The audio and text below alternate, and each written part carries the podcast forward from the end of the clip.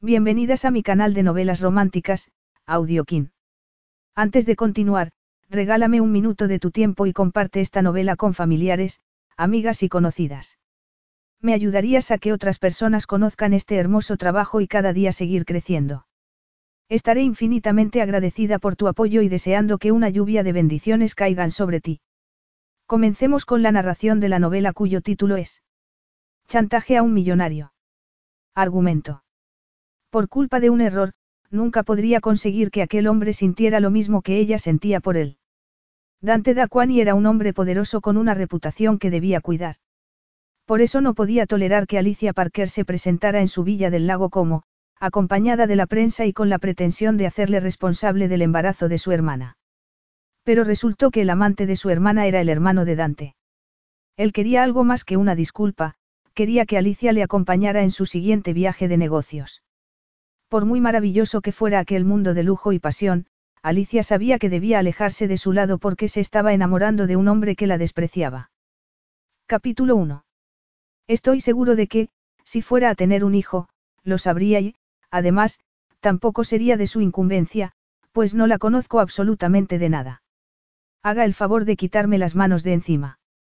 Alicia Parker estaba tan sorprendida por lo que había hecho que no se podía ni mover. Sus acciones habían conseguido parar a aquel hombre al que estaba mirando ahora. Se trataba de un hombre de rostro increíblemente bello, era tan guapo que Alicia creyó que no podía respirar. Lo único que su cerebro, cansado y agotado, podía registrar eran impresiones. Alto. Fuerte. Moreno. Guapísimo. Sexy. Poderoso. Sexy. Poderoso. Los ojos que la miraban lo hacían con tanta frialdad y arrogancia que era evidente que aquel hombre estaba seguro de que la acusación que acababa de verter sobre él era falsa y que debía de estar loca para haberse aproximado a él de aquella manera. Aquella mirada helada la podría haber convertido en hielo, pero, extrañamente, Alicia no sentía frío sino, más bien, todo lo contrario. Sentía un calor inconmensurable por todo el cuerpo. Y mientras ella lo miraba anonadada, Dante Daquani tiró con desdén de la manga de su carísimo traje para librarse de la mano de Alicia, que lo agarraba con fuerza. A continuación, miró a sus guardaespaldas y salió del edificio que alojaba sus oficinas en Londres.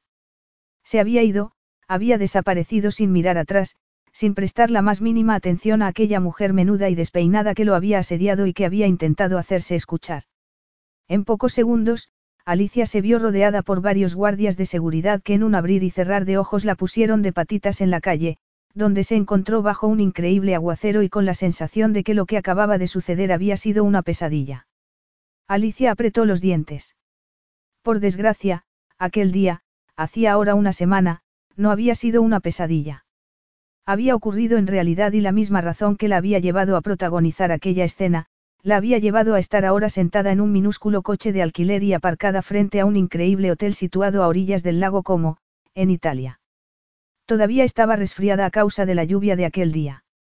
Dante Daquani se había negado a escucharla entonces, pero ahora no podría negarse. El sol se había puesto hacía horas, pero el cielo no estaba completamente negro. Todavía había nubes violetas. Era aquel momento mágico del día en el que la luz daba paso a la noche, aquel momento de tanta belleza que solía pasar desapercibido para muchos. Y, bajo aquella luz tan especial, el hotel brillaba literalmente, envuelto en una nube de lujo y glamour. Alicia estaba aterrorizada. Estaba intentando no dejarse intimidar por la mansión ni por las calles limpísimas ni por cómo iban de elegantemente vestidas las personas que salían y entraban del hotel. Aquel lugar se encontraba a muchos miles de kilómetros de cualquier lugar en el que ella se hubiera encontrado jamás. Alicia cerró los ojos. Le dolían. Lo cierto era que le dolía todo el cuerpo. Estaba exhausta. Era consciente de que estaba a punto de caer rendida, pero no había tenido tiempo de dormir. Lo único que la obligaba a seguir adelante era la ira al recordar lo que aquel hombre le había hecho. Aquella era la única solución y la única manera que le iba a permitir verlo y obligarlo a admitir su responsabilidad, la única manera de que aceptara que era el padre del hijo que iba a tener su hermana. Alicia recordó el rostro de Melanie tumbada en la cama del hospital y sintió que el corazón se le constreñía de dolor, lo que la llevó a cerrar los ojos de nuevo. Aún así, no podía dejar de ver la cara de su hermana ni tampoco la cantidad de cables y tubos que salían de su delicado cuerpo. Alicia sintió que los ojos se le llenaban de lágrimas y rezó para que no le sucediera nada. Rápidamente, se aseguró a sí misma que nada le iba a ocurrir. Abrió los ojos más decidida que nunca a conseguir que Dante Daquani le diera el dinero que necesitaba para el tratamiento de Melanie. Aquel hombre tenía que aceptar el papel que había desempeñado en todo lo que había sucedido. Debía pagar. Era su única opción. Alicia estaba desesperada. Su hermana había tenido un terrible accidente de tráfico mientras conducía para reunirse con su amante. Ella y el bebé habían sobrevivido de milagro, pero Melanie se había fracturado la pelvis y había sufrido varias lesiones internas. Al estar embarazada, necesitaba desesperadamente poner a Melanie en manos de un médico que tuviera experiencia con embarazadas y fracturas. Aquel terapeuta vivía en el centro de Londres y Alicia sabía perfectamente que aquel tipo de cuidados se pagaban de forma privada y a precio muy alto. Al no tener familia cercana ni amigos íntimos que tuvieran tanto dinero, se había visto obligada a llegar hasta donde lo había hecho. La enfermera que se encargaba de su hermana y que había sido compañera de Alicia durante los estudios de enfermería le había asegurado que Melanie estaba estable y que podía dejarla sola durante un tiempo. Aquello había sido lo que la había impulsado a dar aquel paso drástico y desesperado. Alicia volvió a mirar hacia las puertas del hotel. Nada. Había seguido a Dante Daquani aquella tarde desde su mansión, situada a orillas del lago, hasta el hotel, donde lo había visto reunirse con una espectacular mujer de pelo castaño. Alicia se preguntó si se la llevaría a su casa o si le estaría haciendo el amor en una de las maravillosas suites del hotel. Aquello la llevó a morderse el labio inferior y a rezar para que no se la llevara a casa, pues necesitaba hablar con él a solas. Algo le llamó la atención y volvió a mirar hacia el edificio. El portero acababa de llevar un descapotable plateado hasta la puerta principal, que se estaba abriendo en aquellos momentos. Alicia reconoció el coche de Dante Daquani inmediatamente. Y el propietario no tardó en aparecer. Salía del hotel ataviado con un smoking negro, con la pajarita desatada y, desde luego, bastante más despeinado que cuando había entrado. La guapísima mujer de pelo castaño salió a su lado, enfundada en un vestido plateado maravilloso y con apariencia también algo desaliñada. Era evidente que se habían acostado. A Alicia le hubiera gustado sentir náuseas, pero lo único que sintió mientras miraba a aquella mujer que estaba abrazando a Dante Daquani y apretándose contra él fue deseo y algo mucho más confuso. Alicia no se podía creer que la belleza y el carisma de aquel hombre le estuvieran haciendo mella desde el otro lado de la carretera. Como cualquier hermana mayor protectora y cariñosa, estaba convencida de que Melanie era muy guapa y de que todo el mundo la quería, pero también era consciente de que ni ella ni su hermana eran el tipo de mujer en el que se fijaba aquel hombre. Aquel hombre estaba fuera de su alcance, en un nivel que ni siquiera conocían. Entonces lo comprendió. Por eso, precisamente, se la había quitado de encima con tanta grosería. Para entonces, el portero había abierto la puerta del conductor del deportivo. Dante Daquani se libró de la mujer y, tras darle un breve beso en la mejilla, bajó los escalones y se dirigió a su coche. Tras darle discretamente una propina al portero, se colocó al volante y desapareció. Alicia se quedó mirando a la mujer, que observaba con pena la partida de su amado. A continuación, desapareció en el interior del hotel y Alicia supuso que volvería a la suite que había compartido con él. De repente, se dio cuenta de que debía seguirlo, así que se apresuró a poner en marcha su coche y a salir del aparcamiento. ¿Qué le estaba ocurriendo? Tenía que concentrarse para poder conducir aquel coche al que no estaba acostumbrada. Respiró aliviada cuando vio que había un semáforo en rojo pocos metros más abajo y reconoció rápidamente la silueta del deportivo. Casi al instante, el semáforo se puso en verde y el deportivo volvió a avanzar. Mientras lo seguía, Alicia recordó cómo acababa de tratar a su amante en las escaleras del hotel. Era evidente que a aquel hombre no le importaba ni nada ni nadie. En aquel momento, sonó el teléfono móvil de Alicia. Lo había dejado sobre el asiento del copiloto y lo agarró. A continuación, escuchó y contestó. Ustedes limítense a seguirme y ya les mostraré yo por dónde entrar. A continuación, miró por el espejo retrovisor y vio al otro coche, del que prácticamente se había olvidado. Ante todo, no debía permitir que el miedo la atenazara. Pero el miedo ya se había apoderado de ella por lo que iba a hacer. Alicia se dijo que no debía perder la compostura ahora. Había llegado muy lejos, le había costado mucho trabajo averiguar dónde iba a pasar Dante Daquan y las vacaciones. Aquella carretera que discurría junto al lago le habría parecido maravillosa y mágica en cualquier otro momento, pero ahora solo tenía ojos para el coche de delante. Sabía que la parte trasera de la mansión de Dante Daquani daba a la orilla del lago. Desde su propiedad, debía de haber una maravillosa vista. Alicia era consciente de que aquellas casas eran realmente exclusivas. Jamás se ponían a la venta a través de anuncios, las transacciones se hacían de boca a boca, los compradores eran multimillonarios y los precios estrafalarios. Claro que, que podía esperarse de un multimillonario que era el dueño de la constructora más grande del mundo. Alicia se fijó en que había dejado de ver las luces del deportivo. Evidentemente, habían llegado. Había llegado el momento de la verdad. Debía hacerlo bien. Por Melanie. Su hermana había conseguido recuperar la conciencia hacía una semana y había conseguido pronunciar unas cuantas palabras.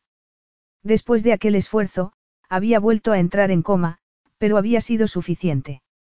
Alicia había obtenido toda la información que necesitaba. Tras aparcar bajo un árbol, esperó a que llegara el otro coche. Alicia se había enterado de que su hermana estaba embarazada tras volver de África. Una vez en casa, había corrido al hospital al encontrar varios mensajes en el contestador que le comunicaban el estado de Melanie. Al estar la mejor amiga de Melanie de vacaciones, en el hospital habían tardado un día entero en identificar a su hermana y en ponerse en contacto con ella y, desde entonces, todo había dado un vuelco inesperado. Alicia recordó una y otra vez las palabras de su hermana, aquellas palabras que la habían llevado hasta el lugar y el momento en el que se encontraba ahora. Melanie la había tomado de la mano mientras hacía un gran esfuerzo por hablar. Cariño, no hables, guárdate las energías para recuperarte, le había dicho Alicia con el corazón roto. Pero Melanie había negado con la cabeza. Debo decírtelo. Tengo que ver, tengo que hablar con Dante Daquani, es él. ¿Qué quieres decir? Dante Daquani es el hombre que te ha hecho esto. Melanie se había recostado entonces sobre las almohadas. Tenía la respiración entrecortada. Iba a verlo para decirle que me iba de la empresa, que estaba dispuesta a hacer todo lo que me pidiera con tal de que, estaba muy preocupada y, de repente, apareció aquel camión, recordó palideciendo y agarrándose a la mano de su hermana. Debes encontrarlo, Lizzie, necesito que, oh, Lizzie, lo quiero tanto, se había lamentado Melanie con lágrimas en los ojos. Lo ha mandado lejos, y lo necesito a mi lado. Alicia volvió a concentrarse en el lago. La fiebre había hecho que las palabras de su hermana se tornaran incoherentes. Por ejemplo, era obvio que lo que había querido decir había sido que él, Dante Daquani, la había mandado a ella lejos. Los hechos estaban muy claros. A Alicia no le había costado mucho comprender que su hermana había tenido una aventura con Dante Daquani, el propietario de la empresa en la que trabajaba, que él se había deshecho de ella y que Melanie iba a verlo cuando había tenido el accidente. Alicia se sentía culpable por no haber estado al lado de su hermana cuando todo aquello había sucedido. De haber estado, habría podido evitar el accidente. Tendría que haberla llamado más desde África. Durante su estancia en el continente africano, lo único que había sabido era que Melanie salía con un compañero de trabajo. Lo único que le decía en sus correos electrónicos, escritos prácticamente en código Morse, era que salía con alguien. Evidentemente, quería proteger al hombre que le había robado el corazón y la inocencia. Alicia había intentado ponerse en contacto con la amiga de Melanie, pero no lo había conseguido, así que se había metido en Internet para averiguar quién era aquel hombre. Así, había descubierto que tener relaciones con un compañero de trabajo podía ser considerado un delito dentro de la empresa Daquani. De ahí, que los correos electrónicos de su hermana fueran tan ridículamente secretos. Y pensar que él mismo había tenido una aventura con una de sus empleadas. Menudo hipócrita. Al oír que una puerta se cerraba tras ella, Alicia se hizo una coleta y se puso una gorra de béisbol. A continuación, salió del coche. El verano estaba terminando y Alicia se puso una sudadera por si acaso. También agarró su mochila y se aseguró de que su teléfono estaba en modo silencio. Hecho todo aquello, se acercó a los dos hombres que habían salido del otro coche. Dante Daquani paró el coche frente a la puerta de su casa y se sintió enormemente aliviado. Escaleras arriba, lo esperaba su ama de llaves, habló con ella brevemente y entró a la inmensa mansión que era su hogar, su lugar preferido en el mundo. Recordó entonces cómo Alessandra le había rogado que la llevara con él a pasar la noche allí, como se había abrazado a él en la puerta del hotel y le había murmurado al oído promesas eróticas que habían hecho que todo deseo se evaporara. Dante se sirvió una copa y fue a la terraza desde la que se veía el lago. Era indiscutible que Alessandra Macchi era una de las mujeres más guapas de Italia y también era indiscutible que le había dicho a los cuatro vientos que quería estar con él. Aquello hizo que Dante apretara las mandíbulas. Lo que quería aquella mujer era su dinero. Eso sí que estaba claro. Cuando había llegado al lago hacía unos días, había salido a tomar una copa y a ver a unos amigos y Alessandra había aparecido de repente diciendo que ella también se iba a tomar unas breves vacaciones. Debía de haberlo tomado con las defensas bajas porque había accedido a pasar a buscarla por su hotel aquella noche para ir a cenar y había permitido que lo sedujera. ¿Qué le había sucedido? Normalmente, no se arrepentía de nada de lo que hacía ya que todas sus decisiones eran tomadas después de haber considerado todas las ventajas y todas las desventajas. Alessandra era el tipo de mujer que le solía gustar, guapa, educada y con experiencia, una mujer a la que tampoco le interesaban los compromisos o que, por lo menos, fingía que no le interesaban. Entonces, ¿por qué aquella noche había sido tan desastrosa, tan mecánica y poco satisfactoria?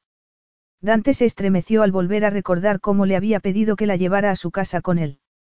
Era consciente de que no le debía de haber hecho ninguna gracia que la dejara en los escalones del hotel, pero conocía bien a las mujeres como ella y sabía que se repondría.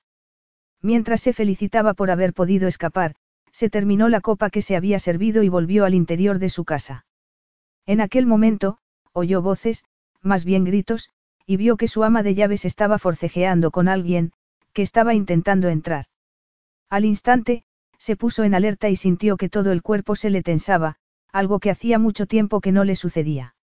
Enseguida, se encontró recordando los peligros de vivir en las calles de Nápoles. ¡Qué locura! Aquel mundo había quedado atrás hacía mucho tiempo. Alicia estaba intentando controlar las cosas, pero el reportero y el fotógrafo que la acompañaban se estaban mostrando un tanto agresivos. La situación se le estaba yendo de las manos, la pobre ama de llaves los miraba aterrorizada e intentaba cerrarles la puerta. Alicia no sabía italiano para tranquilizarla, para explicarle que lo único que querían era ver a Dante da y, por otra parte, sabía que los guardaespaldas no tardarían mucho en aparecer. Aunque habían conseguido pasar por el agujero que había encontrado en la valla aquella tarde y esconderse entre los árboles, Alicia sabía que el equipo de seguridad de aquella casa ya los habría detectado. En aquel momento, la puerta se abrió de par en par y todo el mundo se quedó quieto y callado. Ante ellos estaba Dante Daquani en persona, resplandeciente y devastador, mirándolos con sus ojos oscuros. Tras mirarlos de arriba abajo, le dijo algo al ama de llaves, que desapareció. A continuación, Dante salió y cerró la puerta tras él. Alicia se había quedado sin palabras. Tal y como le había sucedido la semana anterior, se sentía desbordada, inútil e impotente. La reconocería. Dante parecía tranquilo, pero Alicia percibió las oleadas de energía que emanaban de su cuerpo. Dante se cruzó de brazos, dándole a entender que no representaba ninguna amenaza para él. A continuación, la miró fijamente y Alicia tragó saliva. Señor Daquani, ¿conoce usted a esta mujer? Le preguntó el periodista. El miedo inicial que había sentido Dante había desaparecido por completo. Conocía a los periodistas de la zona. No eran más que chusma. Que estuvieran contaminando su casa lo llenaba de ira y la única razón por la que debían de estar allí era aquella mujer. Al instante, Dante recordó la semana anterior, en sus oficinas de Londres, cuando aquella mujer había salido de detrás de una columna y se había interpuesto en su camino. Dante había estado a punto de llevársela por delante porque era muy pequeña. Volvió a mirarla de arriba abajo. Aparte de pequeña, no era femenina en absoluto. Llevaba el pelo recogido y, como el resto de ella, era de un color indeterminado, textura desconocida y forma irreconocible. Para su sorpresa, mientras pensaba todo aquello, se fijó en sus ojos, enormes, marrones y enmarcados por unas larguísimas pestañas. Lo miraba sorprendida. Aquella mujer no representaba ninguna amenaza. Sí, creo que la conozco, contestó. Así que la había reconocido. Alicia se preguntó si recordaría también lo que le había dicho. Entonces consiguió liberarse de la intimidación que la mantenía callada. Era su momento, su oportunidad. Aunque los echara y el fotógrafo no pudiera hacer fotografías, el periodista tendría un artículo y Dante se vería obligado a confesar lo que había hecho, se vería obligado a pensar en Melanie. Alicia abrió la boca, pero, justo en el momento en el que iba a hablar, el reportero se le adelantó. Esta mujer nos ha dicho que tiene una historia jugosa sobre usted. Dante dio un respingo, se fijó en cómo lo miraba aquella mujer, enfadada, y recordó lo que le había dicho cuando le había salido al paso la semana anterior. Es usted el padre de mi sobrino y, si cree que va a poder eludir sus responsabilidades, está muy equivocado. Era una acusación tan ridícula que ni se había parado a pensar en ella. No había salido con nadie en Inglaterra, sabía perfectamente con quién se había acostado recientemente y tenía muy claro que ninguna de sus amantes estaban ni remotamente relacionadas con aquella mujer. Como millonario que era elegía con mucho cuidado a sus amantes y evitaba por todos los medios que se produjeran situaciones como la que se estaba produciendo. Muchas mujeres habían intentado atraparlo y aquella era una más. Dante no sabía si era una empleada, pero lo que sí sabía era que debía de ir muy en serio cuando lo había seguido hasta allí. En el acto, se dio cuenta del daño que le podía hacer y decidió que debía impedírselo. Alicia decidió que había llegado su gran momento y se lanzó. Este hombre, comenzó con valentía. Sin embargo, al oír un perro a sus espaldas, se giró y vio que se trataba de un guarda de seguridad. Al instante, se dijo que no debía dejarse impresionar, se giró de nuevo hacia Dante Daquani y repitió. Este hombre. Los periodistas que la acompañaban la miraban expectantes y Alicia pensó que debería haberles contado su historia antes de ir hasta allí. Quizás se sintieran defraudados. Este hombre es responsable de... Pero no le dio tiempo a terminar porque sus labios se vieron paralizados bajo una boca cruel y dura. Alicia sintió que el mundo se volvía oscuro y se desorientó. Dante Daquani la había tomado en brazos, la había levantado del suelo y la apretaba contra su pecho. Alicia se encontraba tan desbordada que le costaba pensar. Para empezar, por el olor que la envolvía, caliente y almizclado, pero también por la sensación de encontrarse pegada a su pecho, un pecho duro, musculado y fuerte. Y no podía liberarse de aquellos labios, unos labios que estaban explorando su boca en aquellos momentos. De repente, sintió que todo su cuerpo se derretía y que un calor insoportable la recorría de pies a cabeza. La lengua de aquel hombre, aquella invasión sedosa y caliente, aquella lengua que estaba recorriendo su boca. Alicia pensó que debía de haberse vuelto loca, que alguien la había poseído y que su cuerpo estaba actuando por decisión propia. Dante apartó la cabeza y se dijo que no sabía por qué había hecho lo que acababa de hacer. Mientras se miraba en los inmensos ojos marrones de aquella mujer y se fijaba en sus labios sonrosados y voluminosos, se dio cuenta de que estaba temblando y que se aferraba con fuerza a su camisa. ¿De dónde había salido aquella ninfa? Se había vuelto loco el mundo en una hora. El guarda de seguridad gritó algo y Dante sintió que volvía a la cordura. Entonces se dio cuenta de que tenía agarrada a la mujer, que no tocaba el suelo, contra su pecho. Tras soltarla sin miramientos, se percató de que estaba muy excitado. El guarda de seguridad se acercó a los periodistas y los agarró con fuerza para echarlos. Señor Daquani, esta misma tarde se le ha visto con Alessandra Maki, dijo uno de ellos. ¿Qué significa esto? ¿Quién es su nueva amiga? Aunque no me lo diga, no tardaré mucho en averiguarlo. Sin comentarios, contestó Dante. Acto seguido, se dio cuenta de que no podía permitir que aquella mujer se fuera. Aquella desconocida era como una escopeta sin seguro. Debía hablar con ella y averiguar por qué lo acusaba de lo que lo acusaba y, sobre todo, debía evitar que la prensa se fijara en él, pues tenía una negociación vital que comenzaba la siguiente semana. Pero ¿qué le había ocurrido? Actuar como lo había hecho, que no era propio de él en absoluto, lo había puesto muy nervioso. Dante sabía que su guarda de seguridad confiscaría la cámara y borraría las imágenes digitales, pero no estaba seguro de que no hubieran captado aquel beso desde otro ángulo. Había besado a aquella mujer delante de aquellos hombres, tampoco les hacían falta fotografías. Un momento, gritó. El guarda de seguridad se paró en seco. Alicia, que había quedado como lobotomizada por el beso de Dante Daquani, se limitó a observar. Lo que ha ocurrido, me temo, es muy sencillo, sonrió el empresario. Esta señorita os ha utilizado. Es cierto que he quedado esta tarde con Alessandra. Ha sido solo para intentar darle celos a mi pareja actual, relató mirando a Alicia, agarrándola de la mano y besándosela. Y ha surtido efecto. Alicia se dio cuenta de que el periodista se creía lo que le estaban contando y se dijo que deberían nominar a Dante Daquani para los Osear. ¿De dónde ha salido? gritó el reportero ya a cierta distancia. Bueno, todos tenemos secretos, no. Después de tantos años, supongo que entenderás que, cuando he decidido tener una relación realmente seria, haya preferido mantenerlo en secreto. Alicia estaba tan sorprendida que no se le ocurría cómo iba a salir de aquella situación. Dante odiaba a la mujer que tenía a su lado. ¿Cómo se había atrevido a hacerle aquello?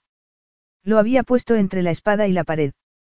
El periodista tenía una historia y, si a Dante se le ocurría llamar a la policía, las cosas no harían sino empeorar, así que se vio obligado a sonreír. No hace falta que os diga que esta es la última vez que invadís mi propiedad y que, si os vuelvo a pillar aquí, pagaréis por ello, sonrió apretándole a Alicia la mano tanto que le hizo daño. Tenéis suerte de que el amor me haya convertido en un hombre magnánimo. Y, dicho aquello, el guarda de seguridad se llevó al reportero y a su acompañante. Alicia sintió que las piernas no la sostenían. Capítulo 2. Una vez a solas, Dante la soltó. Entre ahora mismo, le ordenó. Alicia abrió la boca para protestar, pero Dante se lo impidió. No quiero ni una sola palabra, señorita. Haga el favor de entrar ahora mismo, insistió. Alicia entró en la mansión, vio una silla y se sentó porque temía desmayarse. Levántese, le gritó Dante. ¿Le he dado acaso yo permiso para que se siente? Alicia elevó la mirada. Por favor. Dante dio un paso al frente, la tomó del brazo y la obligó a levantarse. Alicia se sintió como una muñeca de trapo. ¿Cómo se atreve a entrar en mi casa con esos canallas? Nada más y nada menos que con un fotógrafo, por Dios. Me he atrevido, señor Daquani, porque una persona a la que quiero mucho está en el hospital y necesita ayuda, necesita una ayuda que yo no le puedo dar. Por mucho que me moleste tener que venir hasta aquí y vérmelas con una persona tan inmoral como usted, no me ha quedado más remedio, contestó Alicia con amargura. Créame cuando le digo que tengo cosas mejores que hacer que ir por ahí entrando a escondidas en casa de los demás cuando se hace de noche. Intenté hablar con usted la semana pasada, pero no quiso escucharme. No la escuché porque no me gusta perder el tiempo con una persona que se atreve a acusarme de cosas sin fundamento, contestó Dante mirándola de arriba abajo con desdén. Alicia intentó calmarse. Intenté pedir cita para verlo en su despacho, pero habría sido más fácil conseguir audiencia con el Papa, le explicó. Dante se rió y, en un abrir y cerrar de ojos, le había arrebatado el bolso y había vaciado su contenido en el suelo. ¿Cómo se atreve? Se indignó Alicia. Pero Dante ya estaba rebuscando entre sus cosas. Su cartera con poco dinero, el billete de avión hasta Milán, su teléfono móvil, la tarjeta de crédito. Alicia Parker, leyó en su carné de conducir. Alicia asintió. Seguro que reconocía el apellido. Parecía ser que no. Dante avanzó hacia ella y Alicia dio un paso atrás. ¿Y se puede saber qué pretende presentándose aquí con un billete solo de ida? ¿Acaso creía que todo le iba a salir bien y que iba a volver a su casa en mi avión privado? ¿Acaso el plan era seducirme y quedarse embarazada de verdad? Era cierto que Alicia solo había conseguido billete de ida, pues aquel fin de semana había un partido de fútbol en Milán y había sido imposible conseguir el de vuelta. Si era ese su plan, le advierto que no le va a dar resultado porque no me gustan las situaciones dramáticas y no me gustan las cazafortunas. Alicia lo miró y sintió que la adrenalina se apoderaba de ella. Melanie. Se llama Melanie Parker, le espetó. ¿Le dice algo ese nombre o ni siquiera se acuerda del apellido de las mujeres con las que se acuesta? ¿Qué ha dicho? gritó Dante. Alicia se dio cuenta de que Dante parecía realmente confundido. Es usted increíble. Así que se acuesta con una mujer y ni siquiera recuerda su nombre. Dante se acercó a ella, la tomó de los hombros y la zarandeó, lo que la hizo estar a punto de perder el equilibrio. Al darse cuenta de lo frágil que era, Dante se apartó. Alicia se dijo que no debía mostrarse débil. No era el momento. Tenía que ser fuerte por su hermana. Dante estaba realmente enfadado. Aquel nombre le decía algo y, aunque no quería admitirlo hasta que hubiera podido verificar de qué le sonaba exactamente, tenía claro que aquella mujer había ido hasta allí en busca de dinero. Le advierto que tengo muy poca paciencia, así que hablemos claramente. ¿Qué quiere? Alicia elevó el mentón. Lo que quiero, señor de Aquani, es dinero. Necesito dinero para mi hermana, para que la atienda un buen médico. Si no me lo da, su hijo puede que no vea la luz del día, contestó. ¿Acaso no le importa lo que le vaya a pasar a su propio hijo? Dante frunció el ceño. ¿De qué me está hablando? Alicia vio que Dante no sabía nada del accidente y puso a contárselo todo a pesar de que se sentía débil, cada vez más débil. Melanie, Melanie tuvo un accidente cuando iba a verlo. Un camión se la llevó por delante y... De repente, Alicia tuvo la sensación de que todo le daba vueltas, lo vio todo doble y se desmayó. Cuando recobró la conciencia, estaba sentada en una silla con la cabeza entre las piernas y una mano muy grande en la nuca. ¡Qué vergüenza! Ella nunca se desmayaba. Había pasado por situaciones horribles durante el último año y jamás había perdido los nervios y allí, rodeada de todos los lujos del mundo, se había desmayado. Alicia vio que junto a los zapatos de Dante Daquani aparecían otro par de pies, murmuró algo e intentó moverse. La presión de la mano cedió, Alicia miró hacia arriba y vio la cara del ama de llaves. Estaban hablando en italiano entre ellos. De repente, Dante Daquani la levantó sin demasiada ceremonia y se la puso al hombro como un saco de patatas. ¿Qué hace? Cállese. Así, le bajará la sangre a la cabeza, contestó Dante mientras subía las escaleras. ¿Cuándo ha comido por última vez? ¿Acaso estaba tan consumida con su plan para sacarme el dinero que se le ha olvidado comer? Alicia apretó los puños. Sacarle el dinero. Sacarle dinero. Se indignó furiosa. Tiene idea de lo que le ha hecho a mi hermana. Y, de repente, con la misma velocidad con la que la había puesto sobre su hombro, la dejó en el suelo. Alicia sintió que la habitación volvía a darle vueltas, lo que la llevó a llevarse la mano a la frente. Cuando recobró ligeramente el equilibrio, se dio cuenta de que estaba en una gran habitación elegantemente decorada y de que Dante se alejaba de ella. Un momento, le dijo corriendo tras él. ¿Qué va a hacer con lo de mi hermana? No puede ignorarme así. Dante se giró al llegar a la puerta. No, evidentemente, no puedo ignorarla. De momento, lo que voy a hacer es encerrarla aquí. Alicia abrió la boca para protestar y volvió a cerrarla. ¿Cómo? No irá a encerrarme de verdad. Claro que sí. Y, dicho aquello, Dante da y cerró la puerta y Alicia escuchó estupefacta cómo giraba la llave. Al instante, corrió hacia la puerta y, comprobó horrorizada, que, efectivamente, la había encerrado. Vuelva aquí inmediatamente. No me puede hacer esto. Protestó. Nada. Se había ido. Alicia se dejó caer hasta el suelo. No tenía nada. Ni siquiera tenía el teléfono para pedir ayuda. Aunque lo hubiera tenido, ¿a quién habría llamado? El único familiar que tenía en el mundo estaba inconsciente en un hospital de Inglaterra y no necesitaba a una amiga para que le dijera lo que ya sabía, que se había metido en la casa de uno de los hombres más influyentes del mundo y que, por tanto, aquel hombre tenía todo el derecho del mundo a llamar a la policía, que probablemente sería lo que estaría haciendo en aquellos momentos. Alicia se dijo que no debería haber ido hasta allí jamás, que su plan había sido una locura y que debería haberse quedado junto a su hermana. De repente, recordó el artículo sobre Dante Daquani que la había impulsado a ir a Italia. En él, una mujer que decía haber sido una de sus amantes, afirmaba que la única manera de vérselas con un hombre como Dante Daquani era tomarlo por sorpresa, dándole donde más le dolía, es su imagen pública. Según afirmaba aquella mujer, incluso los hombres de negocios más poderosos no eran inmunes a la opinión pública, a la censura pública. Aquello había sido lo que había hecho pensar a Alicia que, si la gente se enteraba de que Dante Daquani le había dado la espalda a una mujer que había quedado embarazada de él.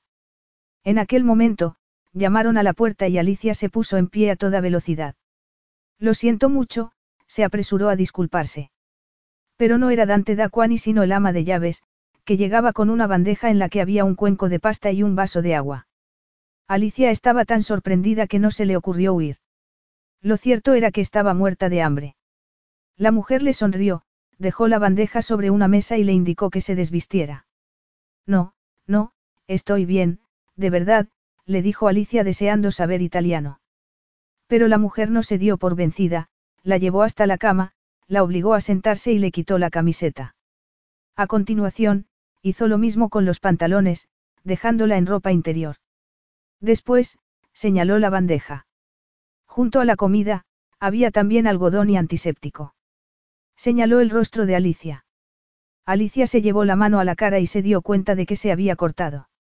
Ni siquiera se había percatado. El ama de llaves entró en el lujoso baño y salió con un maravilloso albornoz, que dejó sobre la cama. A continuación, recogió la ropa de Alicia y abandonó la estancia. Al hacerlo, Alicia volvió a oír la llave en la cerradura.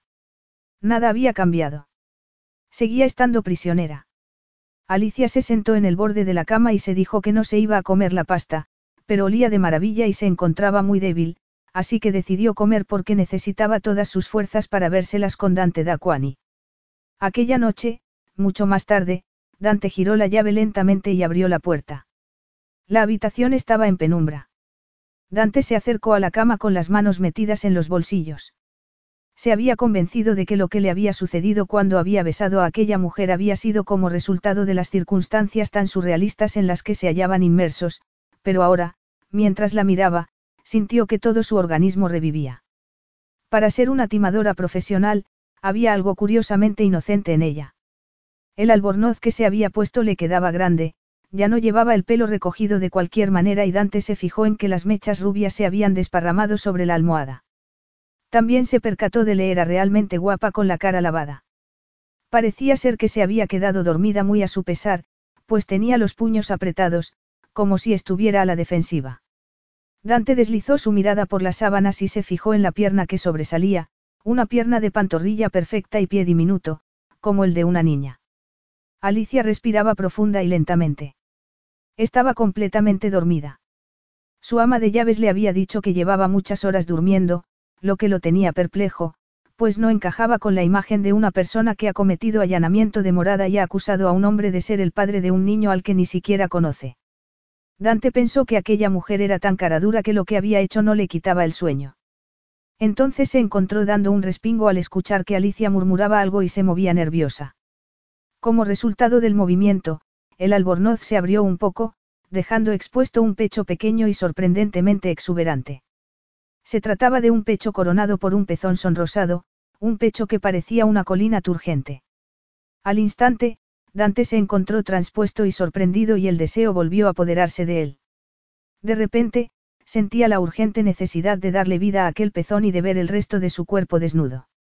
Desde luego, era un deseo completamente inapropiado. Hacía mucho tiempo que Dante no sentía un deseo así, un deseo tan primitivo, visceral y básico. Aquella mujer, que al principio no le había parecido femenina en absoluto, le resultaba ahora de lo más atractiva y Dante no pudo evitar recordar la facilidad con la que la había levantado, lo que había sentido al estrecharla entre sus brazos y al hacer contacto con sus labios. Aquel pensamiento y el hecho de que su excitación lo estaba llevando a tener una erección hicieron que saliera de la habitación y cerrara la puerta con llave a toda velocidad, como si la mujer que estaba tumbada en la cama al otro lado fuera una bruja que fuera a materializarse ante él de repente. Cuando llegó al vestíbulo, su guarda de seguridad lo estaba esperando para entregarle una carpeta. La información que estaba esperando.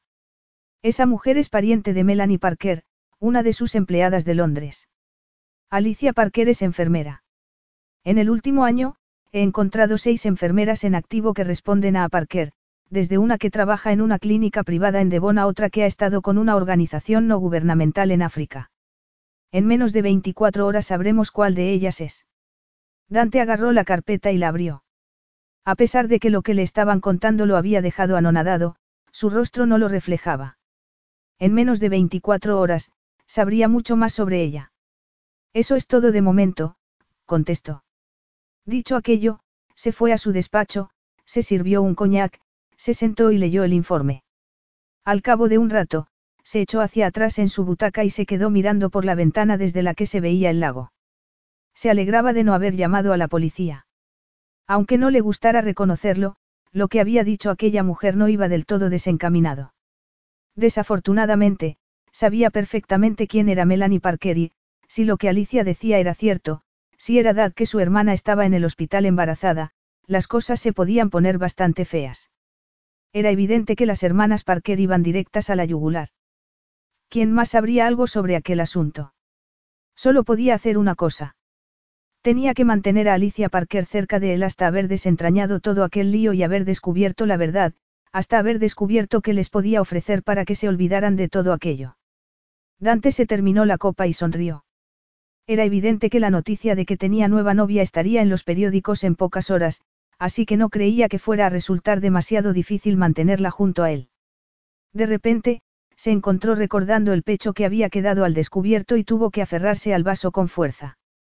Lo último que necesitaba en aquellos momentos era que su libido reviviera por una desconocida que amenazaba con dar al traste con el equilibrio que tanto le había costado tener en la vida. Lo que le apetecía hacer era volver a su habitación, agarrarla del pelo, inclinarse sobre ella y apoderarse de su boca, quería volver a besarla y descubrir si la sentiría prieta cuando la penetrara. Dante no estaba acostumbrado a que su mente se viera inundada por aquellos pensamientos, así que se puso en pie agitado y se paseó por la estancia, se sirvió otra copa y se la tomó de un trago. Era evidente que las dos hermanas trabajaban en equipo. Aunque el timo que habían ideado no era especialmente sofisticado, era un timo al fin y al cabo. Claro que a Dante no le costaría mucho dar al traste con él. Lo sacaba de quicio que una persona creyera que podía engañarlo de aquella manera, otra vez. Había aprendido la lección la primera vez.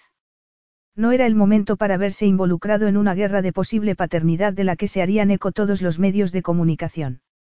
La negociación de la que dependían tantas personas estaba a la vuelta de la esquina y no iba a permitir que aquellas hermanas y su estúpida historia estropeara las cosas, así que se acercó a su mesa, descolgó el teléfono e hizo la primera de unas cuantas llamadas. Capítulo 3. Alicia se asomó a la ventana y comprobó que la vista desde allí era realmente espectacular. Era muy pronto, pero ya se había vestido, pues estaba tensa y nerviosa y quería llamar al hospital para ver cómo estaba Melanie. No se podía creer lo que había sucedido el día anterior y tampoco se podía creer que hubiera dormido casi ocho horas seguidas, pero lo cierto era que había dormido profundamente. En casa de Dante Daquani.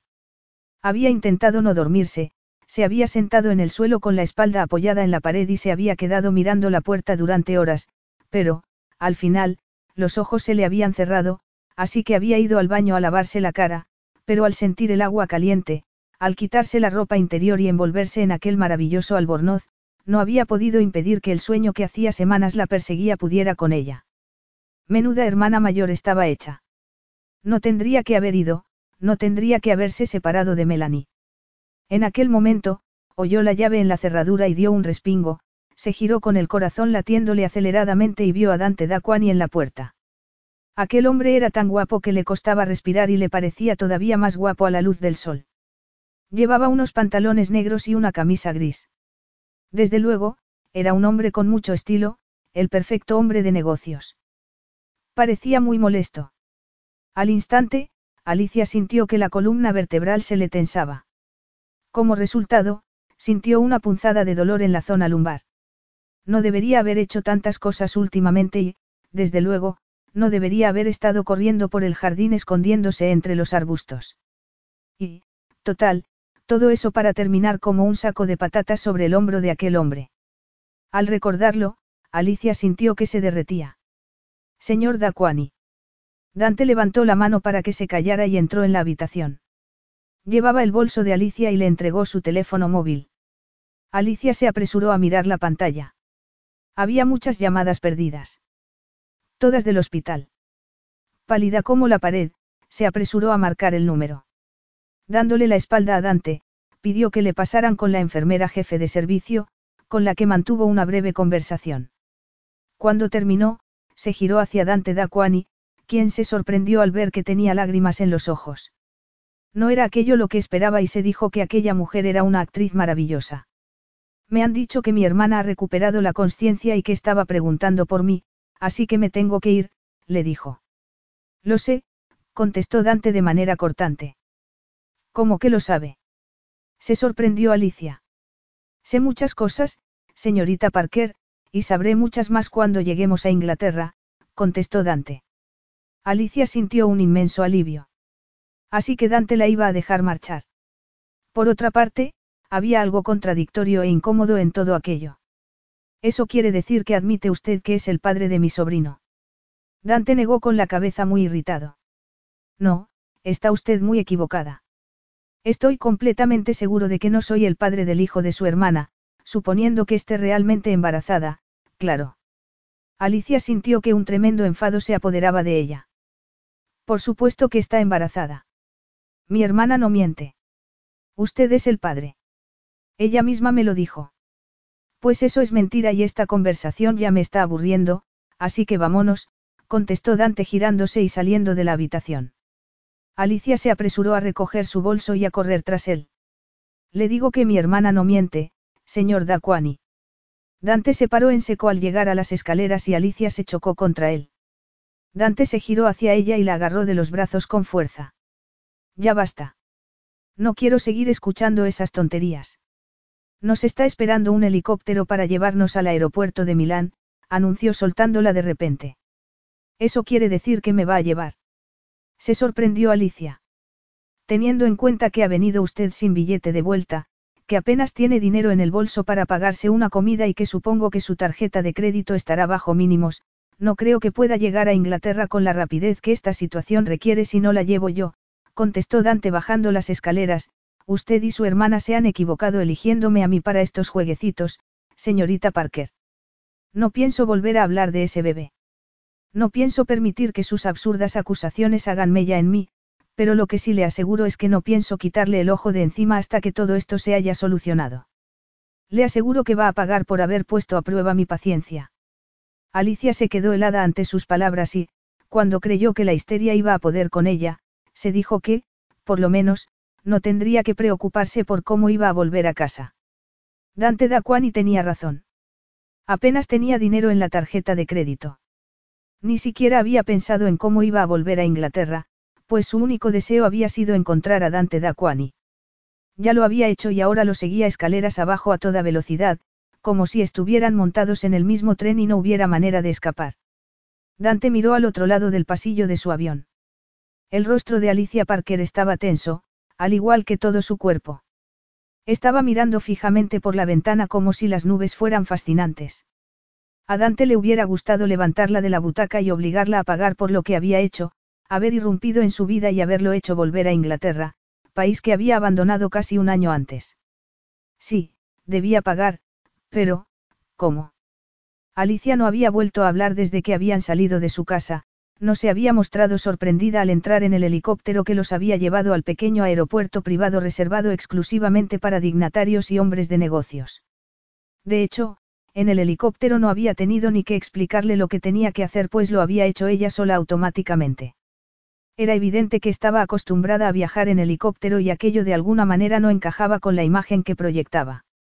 Desde cuando una joven ataviada con vaqueros y sudaderas sabía comportarse como una mujer acostumbrada a una vida lujosa. Dante tuvo que admitirse a sí mismo que la primera apariencia que daba aquella mujer no parecía ser la correcta. Al recordar la gran diferencia que se había obrado en ella cuando se había lavado la cara, no quiso ni imaginarse el cambio que daría si se pusiera un vestido bonito que marcara sus maravillosas curvas.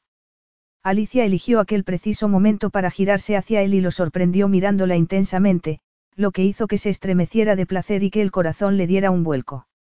Dante se echó hacia atrás en su butaca y la miró con frialdad. Alicia no pudo apartar la mirada, lo que hizo que se ruborizara.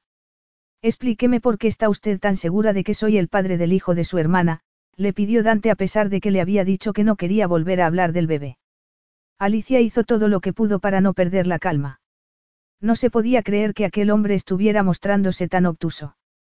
A lo mejor, tenía tantas amantes que no sabía cuál era cuál. Claro que, por otra parte, parecía demasiado acostumbrado a seleccionar como para tener un comportamiento así, lo que llevó a Alicia a preguntarse de nuevo qué habría visto en su hermana. Estoy convencida porque ella misma me lo dijo y yo la creo. Es mi hermana, contestó. Es evidente que no está usted yendo a Inglaterra porque sí. Lo hace porque sabe que digo la verdad. Dante apretó los dientes y se inclinó hacia adelante haciendo que Alicia se echara hacia atrás. ¿Qué le dijo exactamente? Le pregunté quién le había hecho aquello y me dijo que usted, me contó que iba a verlo cuando tuvo el accidente y también me contó que usted le dijo que no quería saber nada de ella. Yo sabía que estaba saliendo con un compañero de trabajo, pero no sabía que fuera usted. Dante frunció el ceño. Según tengo entendido, seguía trabajando para mí. Nada la echó. Sí, cuando le he dicho lo de que no quería saber nada de ella me refería al plano personal. Cuando hablamos, estaba muy mal. El accidente que tuvo fue muy grave. Dante sacudió la cabeza como si de repente comprendiera algo. Claro, como no se había dado cuenta antes. Supongo que su hermana está al corriente de la fusión y sabe perfectamente lo mal que me vendría en estos momentos un escándalo público, recapacitó en voz alta. Sé perfectamente lo que se proponen. Alicia se echó hacia adelante con las manos apretadas y los ojos escupiendo llamas. Señor Daquani. Mi hermana está en estos momentos pasándolo muy mal y le aseguro que no está tramando nada y, en cuanto a mí, cree que no tengo nada mejor que hacer que recorrer Europa en busca de un millonario seductor y déspota. Puede dejar de fingir, contestó Dante con frialdad. Ya no es necesario. Alicia lo miró furiosa, se desabrochó el cinturón de seguridad y se puso en pie iracunda para plantarse ante él con los brazos en jarras. Es usted increíble. De veras se cree que es intocable y que puede ir por ahí tratando a las personas así. Se cree que puede tratar a los demás como si fueran juguetes con los que se puede jugar un rato y de los que se puede deshacer cuando se ha aburrido. A lo mejor, eso es lo que ha hecho durante toda su vida, pero le aseguro que a partir de ahora. En aquel momento, hubo una turbulencia en el avión que hizo que Alicia se viera lanzada hacia adelante y aterrizara irremediablemente sobre el regazo de Dante Daquani. Alicia intentó separarse de él, pero se encontró con que la había agarrado. Al instante, percibió su olor fresco, masculino y almizclado. Suélteme, le ordenó. No, contestó Dante. Me interesa mucho lo que me estaba diciendo, así que, por favor, siga. Creo que iba usted a decirme cómo iban a ser las cosas a partir de ahora, añadió. Alicia lo miró los ojos y se arrepintió al instante, pues aquel rostro y aquella boca que estaba tan solo a unos cuantos milímetros de ella. Yo, yo. ¿Por qué tenía que sentirse tan atraída físicamente por él? Aquel hombre era su enemigo, el hombre que había dejado plantada a su hermana y que se negaba a aceptar la paternidad de su hijo. Aquel hombre era lo peor de lo peor. La verdad es que no me interesa lo que me vaya a contar, lo que me interesa es esto. Y, dicho aquello y antes de que Alicia le diera tiempo de reaccionar, Dante se apoderó de su boca y Alicia se sintió transportada a la tarde anterior.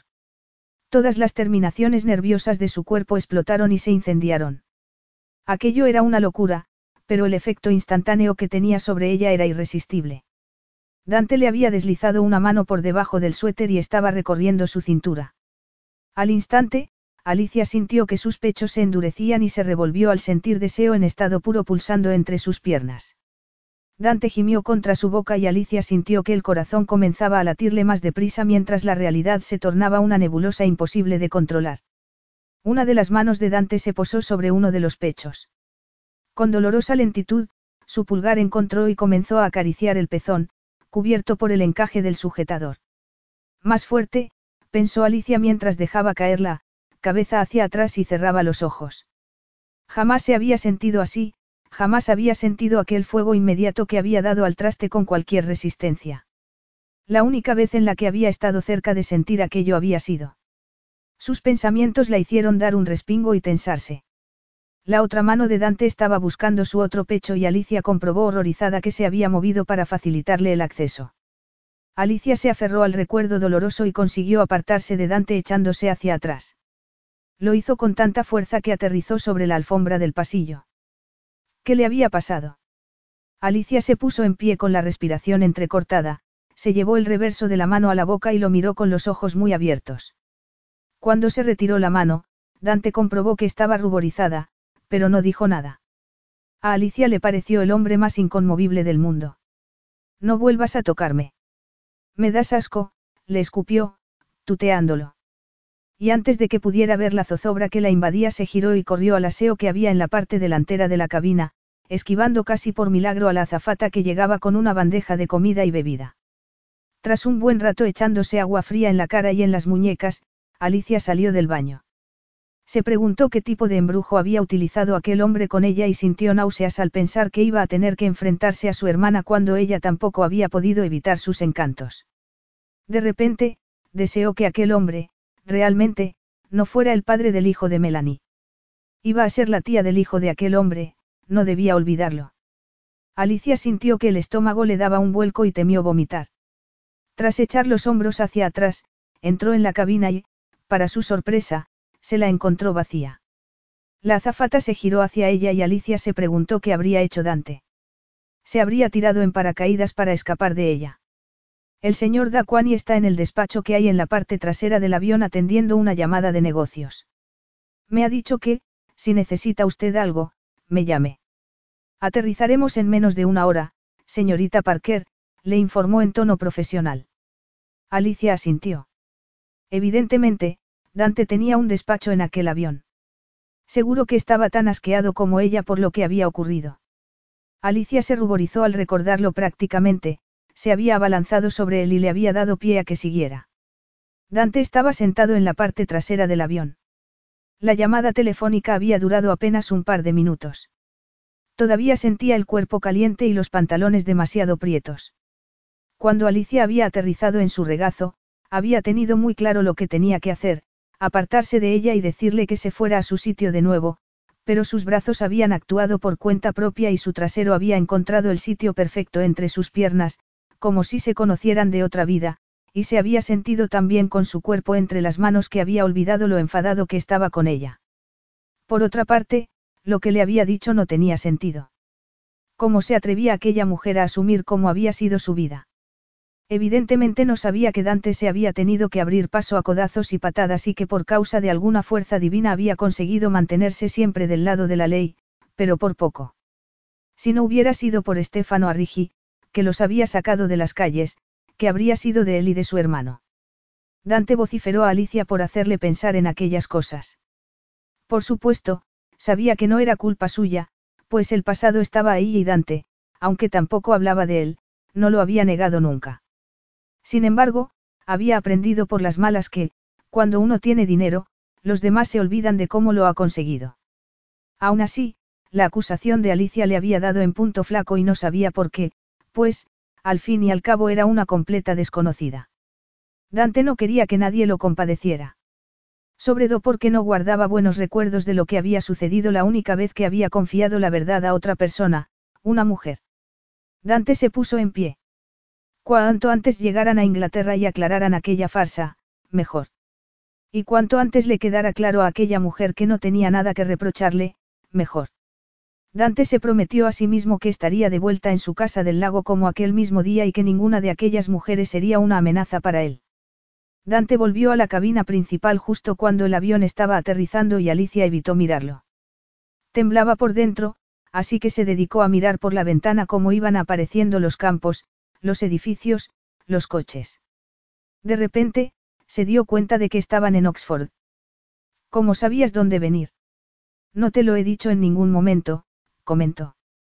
Lo sé porque ha sido fácil de averiguar, contestó Dante abotonándose la chaqueta. Alicia tuvo que hacer un gran esfuerzo para que sus ojos no se fueran directamente hacia sus labios. Ah. Lo cierto es que nunca me has dicho para qué querías el dinero exactamente ni tampoco la cifra, te has limitado a hacer tu teatro para darme pena y nada más, comentó Dante en tono aburrido. Alicia sintió que el corazón se le endurecía. Aquel hombre era un bastardo. Lo odiaba. Le había hecho daño a Melanie y no pensaba perdonarlo. Alicia intentó mantener la voz calmada mientras le contaba las lesiones que había sufrido su hermana. Quiero que la vea el mejor ginecólogo especializado en accidentes del Reino Unido y solo atiende de manera privada. Aunque tuviera el dinero, ese terapeuta pasa consulta en el centro de Londres, así que nos vamos a tener que mudar allí para que mi hermana pueda ir una vez a la semana ya que no podría aguantar el viaje. La consulta está en Harley Street, así que calcula, contestó en tono picajoso. Sentía ganas de llorar. Cielos. Si Melanie o el bebé sufrían por culpa de aquel hombre, Alicia se giró desesperada. No le sorprendería que, cuando aterrizaran, la echara del avión, cerrara la puerta y se volviera a Italia. Dante se quedó mirando a Alicia y se preguntó si todo aquello formaba parte del juego o si estaba realmente disgustada. Por un momento, se le pasó por la cabeza, hacerla bajar del avión en cuanto hubieran aterrizado, cerrar la puerta y volverse a casa, pero sabía que no podía hacerlo porque Melanie Parker era una realidad. Aquella mujer estaba relacionada con él y le sería muy fácil vender aquella historia y no iba a permitir que algo así sucediera. Dante recordó la conversación que acababa de mantener con su secretario en Italia. Su hermano pequeño todavía no había aparecido. Si de verdad Melanie Parker estaba embarazada, Paolo Daquani iba a tener que dar muchas respuestas. Capítulo 4. Tu hermana lleva varias horas consciente. Creemos que no va a volver a entrar en coma. Alicia sintió un profundo alivio. ¿Y el bebé? Está bien, contestó la enfermera. Es un milagro que sobreviviera al accidente. A partir de ahora, va a necesitar cuidados constantes para que el embarazo vaya bien. Menos mal que Paolo ha hablado con el doctor Ardi de Londres y ha conseguido que le citara a Melanie para dentro de un par de semanas. Alicia se tensó y sintió como Dante se tensaba también a su lado e intentaba interpretar las palabras que acababa de oír. ¿De qué me estás hablando? ¿Quién es Paolo? Su amiga la miró confusa. ¿Quién va a ser? El novio de Melanie, tonta. Llegó ayer. Lleva toda la noche sentado en una silla a su lado, le explicó guiándola hacia la habitación de su hermana. Está muy débil, así que no te quedes mucho tiempo, de acuerdo. Alicia asintió confusa. No entendía nada. Cuando llegó a la habitación de su hermana, tuvo la sensación, justo antes de abrir la puerta, de que todo se iba a liar y, cuando apartó la cortina que separaba a su hermana de sus compañeras de habitación, estuvo a punto de desmayarse por segunda vez en dos días. Lizzie, dijo Melanie con voz débil. Alicia no la miró. Apenas se podía mover. Estaba mirando fijamente a la versión un poco más joven y un poco más baja de Dante Daquani. Debía de estar exhausta y aquello debía de ser una alucinación. Lizzie, ¿estás bien? Le preguntó Melanie cuando, por fin, se giró hacia ella. Su hermana todavía estaba muy pálida y la cicatriz que le cruzaba la frente era espantosa, pero sus mejillas estaban ligeramente sonrosadas, lo que alegró a Alicia. En aquel momento, Dante le indicó que se sentara. Alicia así lo hizo. Una vez sentada junto a la cama de su hermana, la tomó de la mano. Las enfermeras me han dicho que te habías ido ayer, ¿dónde has estado? Quiso saber Melanie mirando a su hermana y a Dante Daquani, cuya presencia acababa de registrar. Alicia vio por el rabillo del ojo que el hombre joven se ponía en pie furioso. Señor Daquani, ¿qué hace usted aquí? Le preguntó Melanie al acompañante de su hermana. Dante dio un paso al frente. Parece ser que tu hermana cree que soy el padre de ese niño, contestó señalando la tripa abultada bajo las sábanas. Alicia asintió satisfecha de comprobar que, por fin, Dante admitía que su hermana estaba realmente embarazada. ¿De dónde te has sacado eso? Le preguntó Melanie. Alicia sintió deseos de fingir otro desmayo. No se atrevía a mirar a Dante. La semana pasada cuando llegué, tenías mucha fiebre. Cuando te pregunté quién te había hecho esto lo único que me dijiste fue, Dante Daquani. Fue el único nombre que mencionaste. Dijiste que ibas a verlo cuando se produjo el accidente y me pediste que lo encontrara. De verdad. Alicia sonrió con tristeza. Supongo que no te acuerdas. Es cierto que cuando tuve el accidente iba a ver al señor Daquani, confesó Melanie mirándolo nerviosa, pero solo para pedirle que me devolviera a Paolo. Paolo, repitió Alicia. Sí, Paolo Daquani, comentó Dante con frialdad, el hombre con el que tu hermana estaba teniendo una aventura en el trabajo y que es mi hermano. Entonces, el bebé, comentó Alicia mirando hacia Paolo. Sí, Alicia, el padre del bebé es él, dijo Melanie apretándole la mano. Dante sintió asco ante una imagen tan edulcorada, así que miró a Melanie para distraerse. Al hacerlo, se dio cuenta de lo débil que estaba. Era evidente que era imposible que hubiera fingido el accidente. Aquellas dos mujeres le recordaban tanto el pasado que quería parar aquella farsa inmediatamente. Aún así, su hermano miraba a Melanie con amor y Dante comprendió que el daño ya estaba hecho. Aquellas mujeres eran unas arpías que sabían aprovechar las circunstancias. Dante estaba seguro de que el bebé no era hijo de Paolo, pero su hermano era mucho más ingenuo e incrédulo que él. La historia se repite, pensó Dante. Paolo, me gustaría hablar contigo a solas un momento, le dijo a su hermano en tono frío y distante. El joven se sonrojó y tragó saliva, pero siguió a su hermano mayor fuera de la habitación. Alicia sintió pena por él. Era evidente que Dante era el jefe de los dos hermanos y ella, con lo que había hecho, había dado al traste con cualquier compasión que Dante pudiera sentir por Paolo dadas las circunstancias. ¡Qué lío! Alicia decidió disimular para no preocupar a su hermana, así que apartó aquellos pensamientos de su mente y se levantó para abrazar a Melanie. Lo único importante era que estaba bien. Oh, Mel, le dijo con lágrimas en los ojos, creía que te había perdido. Claro que no, Lizzie, contestó su hermana muy emocionada también. Sabes que nos vamos a casar. Me lo ha pedido y nos vamos a ir a vivir al centro de la ciudad para que el doctor Ardi. Alicia miró a su hermana muy seria. No debía hacerse ilusiones. Melanie. El hombre con el que estaba saliendo era él, Paolo, insistió Melanie. Cuando su hermano se enteró, se enfadó mucho y lo envió a las oficinas de Tokio, pero seguimos en contacto. Un par de meses después de que se hubiera ido, me di cuenta de que estaba embarazada. Era tal el disgusto que había tenido porque lo habían alejado de mí que ni siquiera me había dado cuenta de que había tenido faltas en el periodo, le explicó. Incluso se me pasó por la cabeza irme yo también a Japón. No me importaba dejar la empresa, yo lo único que quería era estar con él, pero, al final, me di cuenta de que no podía irme porque quiero que mi hijo nazca aquí, añadió mirándose con ternura la tripa. Le quena pedir al señor Daquani que lo dejara volver. ¿Y por qué no me contaste nada de esto? Se lamentó Alicia. Melanie suspiró. No pude. Intenté llamarte al campamento, pero no lo conseguí. No quería contártelo por correo electrónico para no preocuparte y, además, un día me escribiste para decirme que no ibas a tardar mucho en volver. Quería que fuera una sorpresa agradable, quería que Paolo y yo estuviéramos juntos cuando lo conocieras. Ay, cariño, sonrió Alicia apartándole a su hermana un mechón de pelo de la cara. En aquel momento, volvieron los dos hombres.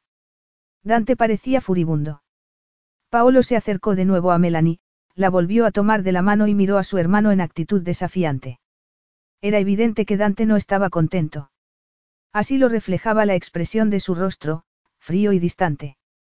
Te llevo a casa, le dijo a Alicia. Pero si acabo de llegar. Alicia. Hubo algo en su tono de voz que hizo que Alicia no protestara. Era como si su voz la hubiera hipnotizado.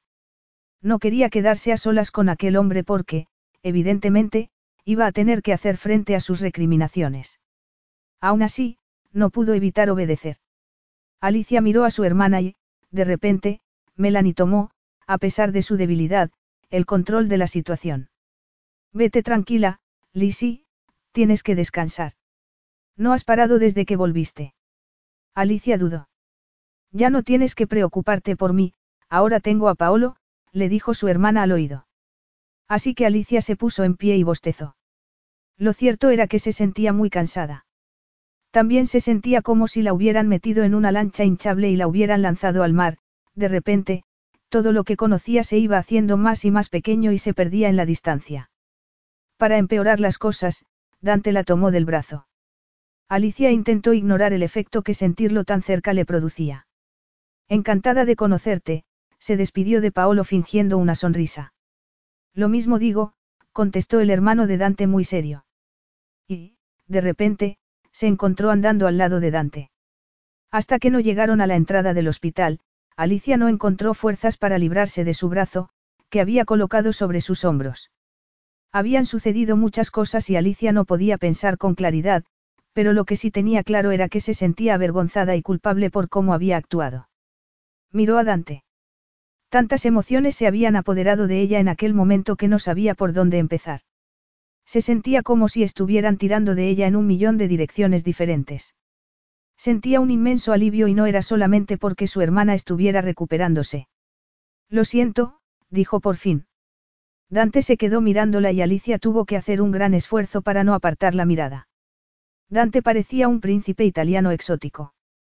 Un grupo de enfermeras que pasó a su lado se quedó mirándolo, pero él no parecía darse cuenta. ¿Lo sientes? Le espetó. Hubo algo en su proceder que le recordó a Alicia un pasado que hubiera preferido olvidar. En un abrir y cerrar de ojos, volvió a ser una de esas enfermeras y tenía ante sí a un dios. Aunque era irracional, aunque sabía que Dante no era aquella persona, una emoción muy fea se apoderó de ella. Sí, lo siento, contestó haciendo un gesto en el aire con la mano como quitando importancia a lo que había sucedido. Era perfectamente consciente de la acusación que había vertido sobre aquel hombre y se sentía avergonzada por ello. Aún así, se estaba dejando llevar por el pasado y estaba reaccionando de manera poco coherente. Creía realmente que eras el padre del hijo de mi hermana. Cuando llegué, me encontré con mi hermana en el hospital, embarazada de cinco meses y abandonada por el padre de la criatura. No tenía ni idea de quién era y el único nombre que mencionó fue el tuyo. Además, necesitaba un tratamiento médico muy caro.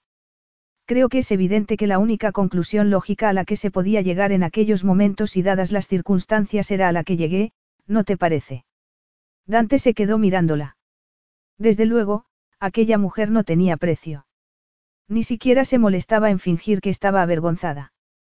¿Por qué lo iba a hacer cuando habían conseguido engañar a uno de los Daquani? ¿Te das cuenta de que has puesto mi vida patas arriba?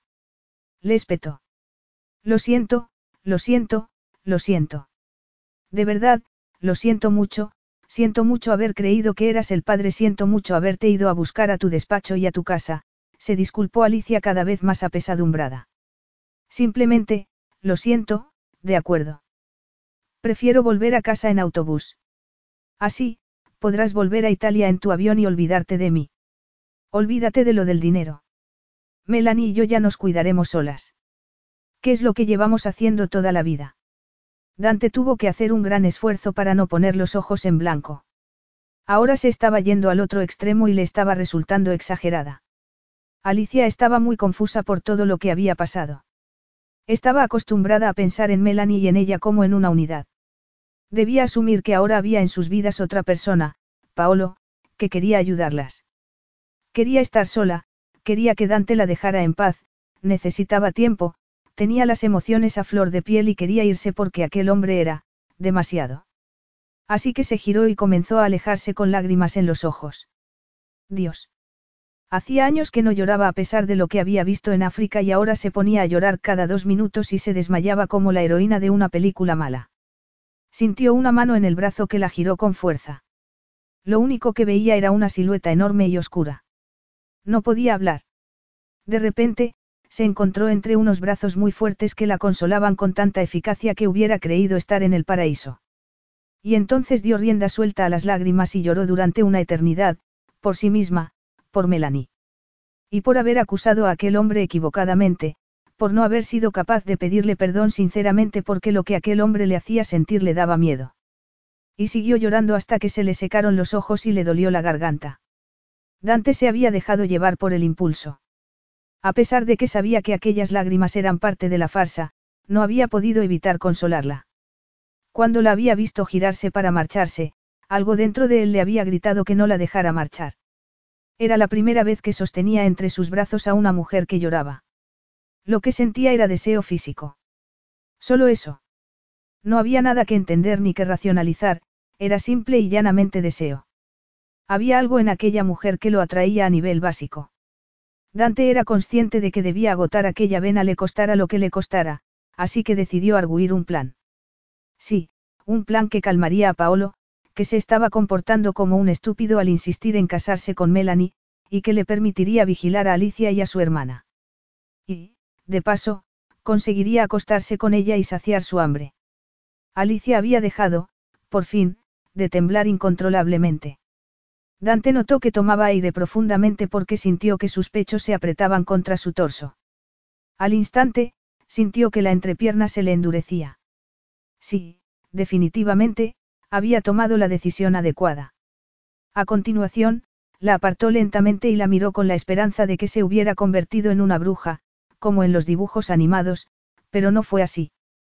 Seguía siendo tan exquisita, seguía teniendo unos ojos inmensos que ahora brillaban, seguía teniendo una boca que resultaba toda una invitación y las nuevas huellas de las lágrimas hacían que Dante quisiera inclinarse sobre ella y borrárselas a besos. De repente, se dio cuenta de que, en aquellos momentos, estaba actuando exactamente igual que su pobre hermano. Tenían que apartarse inmediatamente. Se estaba metiendo en arenas movedizas y aquello no le gustaba. Aquella mujer y su hermana eran actrices y manipuladoras consumadas. No podía permitir que unas cuantas lágrimas de cocodrilo lo engañaran. Vamos a tu casa, anunció apartándola de él. A continuación, realizó una llamada desde su teléfono móvil y, al cabo de pocos segundos, llegó el coche negro que los había llevado hasta allí desde el aeropuerto. Al ver que el rostro de Dante volvía a adquirir aquella máscara de indiferencia y distancia, Alicia sintió un escalofrío, pues debían de haber sido imaginaciones suyas, pero le había parecido más humano durante un rato. Para que lo sepas, sigo sin creerme que Paolo sea el padre del hijo que espera tu hermana, así que no te dejes confundir por su promesa de casarse con ella. Alicia apretó las mandíbulas y no contestó. No es humano, es frío y cruel, pensó mientras entraba en el coche. Capítulo 5. ¿Lo has visto? Lo estoy viendo ahora mismo. Dante estaba muy serio. En una mano tenía el teléfono móvil y en la otra el tabloide. Todavía no había tocado el desayuno que le habían servido en el hotel inglés en el que se había alojado aquella noche. ¿Y bien? ¿Te importaría decirme de qué va todo esto? Tuvo la audacia de preguntarle su secretario, que lo conocía desde hacía muchos años. La verdad es que no me apetece hablar de ello, Alex, contestó Dante. La verdad era que ni él mismo sabía qué había sucedido. Mira, Dante, hay una foto en portada en la que se te ve besando a una desconocida en la puerta de tu casa. De manera muy apasionada, por cierto, suspiró Alex. La reunión para la fusión es dentro de unos días y los americanos han dejado muy claro que no quieren publicidad innecesaria. Ya sabes cómo es Buchanan y que nunca le ha gustado que seas un playboy. Ya lo sé, Alex, le espetó Dante. En cualquier caso, te saco ventaja. La mujer se llama Alicia Parker y acudirá conmigo a la reunión en calidad de mí, buscó la palabra adecuada, invitada. Ah, contestó Alex sin molestarse en preguntarle de dónde había salido la nueva invitada, y ella sabe. Todavía no, pero no creo que haya problema, contestó Dante dando por finalizada la conversación. Aquel fotógrafo, al que le habían confiscado la cámara pero que de alguna manera se las había ingeniado para salir de allí con una fotografía, había hecho exactamente lo que Dante quería. Tras despedirse de Alex, realizó otra llamada. Paolo. Me gustaría que nos viéramos en mi hotel, por favor. Al despertarse, Alicia tuvo una sensación extraña. Se sentía curiosamente descansada. Durante un segundo, se sintió completamente desorientada y, entonces, se dio cuenta de que estaba en su habitación de siempre, en la casa que había compartido con Melanie antes de irse a África. Sí, claro, Dante Daquani la había dejado allí la tarde anterior, la había acompañado hasta la puerta y se habían despedido educadamente. Alicia se puso en pie y pensó en su hermana. Aunque Paolo había prometido poner su sueldo a disposición de Melanie y del bebé, Alicia era consciente de que iba a tener que trabajar mucho para que pudieran mudarse al centro de Londres y pagar el tratamiento del doctor Hardy. ¿Por qué su hermana iba a ir a tratarse con aquel médico? Su hermana se merecía lo mejor. Su hermana lo era todo en el mundo para ella. Siempre había sido así, desde que su madre las había dejado en la puerta del orfelinato cuando ella tenía cuatro años y Melanie, dos y medio. Alicia recordaba perfectamente a su madre, enferma, estresada y preocupada, recordaba perfectamente haberse quedado mirándola estoicamente hasta perderla de vista, recordaba que su progenitora no se había girado ni una sola vez. No la había vuelto a ver desde entonces.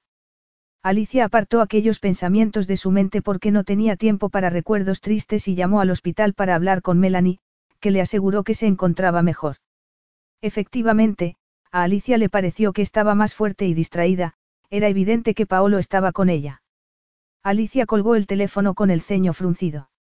No sabía si podía fiarse de Paolo, aunque parecía realmente auténtico, y desde luego no parecía ser tan retorcido como su hermano. Alicia se dijo que no tendría que haber estado fuera tanto tiempo. Si hubiera estado en Inglaterra, lo habría conocido mucho antes. Bueno, pero, por fin, había vuelto y eso era lo único que importaba. Se estaba recogiendo el pelo para ducharse cuando llamaron a la puerta. Por alguna extraña razón, sintió que le daba un vuelco el corazón.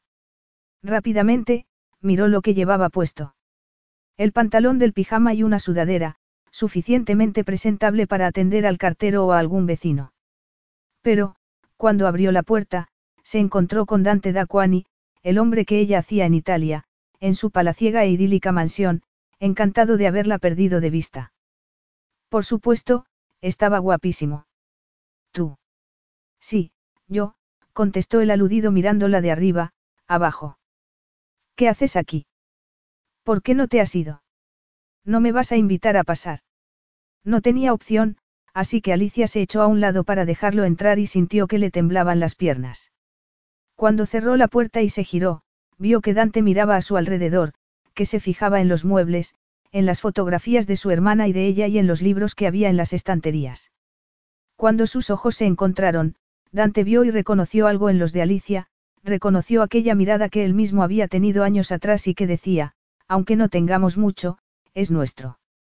Al instante, sintió una inmediata empatía que lo sorprendió y que se apresuró a disimular. Y también tuvo que disimular el deseo que se había apoderado de él, aquel deseo que lo urgía a acercarse y a tocarla, a acariciarle la mejilla y mucho más.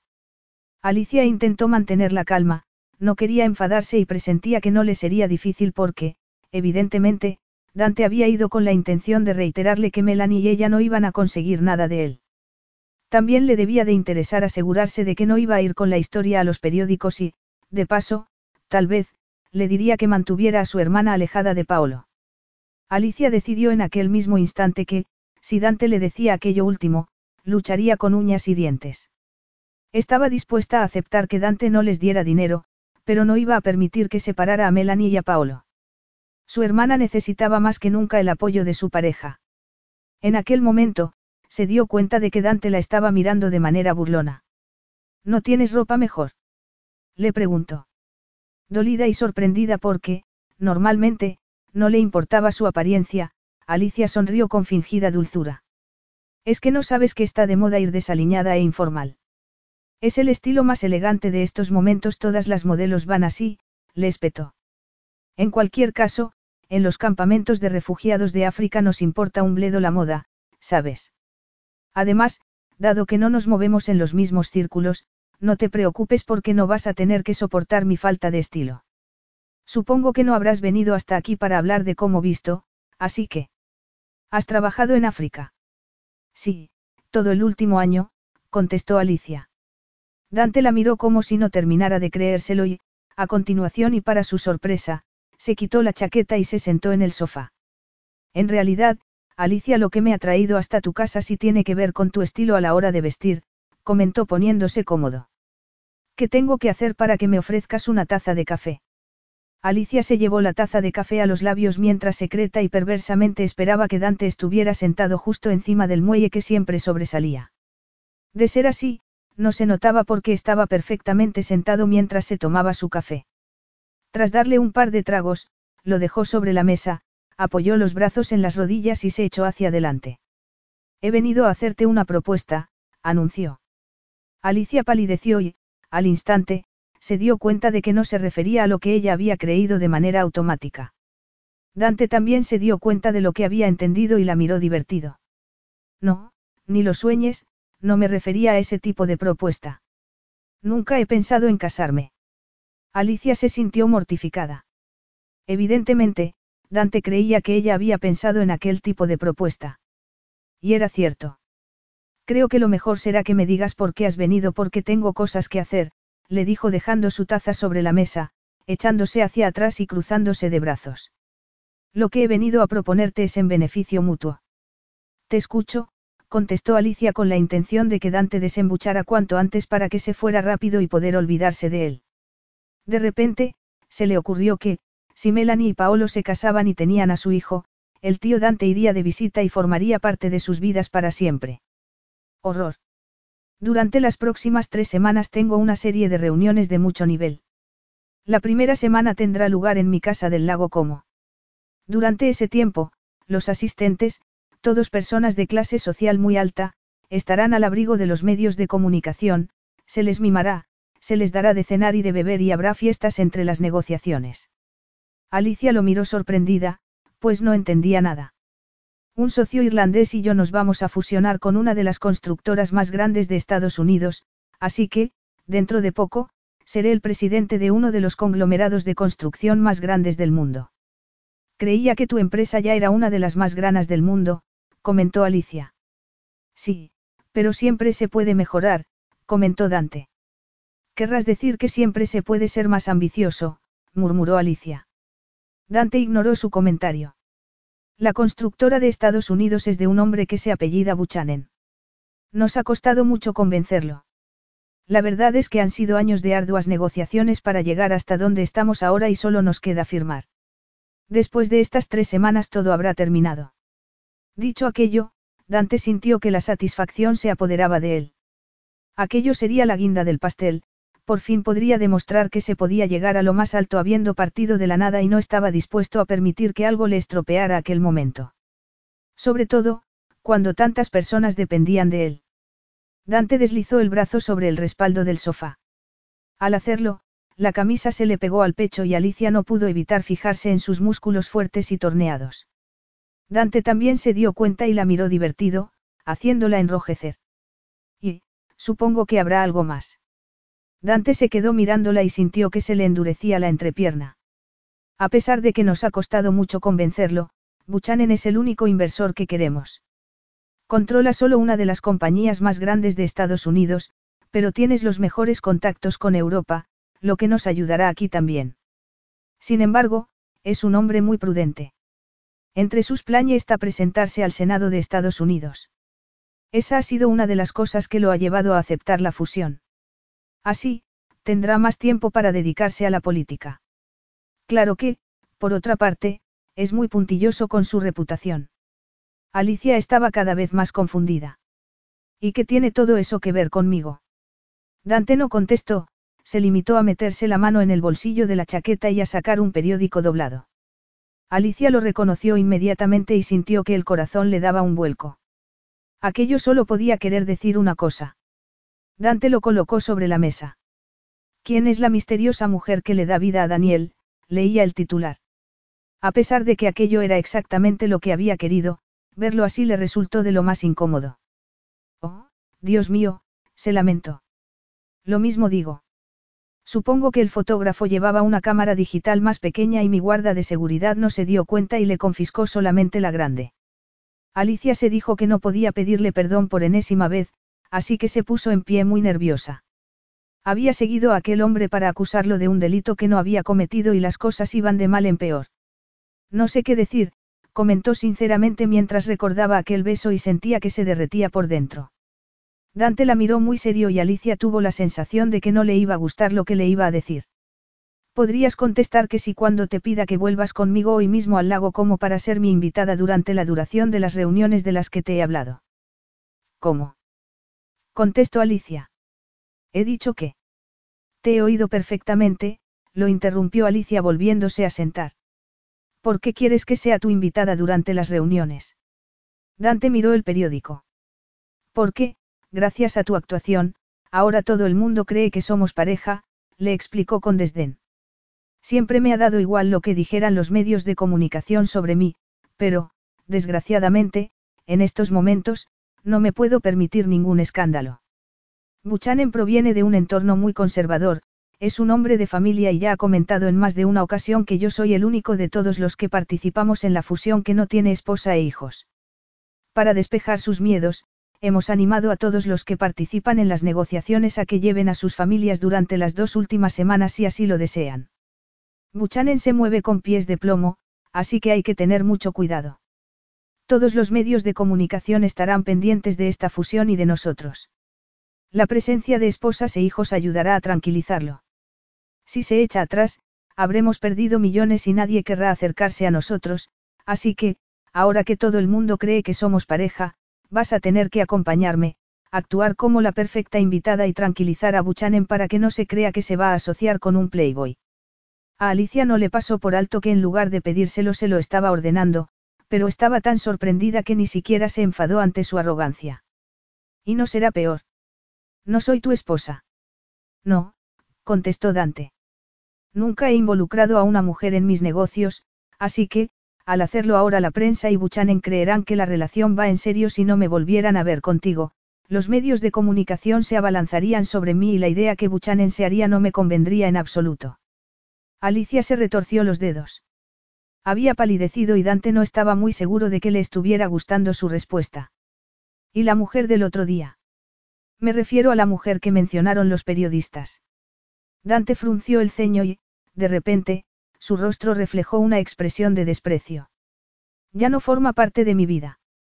Alicia se estremeció ante aquella contestación. No puedo, contestó. Me tengo que quedar al cuidado de mi hermana.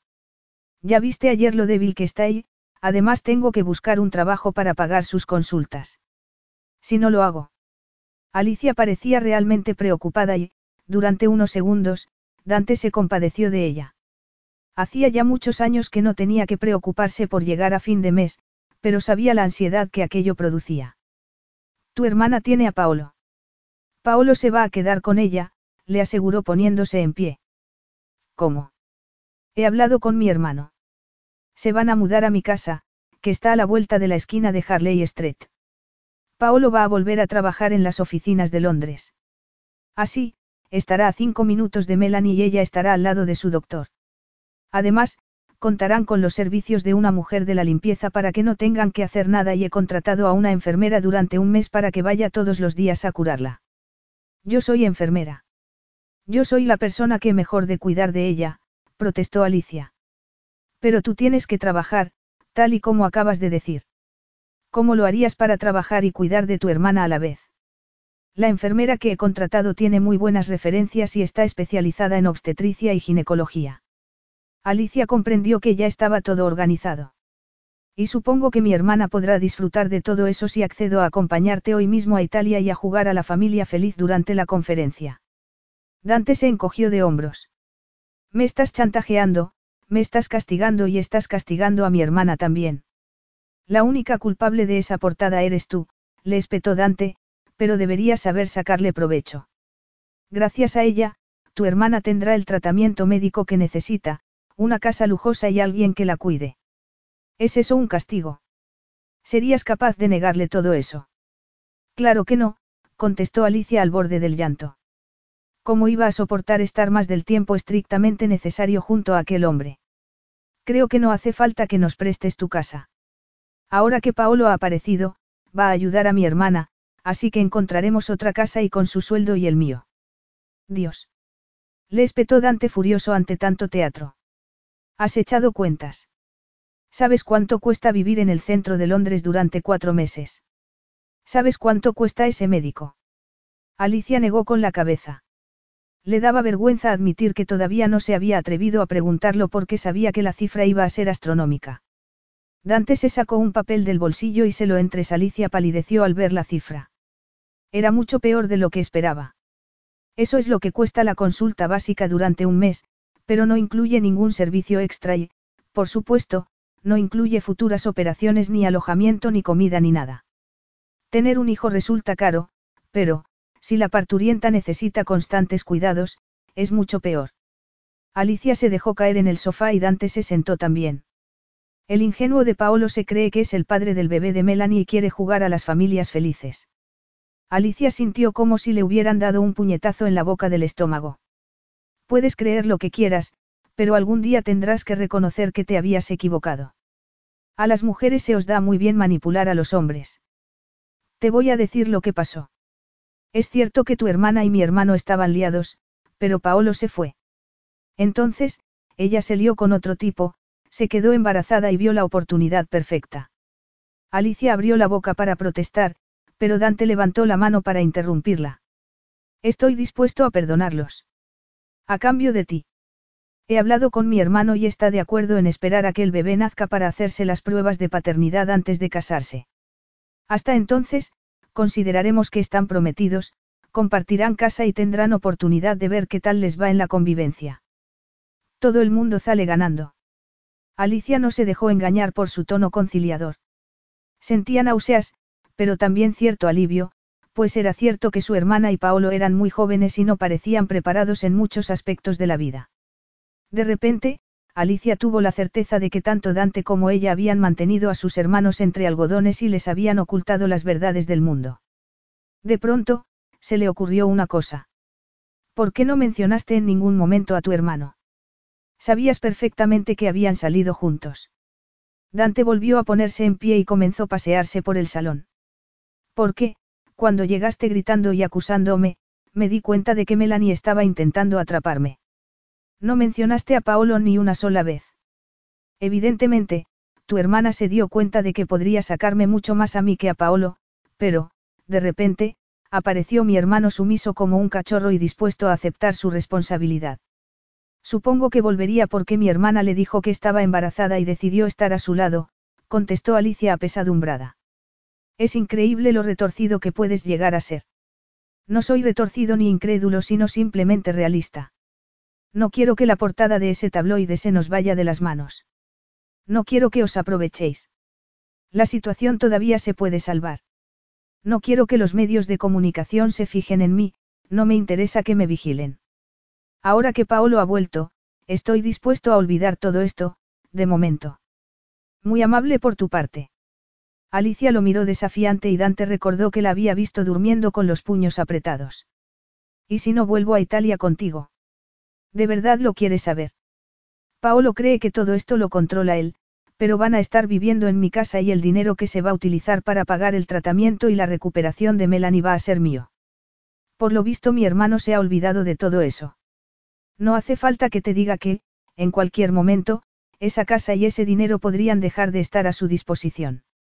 ¿Serías capaz de hacer eso para vengarte de Melanie y de mí? Dante apretó los dientes. No te pongas así, Alicia. Le estoy ofreciendo todo lo que puedo a tu hermana, incluido el poder vivir con Paolo. Tú lo único que tienes que hacer es venirte a Italia conmigo y ser mi invitada. Y mi amante. Dante sabía perfectamente que no iba a poder reprimirse, que, si Alicia accedía a irse con él a Italia, no iba a poder mantener las manos quietas. A lo mejor, Alicia no se había dado cuenta todavía, pero la atracción entre ellos era mutua. Claro, comentó Alicia enfadada. Mientras yo esté contigo, tendrás vigilada a mi hermana para que no te robe la plata de la familia. Dante sonrió. Exactamente. Ninguna de las dos podréis hacer nada sin que yo me entere, pensó. Querida, mi familia no tenía plata. Lo que hay en mis casas me lo he ganado yo con el sudor de mi frente. Aquellas palabras hicieron que Alicia lo mirara confusa que quería decir. ¿Qué más daba? Le emanaba un bledo lo que quisiera decir. Dante agarró su chaqueta, se la puso con elegancia y avanzó hacia la puerta. Me tengo que pasar por mi oficina de Londres a encargarme de un par de asuntos. Vendré a buscarte esta tarde a última hora. Nos vamos a Milán esta noche para estar en el lago como mañana. Ten el equipaje preparado, le indicó. Bueno, la verdad es que es mejor que no hagas ningún equipaje. Ya compraremos la ropa que necesites. Alicia abrió la boca indignada, pero Dante no la dejó hablar. Vendré a buscarte a las siete. Te advierto que no voy a llamar al timbre. Te esperaré durante cinco minutos. Tú verás si te quieres arriesgar o no a declinar mi invitación. Y, dicho aquello y sin mirar atrás, abrió la puerta y la cerró tras él. Capítulo 6. Aquella tarde, exactamente a las siete, Alicia tenía una mano en el pomo de la puerta y de la otra colgaba una pequeña bolsa de viaje. Oía el motor del coche que la esperaba fuera. También oía el reloj. Los segundos y los minutos iban pasando y la desesperación se iba apoderando de ella a pasos agigantados. Le hubiera gustado poder parar el tiempo, soltar la bolsa, meterse en la cama y olvidarse del mundo y de Dante Daquani, pero se había pasado por el hospital y había visto a Melanie y a Paolo, muy enamorados, encantados de estar juntos, con muchos planes, felices ante la idea de irse a vivir al centro de la ciudad. Por primera vez en su vida, su hermana no la necesitaba, así que su suerte estaba echada. Había llegado el momento. No podía permitir que su hermana tuviera que vérselas con Dante, así que tomó aire y abrió la puerta. La estaba esperando el coche que ya conocía. Una de las puertas traseras se abrió desde dentro. El conductor se bajó y Alicia vio una figura sentada en el asiento de atrás. Aunque se estremeció, se obligó a andar. Dante había hecho un gran esfuerzo para no salir del coche. Habían pasado cinco minutos. Cuando ya casi creía que Alicia no iba a ir con él y enfurecido ante la idea de que una mujer lo estuviera haciendo sentirse así, como si estuviera caminando sobre un alambre, le había dicho al conductor que acelerara, pero justo en ese momento, la puerta se había abierto. Has tomado la decisión correcta, le dijo a Alicia cuando se sentó junto a él. No he tenido otra opción, contestó ella. El conductor cerró la puerta, dejándolos a solas en la oscuridad. Dante se obligó a relajarse, a apartar la mirada de ella y a concentrarse en el paisaje que veía por la ventana mientras el coche avanzaba. ¿Cómo van a ser las cosas exactamente? Preguntó Alicia mientras el avión sobrevolaba Inglaterra. Esta noche vamos a dormir en Milán, contestó Dante. Tienes cita en una boutique por la mañana. No vamos a tener mucho tiempo para comprarte todo lo que vas a necesitar. Los invitados van a empezar a llegar en tres días. Alicia lo miró orgullosa. Sabes perfectamente que no puedo permitirme el lujo de comprarme un vestuario nuevo. Te pido que la ropa que elijas sea normal. De lo contrario, tardaré una eternidad en devolverte el dinero. No te preocupes por el dinero. ¿Cómo no me voy a preocupar? Es un gasto innecesario. No, no lo es, contestó Dante mirándola con deseo. Alicia sintió que se derretía. Al ser mi pareja, se supone que tienes que mantener un cierto estatus. Alicia se acordó de la mujer con la que lo había bien las escaleras del hotel. Aquella sí que era una mujer en todos los sentidos. No quería ni imaginarse los vestidos que se suponía que se iba a tener que poner. Una amiga mía va a cuidar de ti, comentó Dante, tiene 80 años, para que lo sepas, añadió al ver que Alicia había creído que sería una de sus amantes. ¿Y qué quieres que piense con la fama que tienes? Le espetó confirmando sus sospechas. Además, todo el mundo va a creer que soy tu última adquisición, así que no me vengas ahora queriendo hacerte el noble. Después de lo que hiciste, ¿qué ibas a esperar? Contestó Dante, a quien se le ocurrían otras formas de hacerle callar la boca. Alicia decidió no discutir y, desde luego, no iba a volver a cometer el error de ponerse en pie en el avión. Te recuerdo que fuiste tú quien me besó. ¿Y qué querías que hiciera? Querías que te dejara decir a voz en grito que era el padre del bebé de tu hermana, que estaba en un hospital en Inglaterra cuando yo no sabía nada de eso. Tenía que hacerte callar de alguna manera. Alicia se echó hacia atrás en su asiento y, de pronto, sintió que se desinflaba. De alguna manera, saber que Dante la había besado con premeditación le había dolido. También la había besado el día anterior, pero la había mirado con frialdad a continuación, como si estuviera realizando un experimento, como si su mundo, a diferencia del de Alicia, no hubiera estallado en llamas. Alicia se despertó de un sueño muy profundo y sintió terror al comprobar que estaba apretada contra un muy fuerte. Estaba oscuro y no sabía dónde estaba. Todo aquello la llevó a comenzar a intentar moverse. Déjame en el suelo, gritó. Tranquila. Tranquilízate, por favor. Te estoy llevando en brazos porque no te has despertado al aterrizar. Inmediatamente, Alicia dejó de luchar y, al instante, lo comprendió todo. Estaba en brazos de Dante, cruzando el pequeño aeropuerto privado de Milán, ya no estaba trabajando en el equipo de ayuda. De repente, algo que hacía mucho tiempo que no sentía, se apoderó de ella. Se sentía a salvo. Alicia miró a Dante, que la miraba impertérrito, y tuvo que hacer un gran esfuerzo para no relajarse contra su cuerpo, así que se mantuvo rígida hasta que llegaron a un coche y la metió dentro. Estaba soñando, no sabía dónde estaba, le explicó. Estamos en Milán. Bienvenida a Italia de nuevo, sonrió Dante. Alicia tuvo entonces el presentimiento de que, en lugar de estar a salvo, estaba en la situación más peligrosa en la que se había encontrado en su vida. Media hora después, el coche aparcó frente a un precioso edificio. Alicia todavía se encontraba ligeramente desorientada y dejó que Dante la guiara hasta un pequeño y antiguo palacio. Una vez en el interior, la condujo hasta una habitación cuya puerta cerró tras darle las buenas noches. A oscuras, se desvistió, se metió bajo las sábanas y se entregó al sueño, que era lo que más necesitaba aquellos momentos. Se despertó a la mañana siguiente cuando alguien llamó suavemente a la puerta. A continuación, entró una chica joven y guapa ataviada con vaqueros y una camiseta informal. Buenos días, la saludó. Buenos días, repitió Alicia somnolienta mientras la chica corría las cortinas. Hecho aquello, se giró y sonrió. A continuación, le habló en un inglés bastante básico. Era evidente que había preparado lo que le tenía que decir.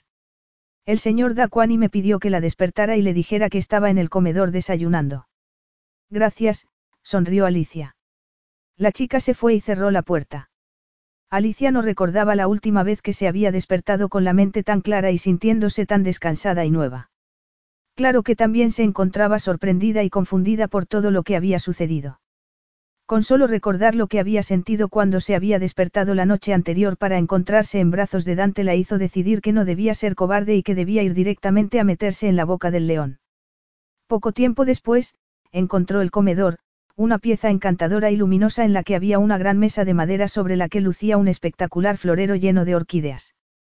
Al otro extremo, estaba Dante Daquani, tomándose un café y leyendo el periódico. ¿Has dormido bien? Le preguntó. Alicia sintió la tensión que había siempre entre aquella sensación de carga eléctrica. Como un bebé, contestó. Cuando se sentó, la joven que la había despertado le puso delante un zumo de naranja, café recién hecho, cruasanes y fruta. Hacía tanto tiempo que no comía. Alicia sintió que le sonaban las tripas, lo que la hizo sonrojarse. Cuando levantó la mirada, comprobó que Dante le estaba sonriendo a la joven, que le estaba sirviendo más café. Aquella sonrisa la hizo tener la sensación de que la habitación daba vueltas. Alicia, te presento a Patricia, la hija de Rosa, mi ama de llaves. Va a pasar el verano trabajando aquí para que su madre pueda descansar. Hola, Patricia, la saludó Alicia. La chica se sonrojó, se rió y se fue. Alicia suspiró. Era evidente que le gustaba Dante. ¿Cómo no le iba a gustar? Alicia decidió distraerse con la comida. Era la primera vez en días que tenía apetito. Aquello le hizo pensar en la pasta que le habían preparado en la casa del lago, en cómo la había tratado el ama de llaves de allí, en cómo la había cuidado. Nos vamos dentro de una hora, anunció Dante dejando el periódico sobre la mesa. Recuerda que hoy tienes día de compras. Tú también vienes. Se sorprendió Alicia. Sí, tengo cosas que hacer en la oficina, así que te dejaré en la tienda y luego pasaré a buscarte. Ah, contestó Alicia aliviada. Ir de compras siempre me ha aburrido mucho, así que no te preocupes, no me pienso pasar horas sentado en una butaca mientras tú te pruebas modelitos. Aunque tienes un cuerpo delicioso, esas cosas no son para mí. Dicho aquello, de repente, Dante tuvo una fantasía en la que Alicia aparecía desnuda envuelta en un trozo de seda y se dio cuenta de que no había otra cosa en el mundo que le apeteciera más que ir de compras con ella. Para no perder la compostura, se terminó el café y se apresuró a ponerse en pie. Nos vemos en el vestíbulo. Alicia se quedó a solas y con la boca abierta. Su cuerpo le parecía delicioso. Al instante, recordó las manos de Dante sobre sus pechos y sintió que los pezones se le ponían muy duros. Para calmarse, le dio un trago al café, pero estaba tan caliente que se abrasó la lengua. Capítulo 7. Vuelvo a recogerte en un par de horas y te advierto que no quiero volver a verte vestida con esas cosas sin forma que llevas. En aquel momento, el conductor le abrió la puerta y Alicia miró a Dante de manera asesina, pero no se le ocurrió nada que decir. Ciao, se despidió Dante. Alicia se dio el gusto de darle con la puerta en las narices, lo que dejó al conductor muy sorprendido.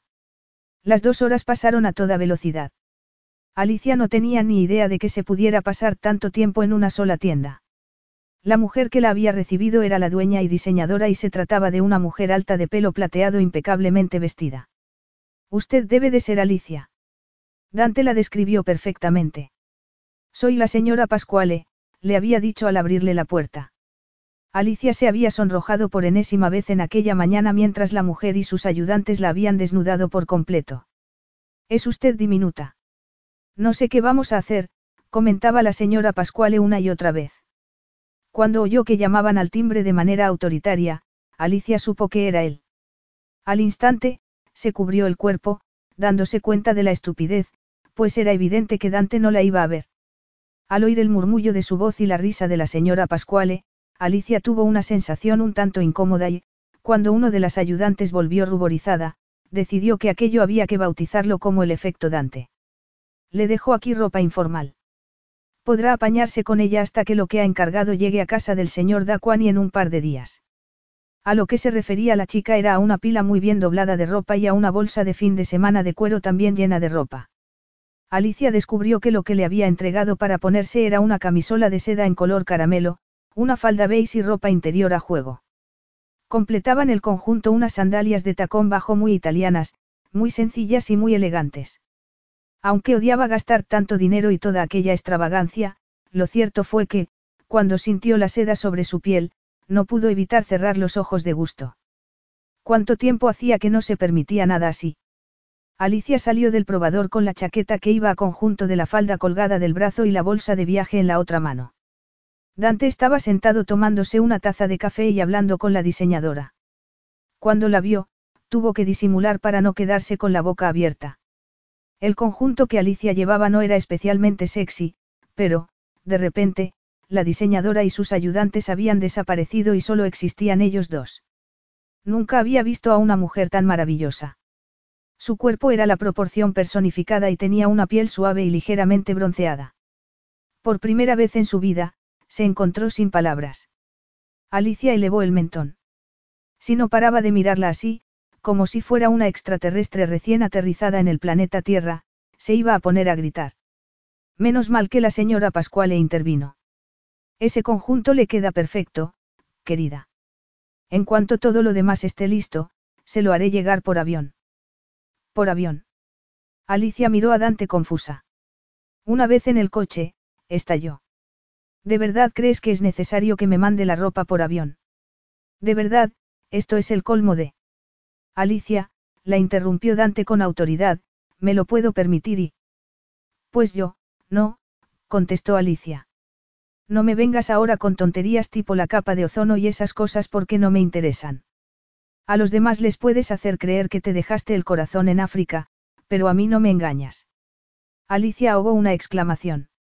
Lo dices como si estuviera fingiendo.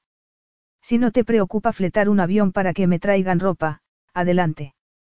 Si después de hacer algo así, puedes dormir con la conciencia tranquila, mejor para ti, pero a mí me parece asqueroso. Dante la miró furioso. Sus palabras le quemaban, pero no le iba a dar la satisfacción de contarle la verdad. Le encantaba verla indignada. Pues, entonces, supongo que también te va a parecer asqueroso lo que va a suceder ahora porque va a venir un helicóptero a buscarnos para llevarnos al lago como. Claro que, si mal no recuerdo, no te dio ningún asco tener un avión a tu disposición para volver a Inglaterra cuando lo necesitaste. Alicia giró la cabeza y se puso a mirar por la ventana. Estaba muy tensa. Se sentía increíblemente expuesta con aquella blusa de seda. La ropa interior que llevaba también era de seda y, cada vez que se movía le recordaba al hombre que estaba sentado a su lado. Si hubiera sabido que sus acciones la iban a llevar a tener que volver a Italia para hacerse pasar por la novia de Dante D'Aquani, habría elegido formar parte de un harén de un jeque del desierto. Total, lo que acababa de vivir en la tienda de la diseñadora había sido como que la lavaran y la mandaran a su tienda. Aunque Dante se moría por sentarla encima de él en su regazo, debía mostrarse frío como el acero y, además, acababa de recordar una cosa. La primera vez que Alicia había montado en helicóptero con él, le había parecido que estaba acostumbrada a hacerlo. Ahora comprendía que era porque debía de haber trabajado con ellos en África. Aquello le hizo sentir algo incómodo que lo mantuvo en silencio, al igual que Alicia, durante el resto del trayecto. La misma ama de llaves de la otra vez recibió a Alicia y la llevó hasta su habitación.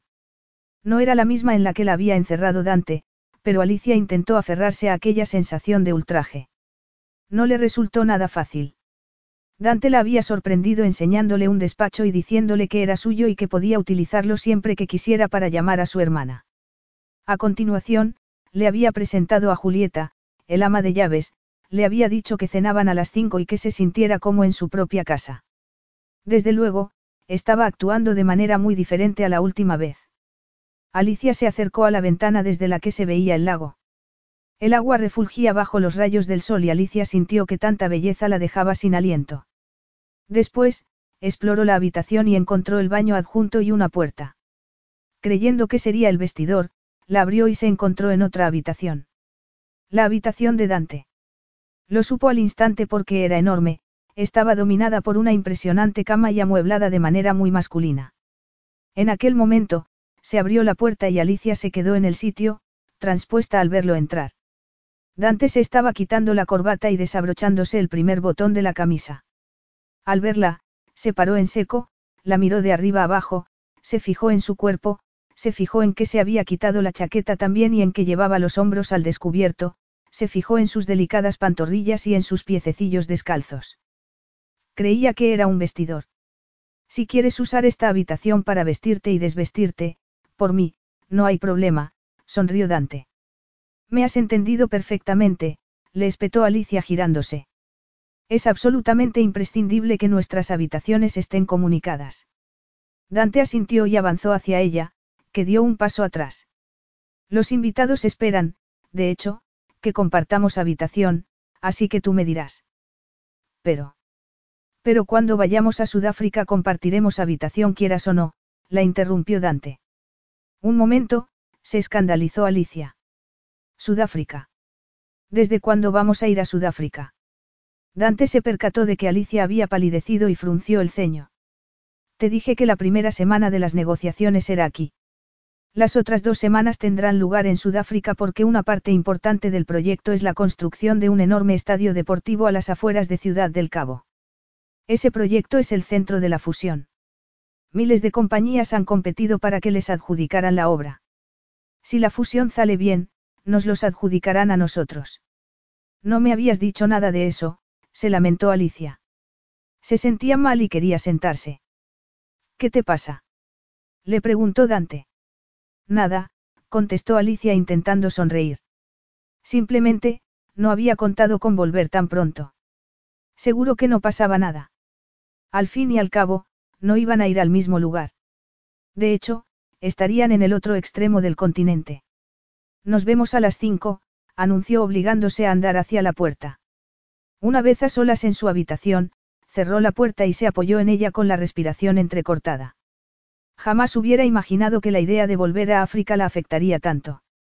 No lo había pasado ni mejor ni peor que los demás trabajadores, pero recordaba el miedo y el dolor se apoderó inmediatamente de su zona lumbar. Claro que podría haber sido mucho peor. Después de que sucediera lo que había sucedido, había conseguido ser fuerte y quedarse en su puesto de trabajo, pero cuando él había llegado había tenido que volver a casa y eso la hacía sentirse culpable, no se sentía a gusto sabiendo que había dejado que un hombre influyera en sus acciones otra vez. Alicia se sentó en la cama. Tenía frío. No quería pensar en él, pero se parecía demasiado a Dante y no pudo evitarlo. Raúl Carro, el doctor Raúl Carro, el hombre que le había robado el corazón, que lo había visto latir en la palma de su mano y lo había hecho pedazos tranquilamente.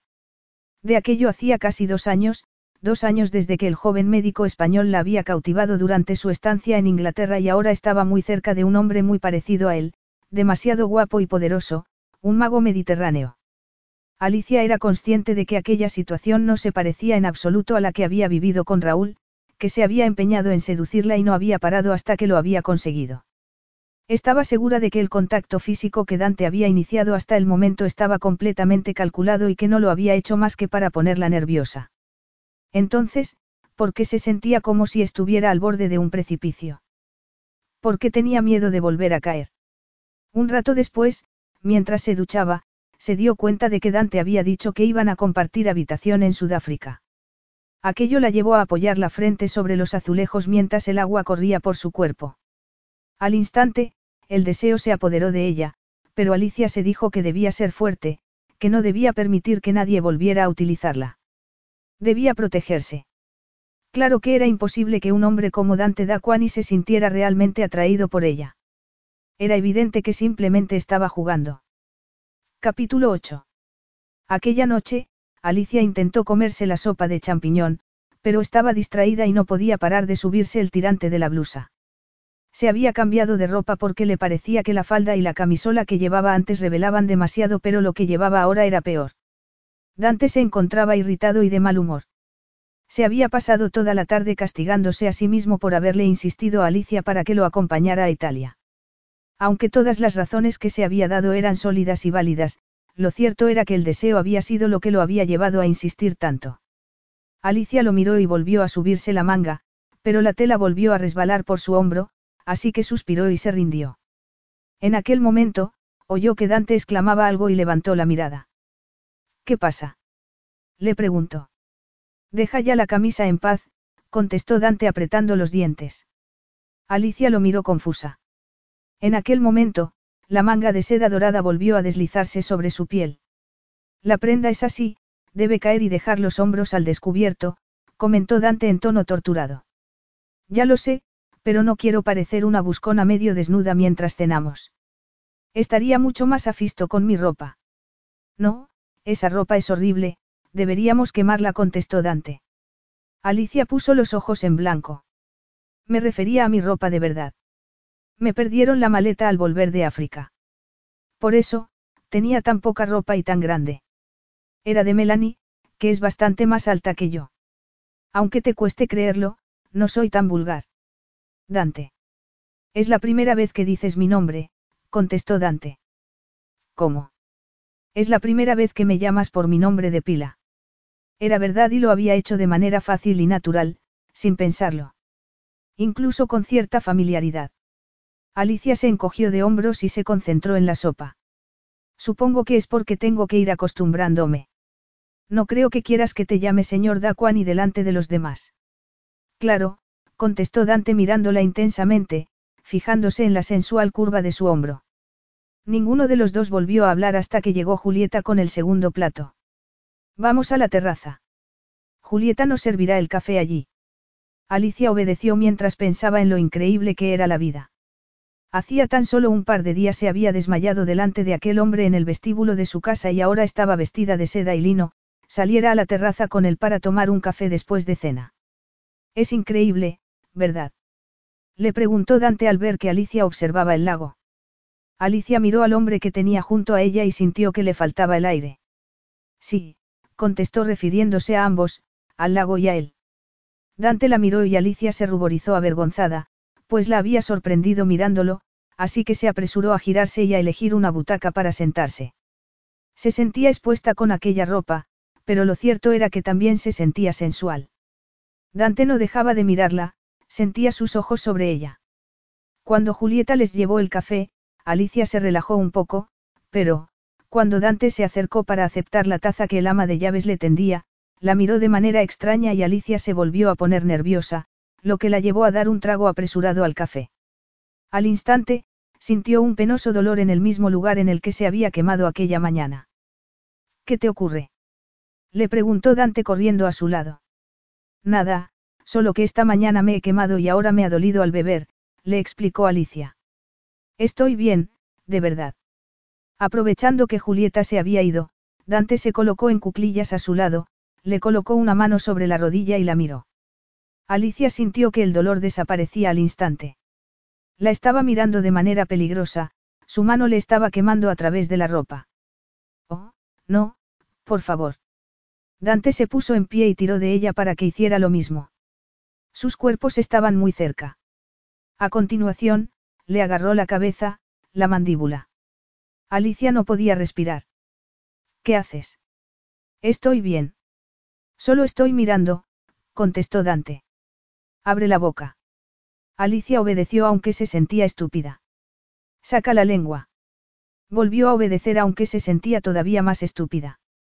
Al ver aquella lengua pequeña y rosada, Dante creyó que enloquecía y, sin pensar en lo que hacía, dejó que la yema de su dedo pulgar resbalara sobre el labio inferior de Alicia, que se apresuró a retirar la lengua. Dante se percató de que su ritmo respiratorio había cambiado y se había acelerado.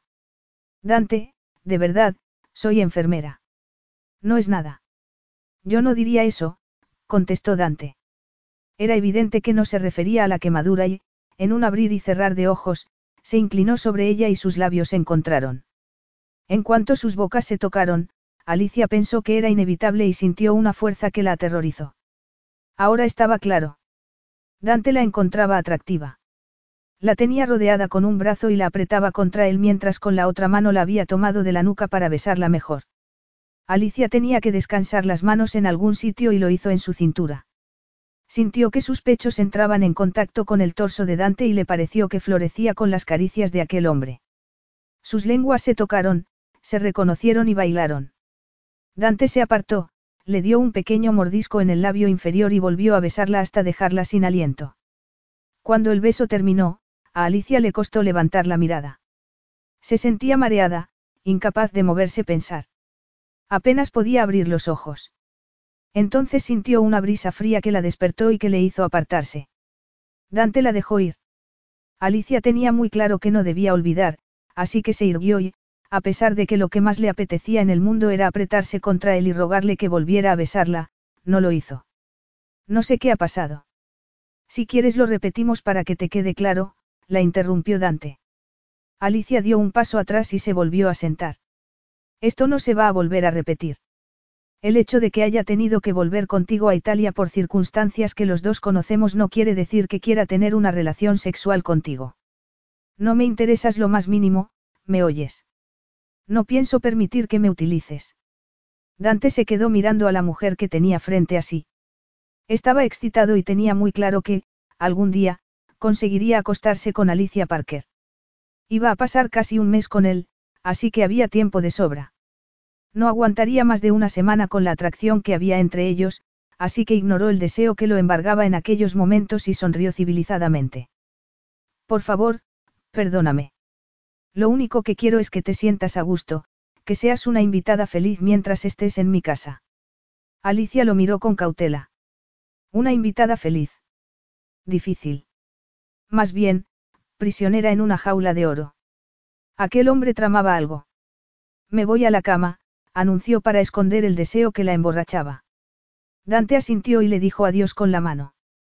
A continuación la observó mientras se iba. Una vez a solas, la expresión de su rostro cambió por completo, tornándose en una expresión tan tensa y siniestra que, de haberla visto Alicia, habría salido corriendo. Capítulo 9. Durante los siguientes dos días, la mansión se transformó y pasó de ser un lugar de calma y tranquilidad a convertirse en un hervidero de actividad de varios servicios de catering. Llegaron más empleados, jardineros y guardias de seguridad y todos se pusieron a trabajar para la llegada de los invitados. Alicia se paseaba agradecida de que Dante estuviera la mayor parte del tiempo encerrado en su despacho.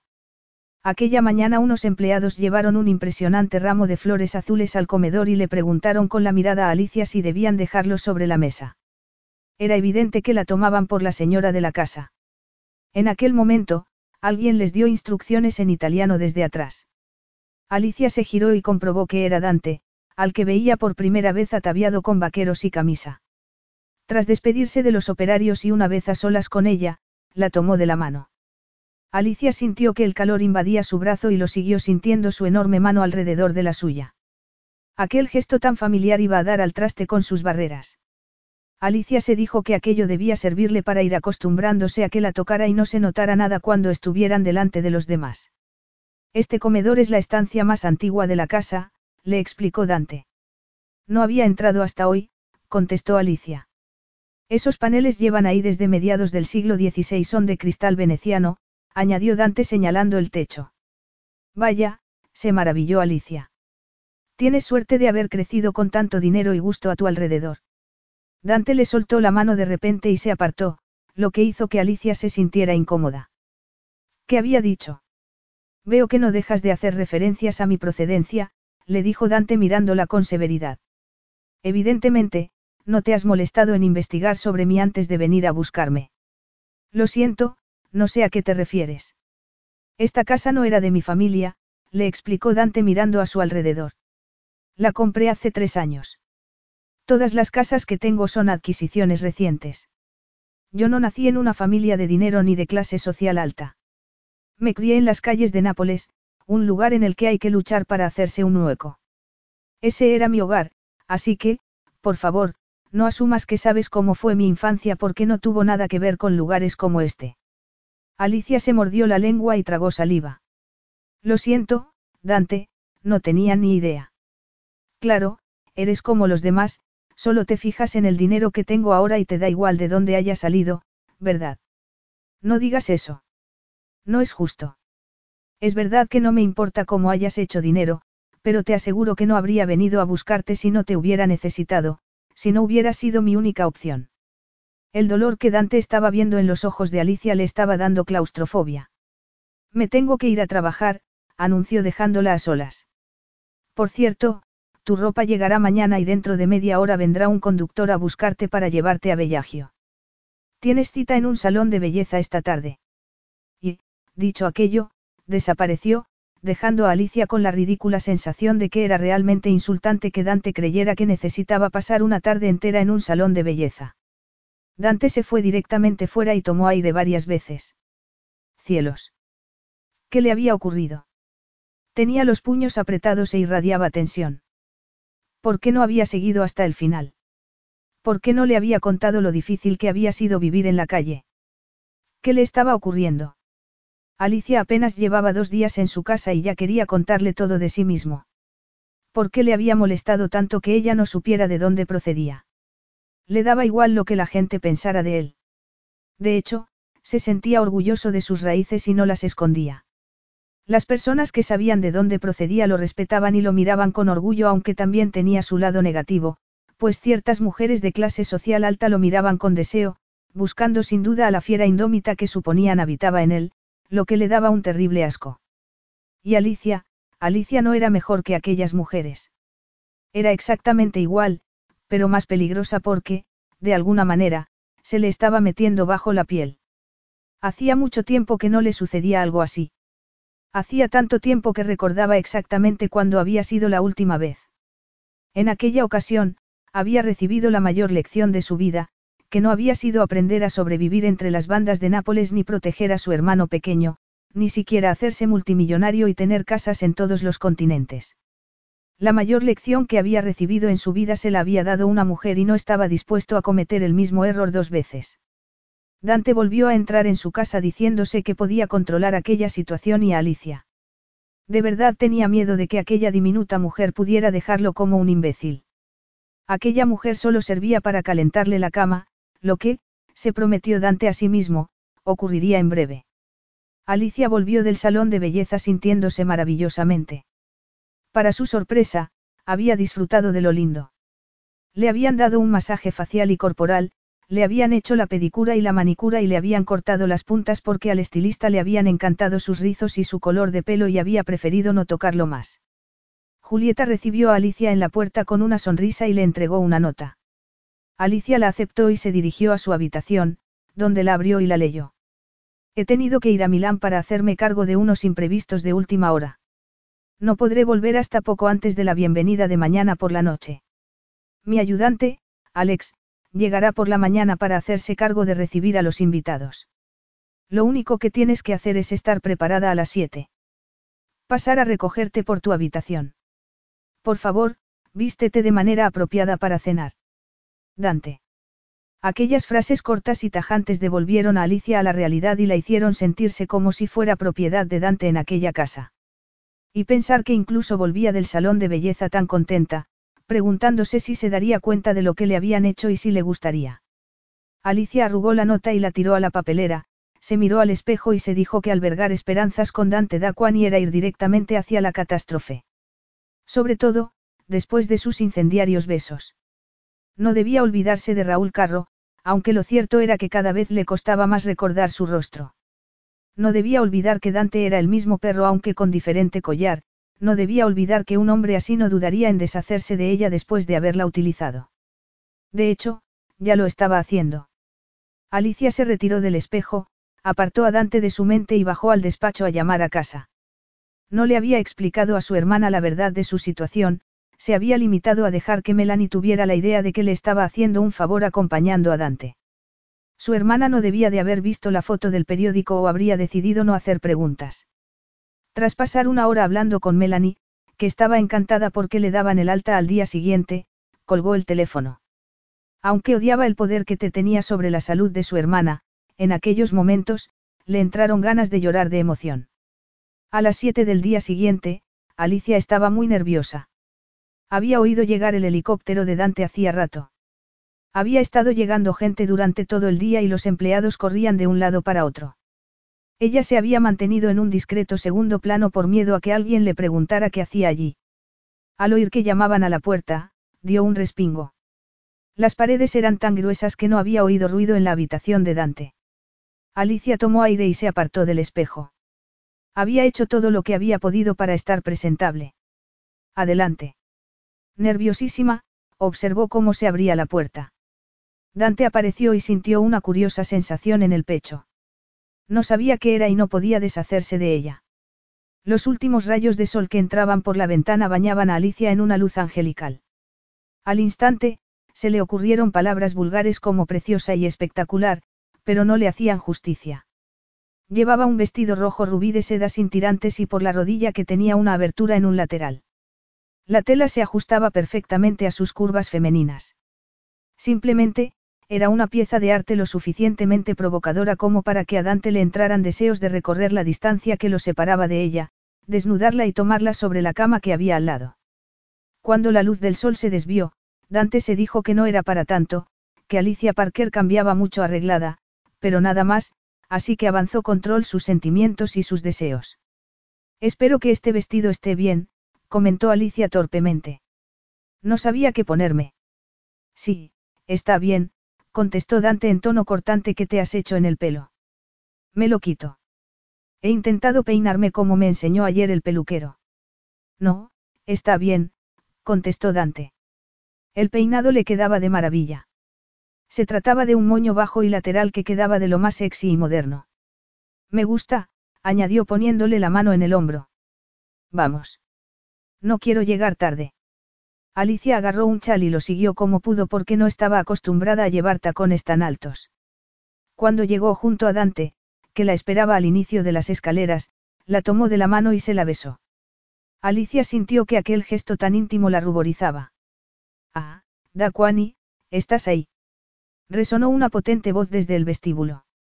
Fue entonces cuando Alicia se dio cuenta de que estaban a la vista de todo el mundo. Lo que Dante acababa de hacer era parte del teatro. Se sintió como una estúpida. Durante un momento había creído que de verdad. Al instante, recuperada la compostura, entrelazó sus dedos con los de Dante como diciéndole, yo también sé actuar, y sonrió. Acto seguido, comenzaron a bajar las escaleras para que Dante le presentara al hombre de la voz estruendosa. Capítulo 10. Alicia le dio un trago al champán e intentó que no se le notara la sonrisa. La escena que la rodeaba era tan diferente a lo que había vivido el año anterior que era casi divertido, pero, cuando miró a Dante, que estaba de espaldas, se le borró la sonrisa de la cara y sintió un calor inusual en el vientre. Dante estaba saludando a unas cuantas personas y Alicia se sentía algo intimidada. Aparte de Buchanan y O'Brien, había otros cinco hombres y dos mujeres, todos con sus ayudantes y consejeros. Todos parecían muy importantes y muy ricos, extremadamente ricos. El hombre de la voz estruendosa había resultado ser Derek O'Brien, el socio que Dante tenía en Dublín. Era evidente que eran muy amigos. Había llegado acompañado por su esposa, una de las pocas privilegiadas a las que se les había concedido el honor de estar presentes aquella semana. Hola, tú debes de ser Alicia, le dijo una mujer de aspecto amable. Alicia asintió y le estrechó la mano, sonriendo tímidamente. Sí, lo siento, pero no sé quién eres tú. Soy Patricia O'Brien, la esposa de Derek. Creo que te lo acaban de presentar. Me ha dicho que viniera para ver qué tal estabas. Alicia sintió una punzada de algo que no supo definir exactamente. Era evidente que Dante no había pensado en ella. Desde que habían puesto un pie en el salón, y los demás lo habían acorralado y ni siquiera se había girado para ver si seguía allí o no. Muchas gracias, contestó Alicia sinceramente agradecida. Veo que, aunque la habían invitado, la mujer de Buchanan no ha venido. Probablemente, porque sabe que la iban a dejar de lado, mi marido, por el contrario, es incapaz de hacer nada sin mí, comentó Patricia. Dicho aquello, miró con devoción a su marido, que estaba en el otro extremo de la habitación, y Alicia sintió envidia. ¿Qué le estaba sucediendo? Nunca había sentido aquel vacío. Alicia sintió que alguien le tocaba la nuca y se giró. Era Dante. La gente que los rodeaba había hecho un pasillo para dejarla pasar, así que Alicia sonrió a Patricia, que le hizo un gesto con la mano para indicarle que se fuera tranquilamente. Dante la colocó a su lado a pesar de que Alicia hubiera preferido quedarse más alejada. Todo el mundo la miraba como si fuera un espécimen al microscopio. Sobre todo, Buchanan, un hombre rotundo de ojos penetrantes. Me gustaría presentaros a Alicia Parker. Alicia saludó con la cabeza y sonrió. No se había parado a pensar que muchos de los presentes se iban a quedar estupefactos al ver aparecer a Dante con una mujer. De alguna manera, aquello hizo que sintiera que estaban juntos en todo aquello. Cuando se sentaron a cenar, Dante no tuvo más remedio que soltar a Alicia, lo que no le hizo ninguna gracia. En un primer momento, se había comportado como un cervatillo asustado, pero, al cabo de un rato, había relajado y había comenzado a charlar tranquilamente. De hecho, la había visto tan tranquila que se había distraído de su propia conversación. En cuanto habían entrado en el salón, se habían separado y lo cierto era que Dante nunca había tenido antes la sensación de querer mantener a una mujer a su lado, lo que era una locura. Debía mantener las distancias. Y, para rematarlo, mientras iban hacia el comedor. Patricia O'Brien se había acercado a él, le había apretado la mano y le había hecho una confidencia en voz baja. Parece una chica encantadora. Dante no se lo esperaba. No sabía qué esperaba exactamente, pero, desde luego, no aquello. Alicia estaba sentada a unas cuantas sillas de distancia de él, junto a Derek, que parecía encantado. Aunque su socio era unos 20 años mayor que él, a Dante le entraron ganas de agarrar a Alicia y ponerla a su lado. No quería que Alicia intentara seducir a su amigo. Aquella idea le dio tanto asco que tuvo que desviar la mirada. La mano derecha de Dante en Inglaterra no había podido acudir a las reuniones de aquella semana y había mandado a su ayudante, Jeremy Gore Black, que estaba sentado junto a él. Lo cierto era que Dante quería que le pusiera al tanto de ciertos datos de suma importancia, pero el tono de voz de aquel hombre, tan monótono, lo estaba irritando. Alicia estaba profundamente agradecida de estar sentada junto a un hombre tan gregario como Derek O'Brien, que estaba encandilando a los presentes con historias de lo más divertidas, pero también estaban pendiente de Dante, que estaba sentado unas cuantas sillas más para allá. Sí, estaba pendiente de sus movimientos, de sus manos y hasta de cómo movía la cabeza cuando hablaba con su interlocutor. Te llamas Alicia, ¿verdad? Alicia asintió y se giró hacia el estadounidense que tenía sentado al otro lado. Se trataba de un hombre inven de apellido Brown, lo recordaba correctamente por lo visto, era el ayudante de Buchanan. ¿Y qué hace una chica como tú en un lugar como este? Yo, contestó Alicia dándose cuenta de que la pregunta había llegado justamente en un momento de silencio, por lo cual todo el mundo estaba pendiente de ella. Estoy aquí porque Dante me ha invitado amablemente, sonrió. ¿Y a qué te dedicas? Trabajas. Alicia se dio cuenta, por el tono arrogante del joven, que no creía que fuera una mujer trabajadora. Sí, soy enfermera y comadrona, contestó muy orgullosa. Alicia acaba de volver de estar un año entero en África, intervino Dante defendiéndola. Alicia contestó entonces a unas cuantas preguntas sobre su estancia en el continente africano. Incluso Dante se sorprendió al saber dónde había estado exactamente, pues se trataba de un lugar increíblemente peligroso. Aquello hizo que se preguntara qué tipo de experiencias habría tenido durante aquel año. Mientras contestaba a una ingente batería de preguntas, su mirada se cruzó con la de Patricia, que le guiñó un ojo, como diciéndole que lo estaba haciendo muy bien. Al instante, Alicia tuvo una maravillosa sensación de éxito, como si hubiera pasado un examen muy importante. Tras tomarse una copa después de cenar, todo el mundo se retiró a sus habitaciones. Alicia y Dante subieron las escaleras juntos. Ya he visto que has sabido cómo conectar con Buchanan. Menos mal porque puede ser un hombre verdaderamente difícil cuando quiere, comentó Dante una vez a solas frente a la puerta de su habitación. Tom me ha contado que su esposa también es enfermera, Así que teníamos un montón de cosas de las que hablar, contestó Alicia. Lo has hecho muy bien. Es de lo que se trata, no. Supongo que, al hacerme pasar por tu pareja, tengo que ir acostumbrándome a que la gente piense que no soy más que una mujer florero. No hace falta que te pongas así. ¿Será que sacas lo peor que hay en mí? Dante se quedó en silencio unos segundos. No sabía que habías estado trabajando en el lugar que has mencionado en África. Al instante, Alicia sintió el dolor en la zona lumbar. Dante se dio cuenta de que había tocado un tema que no le gustaba y se preguntó qué le habría sucedido en África. No había contado con que Alicia tuviera aquel aspecto de su vida y, desde luego, resultaba de lo más contradictorio. No me lo habías preguntado, contestó Alicia encogiéndose de hombros. Bueno, lo cierto es que prefiero no hablar de ello. Dante asintió. Las reuniones de negocios van a tener lugar en la Villa Monastero, que está en Veranna, al otro lado del lago. Iremos y volveremos todos los días en barco. Deberías venir con Patricia a la hora de comer. Mañana será el único día que estaremos trabajando toda la jornada. A partir de pasado mañana solo trabajaremos por las mañanas y tendremos las tardes libres para hacer turismo. Habrá un barco a tu disposición. Muy bien, contestó Alicia a pesar de que no estaba acostumbrada a tanto lujo. Buenas noches, Alicia. Buenas noches, contestó observando cómo Dante se encaminaba hacia su habitación sin mirar atrás. Alicia apenas pudo pegar ojo aquella noche. La idea de que Dante estaba durmiendo muy cerca de ella, posiblemente desnudo, no la dejó dormir. A la mañana siguiente, corrió a la ventana para ver embarcar a los hombres de negocios y, habría sido su imaginación o de verdad Dante se había girado hacia su ventana antes de subir a la lancha. Mientras la lancha se aproximaba a la orilla, Dante sintió que su enfado cada vez era más fuerte. Alicia no había ido a la hora de comer. Patricia, tampoco. Lo cierto era que apenas habían parado de trabajar durante media hora para comer algo, pero aún así. Alicia estaba en la terraza con Patricia cuando oyó el ruido de las motoras. Al instante, sintió que el corazón comenzaba a latirle aceleradamente.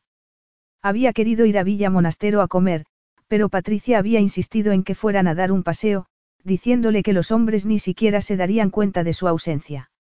No teniendo manera de contactar con Dante, temía que hubiera malinterpretado su actuación, que la tomara como un acto de rebeldía. Hola, Dante, lo saludó Patricia poniéndose en pie y besándolo en ambas mejillas. Alicia es una delicia de compañía. ¿Verdad que sí? Contestó Dante. Por lo visto, Alicia fue la única en darse cuenta de la inflexión de su tono de voz. Ella también se puso de pie y Dante se acercó a ella mientras Patricia iba a saludar a su marido. Te he echado de menos, amor mío, le dijo. Creía que ibas a venir a la hora de comer, añadió agarrándole un mechón de pelo y retorciéndoselo con ternura, ¿qué tipo de juego te traes entre manos? Añadió en voz baja. Ninguno, le aseguró Alicia. Lo que pasa es que no sabía que hubiera sido una orden. Creía que había sido una invitación. Te advierto que no acepto órdenes de nadie, añadió. Dante estaba muy irritado y la única manera que se le ocurrió de librarse de aquel enfado fue besar a Alicia con dureza. Fue un beso breve, pero intenso y ella sintió que el pulso se le aceleraba. Pues tómate esto como te dé la gana, pero te aseguro que antes de que termine la semana nos habremos acostado, le advirtió con crueldad. Nunca, contestó Alicia horrorizada. Eso suceder jamás. La última noche de aquella semana encontró a Alicia hecha un manojo de nervios. Aquella situación, que había comenzado cuando ella había creído que Dante era el padre del hijo de sí hermana, se había convertido en algo completamente diferente, algo que no tenía nada que ver con el mundo exterior, algo que solamente los incumbía a ellos dos. Tras una semana de miradas íntimas y de contacto físico Alicia estaba consumida. Todavía no se habían acostado y no podía dejar de pensar en ello. Alicia miró a Dante, que iba conduciendo el coche. Lo seguían un par de coches más en el que iba el resto de la gente. Se dirigían a cenar al mismo hotel del que Alicia lo había visto salir no hacía mucho tiempo y al día siguiente se iban a Ciudad del Cabo. Alicia ya no podía más, así que decidió sacar a colación algo de lo que se había enterado hablando con Patricia aquella misma tarde. ¿Por qué no me dijiste que estaba haciendo realmente tu avión? Me refiero al que utilizaste para traerme la ropa desde Milán. ¿Por qué no me dijiste que traía huérfanos desde Milán para que pasaran una temporada en el lago haciendo deporte? Dante no se giró hacia ella y permaneció en silencio. Dante. Insistió Alicia. No te lo había comentado porque no es asunto tuyo. Ya lo sé, contestó Alicia dolida, pero, aún así, me gustaría que me lo hubieras dicho, añadió retorciéndose las manos. A Dante no le hizo ninguna gracia que se hubiera enterado. Se sentía absurdamente débil y expuesto. Por favor, no seas falsa. A los demás los has engañado con tu historia de la enfermera devota, pero yo sé muy bien que en África hubo algo más. Tal vez un médico con mucho dinero. Se burló. ¿Qué ocurrió? Las cosas no salieron bien y por eso volviste a casa corriendo para poner en marcha un plan con tu hermana para sacar dinero a otro tipo. Alicia sintió que la ira se apoderaba de ella. Es evidente que tu aparente filantropía es un movimiento calculado para engañar al público. Si no hicieras cosas así, no te respetarían, no serías más que un nuevo rico vulgar y corriente. Es una táctica muy inteligente en este mundo tan políticamente correcto, sobre todo cuando quieres impresionar a los demás, le espetó. Dante apretó el volante hasta que los nudillos se le pusieron blancos. Alicia sabía que había sido un golpe bajo. Patricia se había pasado casi una hora alabando el trabajo que Dante hacía con los huérfanos y los niños de la calle. Dante la miró furibundo y Alicia se estremeció de pies a cabeza. Acto seguido, Le puso la mano en el muslo. Alicia se apresuró a intentar apartarla, pero Dante se limitó a subirla cada vez más hasta que prácticamente llegó hasta sus braguitas. Cuando llegaron al hotel, aparcó el coche y, aprovechando que los demás todavía no habían llegado, le puso la mano sobre el sexo. Alicia estaba profundamente excitada y Dante se había dado cuenta. No podía hablar. Lo único importante es esto. ¿Qué más da lo hagamos o quién seamos?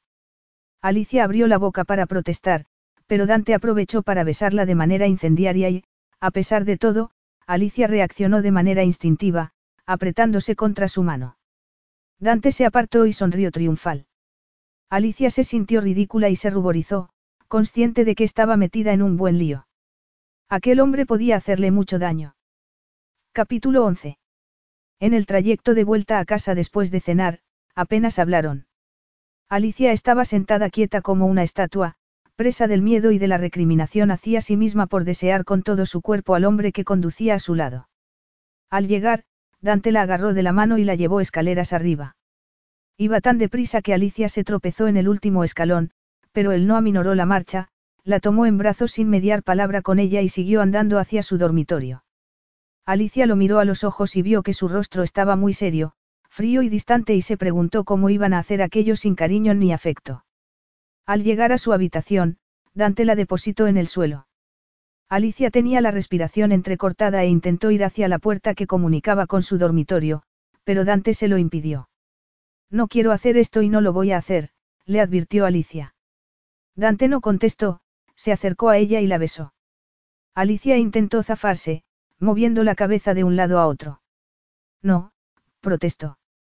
Dante se apoderó de su boca, Alicia volvió a apartarse, pero Dante no se dio por vencido y comenzó a besarla por el cuello.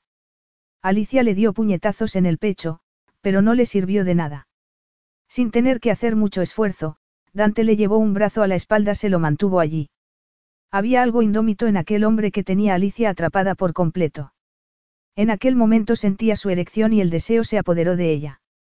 La batalla estaba perdida, le temblaban las piernas, lo cierto era que no quería resistirse. Dante descendió y posó sus labios sobre el escote de Alicia, que llevó la mano que tenía sobre su hombro hacia su cuello, se aferró a su pelo, momento que Dante aprovechó para agarrarla de las caderas con fuerza y apretarse contra ella. Aquel gesto, aquella urgencia, hicieron que Alicia ahogara un grito de sorpresa. Una fuerza suprema recorría su cuerpo, sentía la necesidad de conectar de la manera más íntima con aquel hombre y, de repente, supo que Dante se había dado cuenta. Dante volvió a tomarla en brazos y la condujo hacia la cama. Tras dejarla de pie de nuevo, Alicia no se movió. No se opuso tampoco. Enfadada con él por hacerla sentir débil y consigo misma por aquella respuesta que su mente no quería, lo besó con pasión y con furia. Sus lenguas se encontraron y se entrelazaron. Presa de la ira, Alicia le quitó la chaqueta, que cayó al suelo, Dante se deshizo el nudo de la corbata y se desabrochó la camisa. Al ver su torso desnudo, Alicia se quedó sin respiración y, sin pensar en lo que hacía, puso las palmas de las manos sobre aquella piel bronceada y maravillosa. Quítame el cinturón y los pantalones, le ordenó Dante. Alicia obedeció con manos temblorosas. Cuando acercó las manos hacia el botón de los pantalones, sintió, el calor que emanaba de la erección de Dante. Lentamente, le bajó la cremallera y le rozó con los nudillos en aquel momento, sintió que su erección pulsaba contra la tela de los calzoncillos y que Dante gemía. Al levantar la mirada, se encontró con sus ojos y tuvo la sensación de que eran los únicos habitantes del planeta. En aquellos momentos, solo existían ellos y lo que estaban haciendo. Dante le apartó la mano con impaciencia, se deshizo de los pantalones y de los calzoncillos y quedó ante ella completamente desnudo. Alicia se fijó entonces en que tenía un tatuaje sobre el bíceps derecho. ¿Qué es eso? Le preguntó. El símbolo de mi entrada en una banda callejera, contestó Dante con desprecio. ¿Por qué? Te excita. Alicia negó con la cabeza. ¿Y qué significa? Que no me fío de nadie, contestó Dante. No se fía de mí, pensó Alicia. Sin embargo, no le dio tiempo a seguir aquel hilo de pensamiento, pues Dante le estaba quitando la falda. La blusa no tardó en caer también al suelo. Alicia se quitó los zapatos y Dante la tumbó sobre la cama. Fue entonces cuando Alicia se fijó en lo excitado que estaba. Al instante, sintió que una estela de líquido incandescente le recorría la entrepierna. Definitivamente, estaba preparada para recibirlo, pues su cuerpo la traicionaba por completo. Dante le quitó el sujetador, se tumbó junto a ella y se quedó mirándole los pechos. Tenía los pezones muy duros y parecían pedir a gritos que los acariciara, así que le pasó la palma de la mano sobre uno de ellos. Alicia se estremeció y explotó cuando Dante se inclinó sobre ella, tomó el pezón entre sus labios y comenzó a succionar. Sin pensarlo, arqueó la columna y Dante la tomó de la espalda para acercarla más a él. ¿Qué es eso? Se sorprendió Dante al tocarle la cicatriz que tenía en la zona lumbar. Sin darle tiempo a que contestara, la giró e inspeccionó. Alicia cerró los ojos y se apartó de él con violencia. Menos mal que estaban a oscuras. Alicia se sentó apoyada en el cabecero de la cama y se abrazó las rodillas. Se sentía culpable y avergonzada y tenía miedo. La estaba mirando con compasión. No es nada. ¿Cómo que no? Tienes una cicatriz enorme en la espalda. ¿Cómo te has hecho esa herida? ¿Te duele? Solo a veces, cuando tengo demasiada actividad física. Dante recordó de repente cómo la había cargado al hombro e hizo una mueca de disgusto. Alicia comprendió al instante. No lo sabías, lo tranquilizó. No, pero no tendría que haber sido tan poco cuidadoso. Hubo algo en su tono de voz que hizo que Alicia bajara la guardia y se olvidara de su intención de no contarle nada. Me lo hice hace aproximadamente cinco meses. La milicia rebelde rodeó el campamento en el que estábamos y comenzó a disparar. Mataron a 20 personas. A mí solo me hirieron. Tuve suerte. Dante se levantó de la cama y se puso los pantalones. Sabía perfectamente que Alicia estaba intentando atarle importancia al asunto.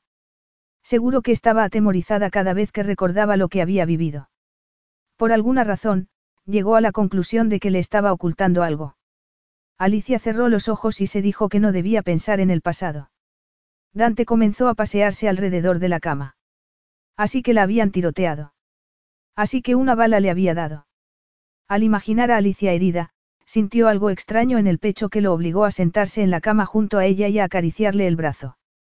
A pesar de lo que le acababa de contar, seguía deseándola. Alicia, murmuró. Alicia levantó la mirada. Parecía desesperada, lo que sorprendió a Dante. La idea de que alguien le hubiera pegado un tiro lo desazonaba de tal manera que le hubiera gustado tomar a Alicia entre sus brazos y no separarse de ella jamás. Estoy bien. De verdad, le aseguró Alicia. Pero no era cierto. De repente, lo estaba recordando todo. Imágenes, rostros de muertos, peligro. La única manera de evitar aquella pesadilla era entregarse a Dante, a aquel hombre cuyo deseo la paralizaba. Entre sus brazos, se sentía a salvo. El deseo volvió a apoderarse de ella con fuerza. Alicia era consciente de que estaba jugando con fuego para olvidarse del dolor aunque solo fuera durante un rato. Necesitaba sentirse viva, necesitaba que aquel hombre le contagiara su fuerza. El hecho de que se fuera a dejar seducir, Alicia prefirió no pensarlo. Raúl Carro jamás la había excitado tanto. Sin pensarlo dos veces, se tumbó boca arriba, flexionó las rodillas y se quitó las bragas. Dante la miró confuso, pero no tardó en comprender, se puso en pie, se quitó los pantalones de nuevo, volvió a tumbarse a su lado. Alicia suspiró aliviada.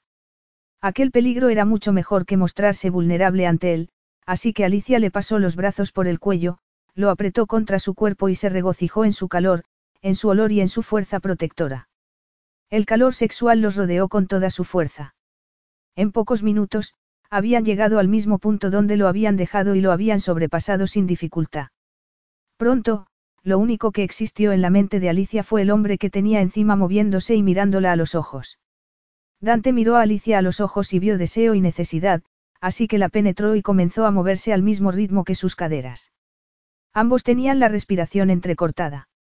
Alicia nunca se había sentido tan bien, nunca había sentido tanto, nunca había tenido tantas sensaciones. Mientras Dante la penetraba una y otra vez, buscó su boca y lo besó con la respiración entrecortada.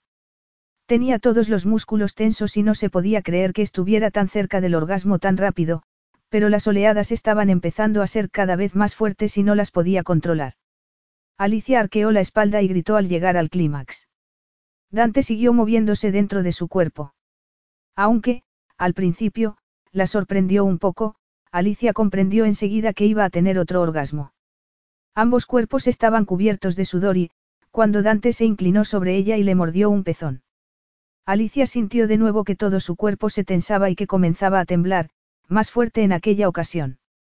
Esa vez, Dante también se tensó y, antes de derrumbarse sobre ella, depositó su semilla en su interior y, en aquel momento, Alicia lo entendió todo y tuvo la sensación de que todo tenía sentido en su vida. Tras tomar varias bocanadas de aire, Dante reunió fuerzas para tumbarse boca arriba al lado de Alicia.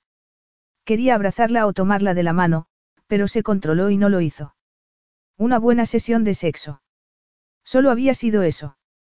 La única vez en su vida en la que le había ocurrido lo mismo que en aquellos momentos había sido desastrosa, la única vez en su vida que había sentido deseos de abrazar a la mujer con la que se acababa de acostar le había costado muy caro. No le había vuelto a suceder desde entonces. Aquello demostraba que no debía fiarse de Alicia. Era igual que la otra. Dante se puso en pie y, de repente, oyó que Alicia estaba llorando. Al girarse, comprobó que tenía los ojos cerrados y el brazo puesto sobre ellos y que las lágrimas le resbalaban por las mejillas. Alicia. Alicia abrió los ojos y retiró el brazo, se sentó en la cama con indiferencia y recogió su ropa. Hecho aquello, fue hacia la puerta de su habitación. Sorprendido, Dante solo pudo mirarla. Para que lo sepas, estoy tomando la píldora, así que no habrá consecuencias, le dijo. Y, dicho aquello, desapareció. ¿Cómo se atrevía? Furioso, Dante fue hacia la puerta, pero se paró en seco.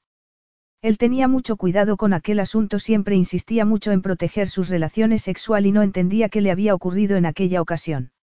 Estaba furioso consigo mismo. Al recordar lo que había pasado, volvió a excitarse. Desde luego, si Alicia creía que se comportaba así con todas las mujeres tenía razones para haberse enfadado. Mientras se duchaba, se preguntó por qué se habría puesto a llorar. Habría sido por algo que él había hecho. Lo que le acababa de ocurrir era tan enorme que todavía no comprendía. Mientras se daba una ducha, Alicia recordó las manos de Dante, recordó lo que le habían hecho sentir, recordó la vulnerabilidad que se había apoderado de ella cuando le había tocado la cicatriz y decidió que no quería pensar en ello. No se podía creer que Dante no hubiera pensado en ponerse un preservativo. Para ser sincera consigo misma, ella solo había pensado en el asunto de la protección cuando todo había terminado ya. Se habría dado cuenta de que estaba llorando. Se habría dado cuenta de que la había conmovido hasta las lágrimas con su cuerpo. Había llorado porque era la primera vez en su vida que experimentaba tanto placer, había llorado porque durante el último año había reprimido su parte emocional. No le había quedado más remedio. Había sido cuestión de supervivencia. Sin embargo, aquel hombre le había hecho volver a sentir de nuevo. Alicia había querido sentirse viva otra vez y ahora no sabía si iba a ser capaz de soportar la situación. Se había acostado con Dante creyéndose una mujer sofisticada, pero ahora ya no estaba tan segura. Tras secarse, se metió en la cama y se preguntó cómo era posible que aquel hombre le hubiera devuelto algo tan precioso, aquello que le había arrebatado otro. Capítulo 12. Al llegar a Ciudad del Cabo, Alex, el ayudante de Dante, se lo llevó para tratar unos asuntos de última hora y Alicia subió sola a ver la suite que les habían dado en el hotel, propiedad de un amigo de Dante. Dante le había dejado muy claro que, una vez en África, no había escapatoria, que iban a tener que dormir juntos. A pesar de que había conseguido escapar a cualquier contacto físico con él, estaba nerviosa y evitaba sus miradas. Una vez deshecho el equipaje bajó a dar una vuelta y, estando en la recepción esperando para que le dieran un mapa de la zona, oyó una voz inconfundible a sus espaldas. Vaya, vaya, vaya, pero si es Alicia Parker. Qué pequeño es el mundo. Alicia se giró lentamente y se encontró con la mujer que había competido con ella durante años. Primero, en la escuela de enfermería y, años más tarde, en el hospital. Lo peor había sido que había terminado compitiendo con ella por un hombre y ambas habían sufrido. Vaya, Serena Cox. Hola. La aludida sonrió de manera desagradable. Serena Goreblack, la corrigió. Estoy casada con Jeremy, añadió señalando a un hombre que estaba en el mostrador. Alicia lo miró. Lo había conocido en una cena en el lago. Como y sabía que trabajaba en la empresa de Dante en Londres. Qué cruel coincidencia. ¿Y tú con quién has venido? Quiso saber Serena. Con Dante Daquani, contestó Alicia.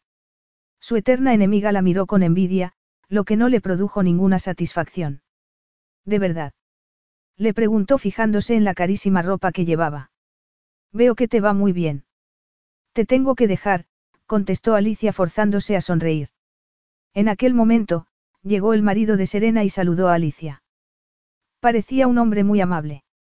Mira, cariño, me acabo de encontrar con Alicia Parker, fuimos compañeras de trabajo en el Royal hace unos años, le dijo Serena a Jeremy.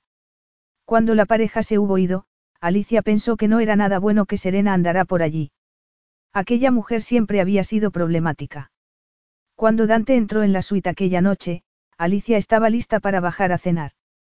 Se había puesto un vestido de seda color crema que enfatizaba sus curvas. De repente, aunque no había querido ni mirarla, la recordó desnuda en su cama y sintió que el deseo se apoderaba de él. Mientras se vestía de gala para la cena pensando en que le encantaría deshacerle, eh, moño que le habían hecho en la peluquería y despojarla de aquel vestido, se dijo que debía controlarse, que ya tendrían tiempo luego. Ya estoy, vamos, anunció Dante. Alicia se giró hacia él. Se había mantenido de espaldas todo el tiempo para no verlo desnudo. Una en la puerta y antes de cerrarla, Dante se quedó emedola intensamente. ¿Qué pasa? Vamos a llegar tarde. Sin mediar palabra, la tomó entre sus brazos y la besó. Al instante, Alicia sintió que la pasión de la noche anterior volvía de nuevo, gimió excitada y desesperada. Dante, no me pienso volver a acostar contigo. Esto no entraba en el trato, le aseguró desesperada. Por favor. El trato ha cambiado, contestó Dante. Antes te ibas a hacer pasar por mi pareja, pero ahora vas a tener que actuar como si realmente lo fueras en todos los aspectos. Piénsalo bien. ¿Por qué te quieres negar un placer así? Alicia lo miró confusa. Es solo sexo, Sexo maravilloso, no hace falta que nos caigamos bien, ni siquiera que nos respetemos a la mañana siguiente, le aseguró Dante. Alicia se estremeció ante aquellas palabras. Por lo menos, Raúl Carro había escondido su deseo tras una falsa máscara de amor. Dante no se molestaba en hacer esas cosas y, de cierta manera, debería estarle agradecida por ello. Alicia comenzó a avanzar por el pasillo y Dante la siguió.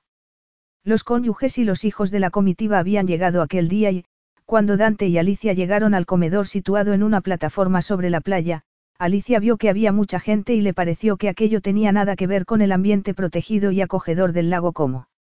Casi inmediatamente, se dio cuenta de que Serena estaba mirando y, de manera automática, le apretó la mano a Dante, que se la había agarrado nada más salir del ascensor.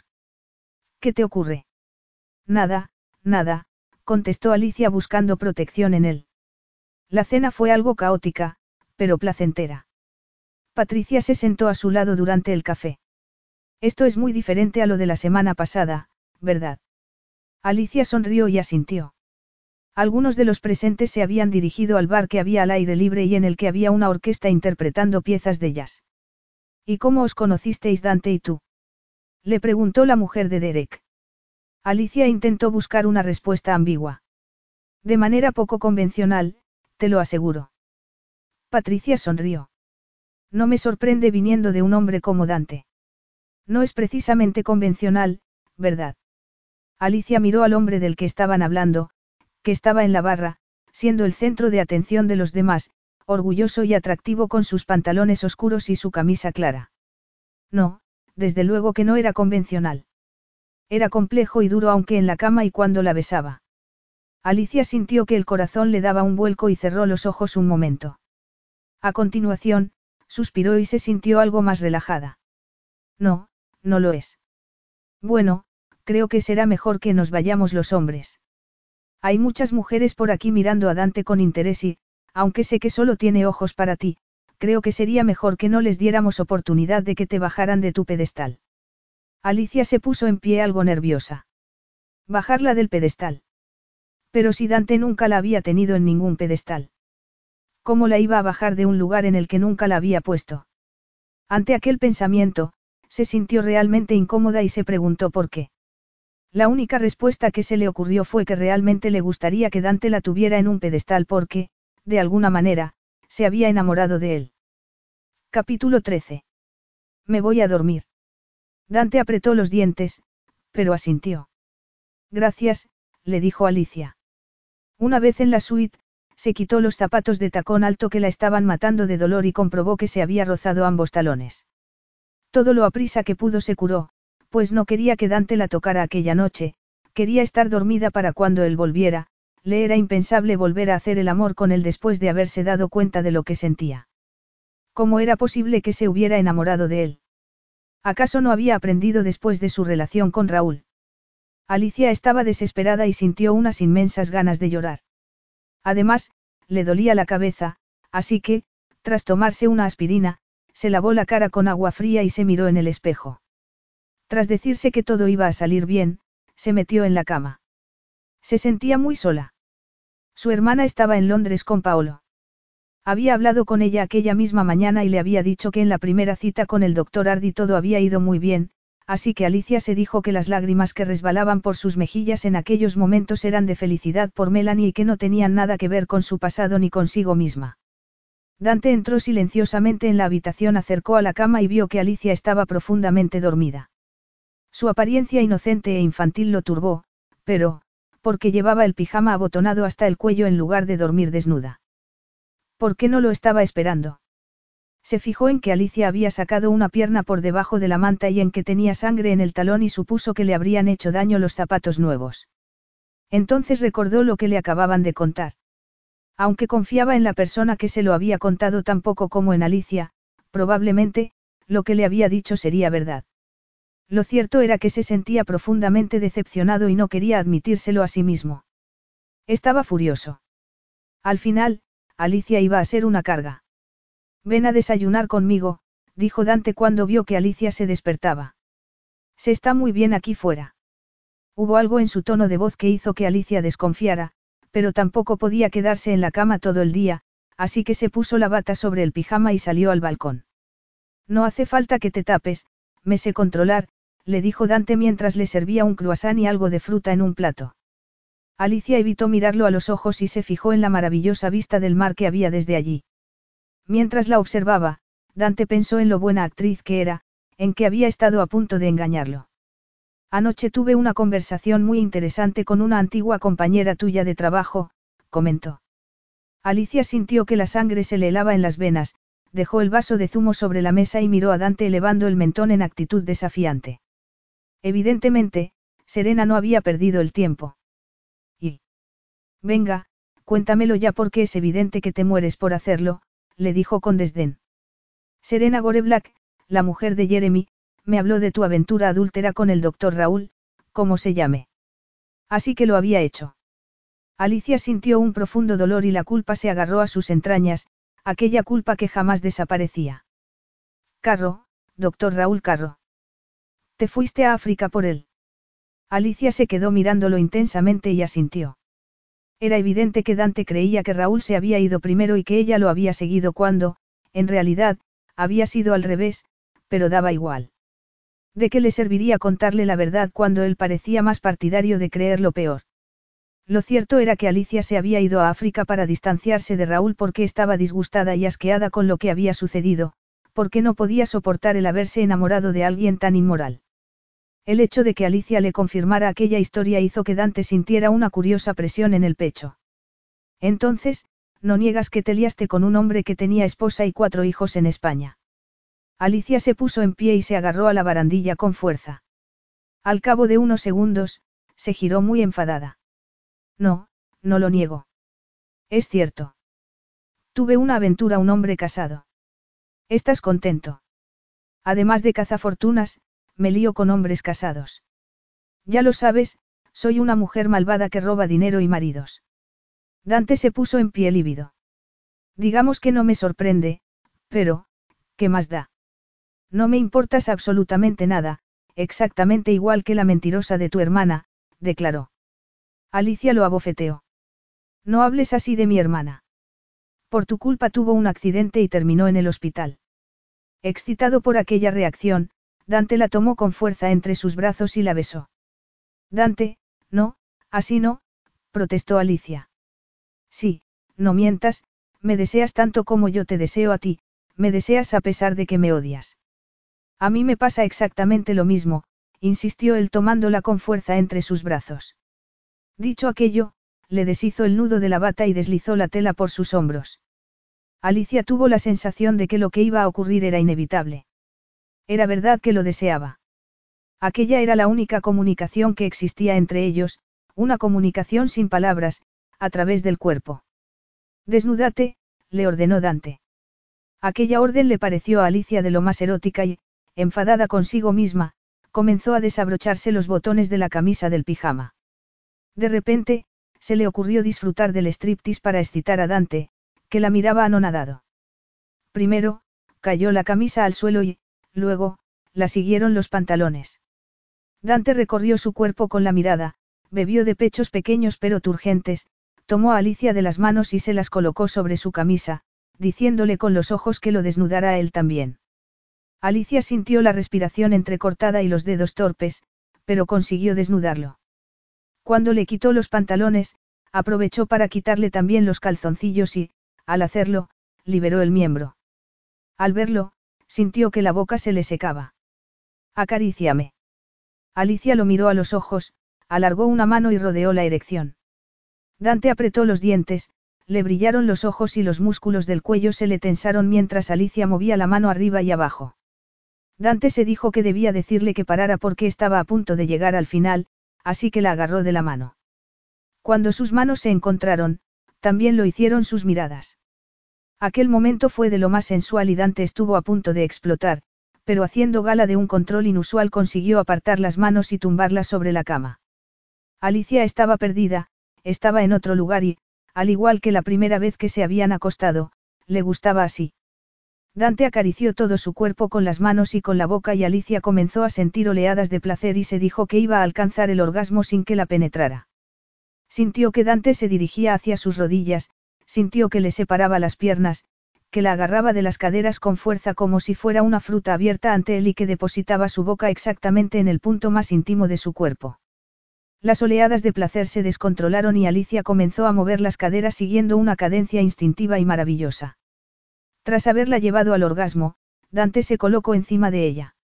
Entonces Alicia comprendió que se había entregado a él con tanta facilidad porque Raúl Carro nunca la había hecho sentir así. Aquello le dio miedo. Literalmente, era vulnerable a él y aquel hombre la iba a destrozar. Por favor, Dante, no puedo más. Pero si no hemos hecho más que empezar, le aseguró Dante. Cuando me vaya, tendrás algo que recordar. Y, dicho aquello, la penetró y la condujo una y otra vez a un lugar que Alicia no conocía. Al principio, lo hizo con lentitud y languidez, pero la segunda vez fue urgente y apasionada.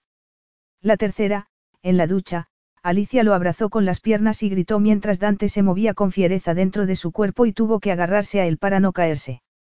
Cuando la depositó sobre la cama desnuda y exhausta, se vistió con tranquilidad y le dijo que pasaría a buscarla a las siete para salir a cenar.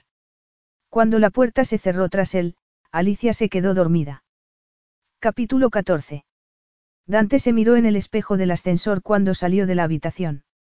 Seguía siendo el mismo, pero no se sentía igual tras haber hecho el amor varias veces con Alicia.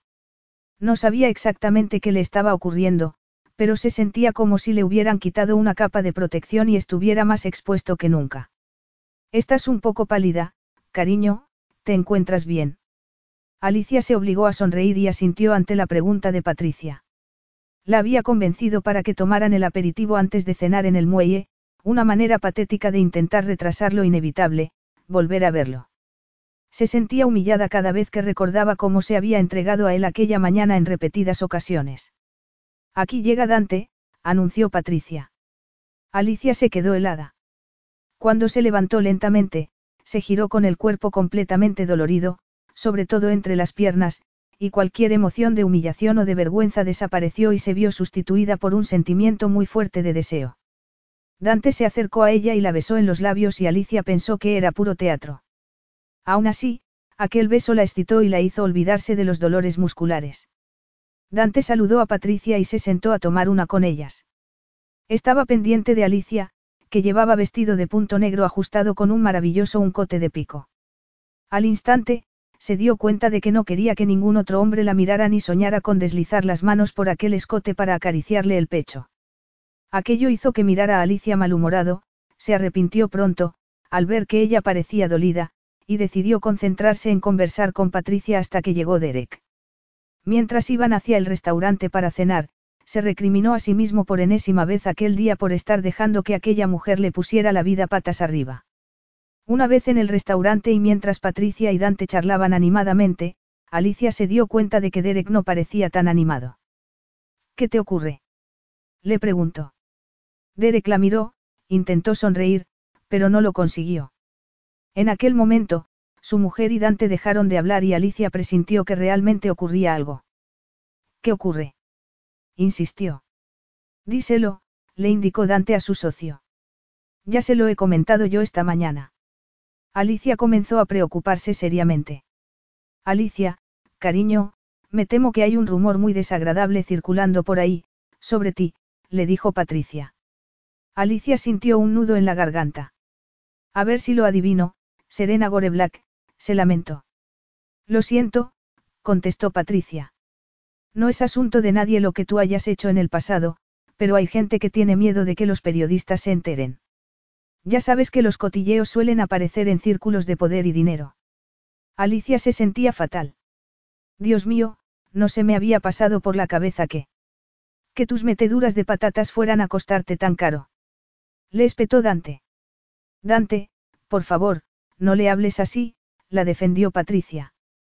Da igual, intervino Alicia con voz trémula. La verdad es, la verdad es, que es cierto, confesó. De alguna manera, es cierto, añadió con voz fuerte, pues no se quería hacerla mártir.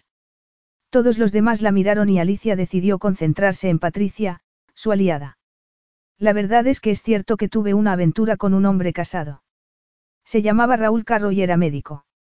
Sin embargo, yo no sabía que estaba casado, le explicó con amargura y sin querer mirar a Dante por miedo a ver en sus ojos que no creía su versión de los hechos. Estuvo un par de meses en el hospital en el que yo trabajaba, era español, no llevaba ni alianza ni nada parecido y no mencionó a su esposa ni a sus hijos en ningún momento, continuó encogiéndose de hombros. Era alto, moreno y muy guapo, casi un dios, y cuando me pidió salir. No te pudiste resistir, sonrió Patricia comprendiendo perfectamente la situación. Oh, cariño, supongo que fue espantoso cuando te enteraste. Sí, horrible, contestó Alicia. Sobre todo, cuando me enteré de que no solamente había estado saliendo conmigo sino con la mitad del hospital. Lo descubrí al final. Serena Cox, que era su apellido de soltera, fue otra de sus víctimas. De hecho, fue ella quien se enteró de que estaba casado y se encargó de llamar a su esposa, pero tuvo mucho cuidado de absolverse misma de cualquier culpa. Siempre negó que hubiera tenido una aventura con él. Lo peor fue que le contó la historia a un periódico local y dio los nombres de varias enfermeras para que nadie se fijara en ella, concluyó. No llegó a la prensa nacional, pero... No podía olvidar aquel titular tan horrible. Médico sin escrúpulos seduce a la mitad del hospital mientras su pobre esposa lo espera en casa. Esto se pone cada vez mejor, comentó Dante. Por primera vez, Alicia pensó en cómo afectaría aquello también a Derek, que había invertido todo lo que tenía en aquella fusión y tenía que mantener a cuatro hijas. Alicia sintió ganas de vomitar. Y ahora vuelve a servirse de la misma historia para dejarte mal. Protestó Derek. Alicia se encogió de hombros a pesar de que sentía pánico porque era evidente que Dante no creía nada de lo que acababa de decir. Supongo que no ha querido dejar pasar la oportunidad. Derek se secó la frente perlada de sudor. No tengo nada en contra de Gore Black. Es un buen hombre, pero creo que no se ha casado con una buena mujer. Creo que lo mejor sería que se fuera. No queremos personas que metan cizaña, ¿verdad, Dante? No, claro que no, contestó el aludido. Alicia pensó que debía de estar arrepintiéndose de haberla llevado allí con él y se sintió fatal por ser la protagonista de un escándalo en mitad de unas negociaciones tan importantes. Alicia, no te preocupes, le dijo Patricia cuando se despidieron al terminar la cena. Derek está tan enfado que no me sorprendería que mañana por la mañana esa mujer ya se hubiera ido. Alicia le apretó la mano. Oh, no, por favor. Eso no haría sino empeorar las cosas. Pero Patricia le acarició la mejilla, le dio las buenas noches y volvió a insistir en que no se preocupara. Un rato después, tras ducharse, Alicia salió a su habitación y la encontró vacía. Sin embargo, vio que Dante estaba sentado en el balcón tomándose una copa de vino. Parecía tan frío y distante que se asustó. Creería que se lo había inventado todo. Dante, le dijo asomándose. Dante giró la cabeza y la miró con frialdad. Vete a la cama, Alicia. No estoy de humor para aguantar más mentiras. Dolida, Alicia se giró y volvió a entrar en su habitación, se metió en la cama y se hizo un ovillo, pero no se pudo dormir hasta que no oyó entrar a Dante mucho tiempo después. Dante se tumbó a su lado, pero no hizo amago ni de abrazarla ni de hacerle el amor.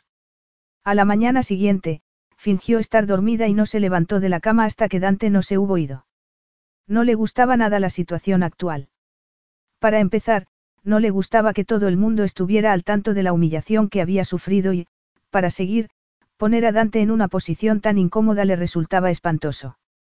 Lo mejor era que se fuera. Sí, tenía que irse. No había otra opción.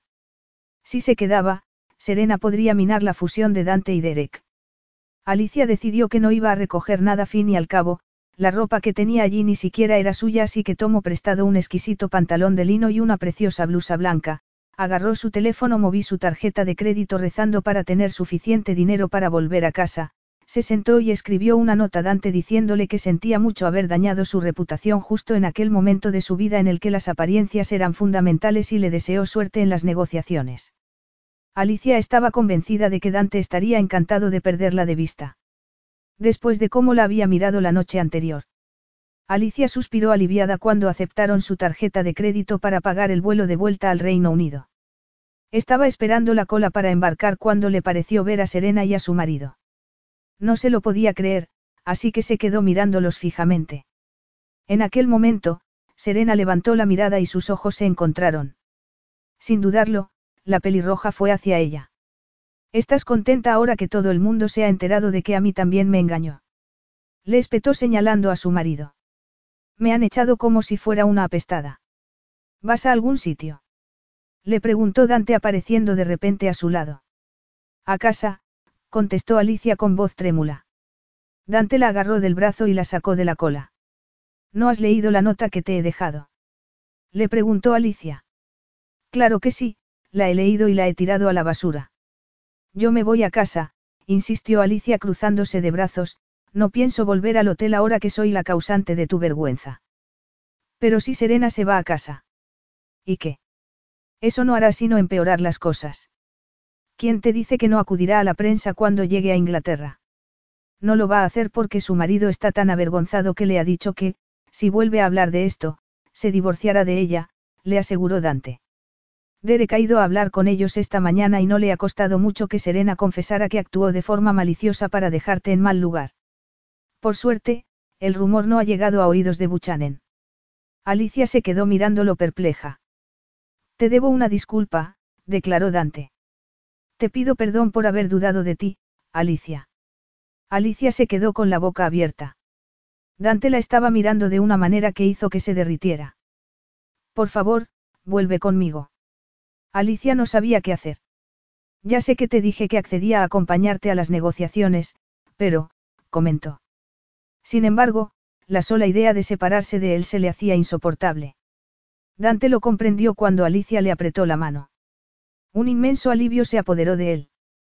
Capítulo 15. Mientras Dante conducía, Alicia intentó ordenar sus pensamientos.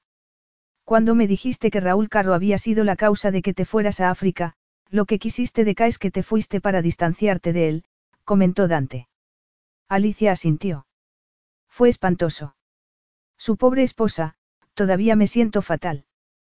Pero si tú no sabías nada. Da igual. Era un hombre manipulador y te aseguro que, en cierta manera, me alegro de que Serena llamara a su mujer. Tenía derecho a saberlo. Pero, entonces, apareció en África. Sí, al final. Unos días antes de que yo me fuera. A mí me ignoró, pero, en cuanto llegó, comenzó a seducir a otras enfermeras. ¿Sigues enamorada de él? Le preguntó Dante apretando el volante con fuerza mientras esperaba la respuesta. No, contestó Alicia al cabo de un rato. La verdad es que creo que nunca lo estuve. Ahora que sé lo que es el amor de verdad, creo que nunca estuve enamorada de él, pensó. Dante sintió un inmenso alivio. Cuando había descubierto que Alicia se había ido, había sentido un terrible pánico. La idea de que pudiera desaparecer sin más lo había llenado de terror. Dante miró a la mujer que había sentada a su lado. Seguía allí. Eso era lo único que le importaba en aquellos momentos. Aquella noche, se sentaron en el balcón y compartieron un licor. Alicia se sentía bien aunque no sabía hacia dónde iba su relación. Dante le había pedido perdón por haberla juzgado de manera errónea, pero tenía la sensación de que, al haberse quedado, le había dejado muy claro que su corazón le pertenecía. ¿En qué piensas? En nada en particular, mintió Alicia. Te fuiste a África para castigarte a ti misma. Quiso saber Dante retomando la conversación. Alicia se quedó pensativa. La verdad es que nunca me lo había planteado, pero, quizás en parte fuera así, porque no me cuentas algo sobre ti. La verdad es que me resulta extraño no saber absolutamente nada. ¿Qué quieres saber? Alicia se encogió de hombros, encantada de que hubieran dejado de hablar de ella. No sé, cómo llegaste desde las calles al lugar que ocupas ahora mismo en la sociedad y que fue de tus padres. Dante apretó las mandíbulas y habló sin emoción. Cuando mi hermano tenía un año y yo seis, mi madre nos abandonó. Mi padre ya se había ido hacía mucho tiempo y nadie sabía dónde estaba, así que nos llevaron a un orfelinato, pero cerró unos años después porque no tenía fondos, así que nos vimos viviendo en la calle. Los dos. Dante asintió. ¿Cuántos años tenías entonces? Trece o catorce. A continuación, permaneció un buen rato callado. Un día, un hombre me vio trabajando, estaba ayudando en la construcción de una casa, me llamó y barra inversa N ofreció un trabajo. Yo le dije que solamente lo podía aceptar si me podía llevar a mi hermano conmigo. Paolo tenía entonces nueve años y no hacía más que meterse en líos. Aquel hombre, que se llamaba Estefano Arrigi se hizo cargo de nosotros y fue nuestro tutor. Solía decirme que había visto en mí algo que no había visto en nadie más, así que yo me esforcé. Aquel hombre no tenía familia y, cuando murió, yo tenía 21 años y me dejó su pequeña constructora. Y ahora esa constructora es una de las mejores del mundo. Dante asintió de manera modesta y Alicia sintió que el corazón le daba un vuelco. Entendía perfectamente la vida que había llevado Dante, pues la suya había sido muy similar aunque, gracias a Dios, nunca se había visto en la calle. Aún así, decidió no revelarle nada más de su pasado y le agradeció que le hubiera contado tantas cosas sobre el suyo porque la ayudaba a comprender su complejo carácter. Cuando Dante le tendió la mano para irse a dormir, Alicia supo que se había enamorado de él sin remedio. Alicia había encandilado a todo el mundo, a sus amigas más íntimos, los Sobrien, y a todos los demás. La esposa de Buchanan, que había llegado a finales de la semana anterior, estaba completamente fascinada por ella y encantada de encontrar a otra enfermera con tanta vocación como ella. La gente no paraba de decirle lo maravillosa que era, lo dulce que era, lo amable que era. Y Dante sabía que era cierto. Sin embargo, se recordó que, hasta que no naciera el hijo de Melanie, debía mantenerse firme, no debía dejarse atrapar, no debía sucumbir. Ya lo habían engañado una vez. Debía vigilarla bien. Dante se dijo que estaba preparado para lidiar con una mujer como ella, pero lo que no podía soportar era su fachada. Años antes, le había afectado mucho que lo engañaran, pero ya no era así. Ahora, tenía la situación controlada. Pasara lo que pasase, lo único que le interesaba era saciar su apetito físico, que lo quemaba abrasadoramente. Dante tomó a Alicia del mentón al llegar a la puerta de su habitación y la besó con pasión, Alicia se dio cuenta de que, sin embargo, la miraba con frialdad y comprendió, con lágrimas en los ojos, que seguía sin confiar en ella. Era evidente que seguía creyendo que su hermana y ella tenían un plan para sacarle el dinero y, cuando terminara aquella semana, tendría que volver a casa. Por la noche, mientras volvían al hotel después de haber estado en una bodega catando vinos en la zona de Stellenbosch, Dante iba pensando que aquella situación se le estaba escapando de las manos. Capítulo 16. Quiero que vuelvas a Italia conmigo y te quedes en mi casa de Roma. Alicia sintió que se mareaba ante las palabras de Dante. No era lo que esperaba oír. Tampoco era el mejor momento estando desnuda con él, también desnudo, al lado en la cama. Estaba terminando su estancia en Ciudad del Cabo y había llegado el momento de volver a Europa. Las negociaciones habían sido un rotundo éxito, Buchanan había firmado los contratos durante una espectacular rueda de prensa el día anterior, así que su constructora comenzaría las obras del estadio al año siguiente. ¿Y por qué quieres que me quede contigo? Le preguntó. Porque lo que hay entre nosotros me gusta, contestó Dante acariciándole un pecho. Pero, contestó Alicia con la respiración entrecortada. No quiero que te vayas, la interrumpió Dante de manera arrogante. Dante, no soy un juguete. Me estás diciendo que te quieres ir. Me estás diciendo que te quieres perder todo esto. Insistió sentándola a horcajadas sobre él. No, claro que no, pensó Alicia sintiendo su erección en la entrepierna. Un rato después, después de haber hecho el amor y con el cuerpo bañado en sudor, Dante la besó en el cuello e insistió. ¿Qué me dices? Dos meses después. Dante sonrió mientras entraba en su casa, situada en el centro de Roma. Oía correr el agua en la ducha y se imaginó a Alicia desnuda, lo que lo llevó a deshacerse de la ropa a toda velocidad. Mientras se aproximaba a la puerta del baño, el deseo se hizo cada vez más patente en su anatomía. Sí, allí estaba, lavándose el pelo, con los brazos levantados y los pechos en punta. Dante. exclamó Alicia asustada cuando Dante abrió la puerta de la ducha. Sí, soy yo, anda, déjame, que ya lo hago yo. A continuación, la giró hacia sí, le colocó las manos sobre los pechos enjabonados y comenzó a acariciárselos. Al instante, sintió que Alicia se estremecía y se apretó contra ella para que sintiera su erección mientras pensaba que había tomado la decisión correcta al convertirla en su pareja. La vida le sonreía. Aquella misma noche, mientras cenaban, Alicia miró a Dante y pensó que cada día se estaba enamorando más de él y se estaba dejando caer en un agujero oscuro que amenazaba con tragársela. Llevaba dos meses jugando a ser su pareja, lo que era una locura. Iba con él a todas partes, siempre con una sonrisa a pesar de que no sabía lo que iba a pasar. Este domingo por la noche hay una función en sacar fondos para los niños de Milán y el sábado hay una competición de deportes acuáticos. ¿Quieres venir? Claro, se obligó a sonreír Alicia. Dante sonrió también y Alicia sintió que el corazón se le encogía. Ni una sola palabra de afecto ni de ternura ni de amor. Ya no sabía cuánto tiempo más iba a ser capaz de soportar aquello. Había accedido a acompañarlo a Roma con la estúpida esperanza de que, una vez a solas, cuando hubieran tenido oportunidad de conocerse un poco más, Dante comenzase a sentir algo por ella, pero no había sido así. Alicia se dijo que iba a tener que ser fuerte y que iba a tener que irse.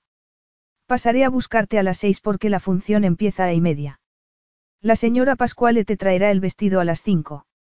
Dante, te he dicho que es una locura comprar otro vestido nuevo. No lo necesito. Tengo ropa de sobra. La función de esta noche es muy importante, insistió Dante. Alicia se encogió de hombros mientras Dante abandonaba la mesa en la que acababan de compartir la comida.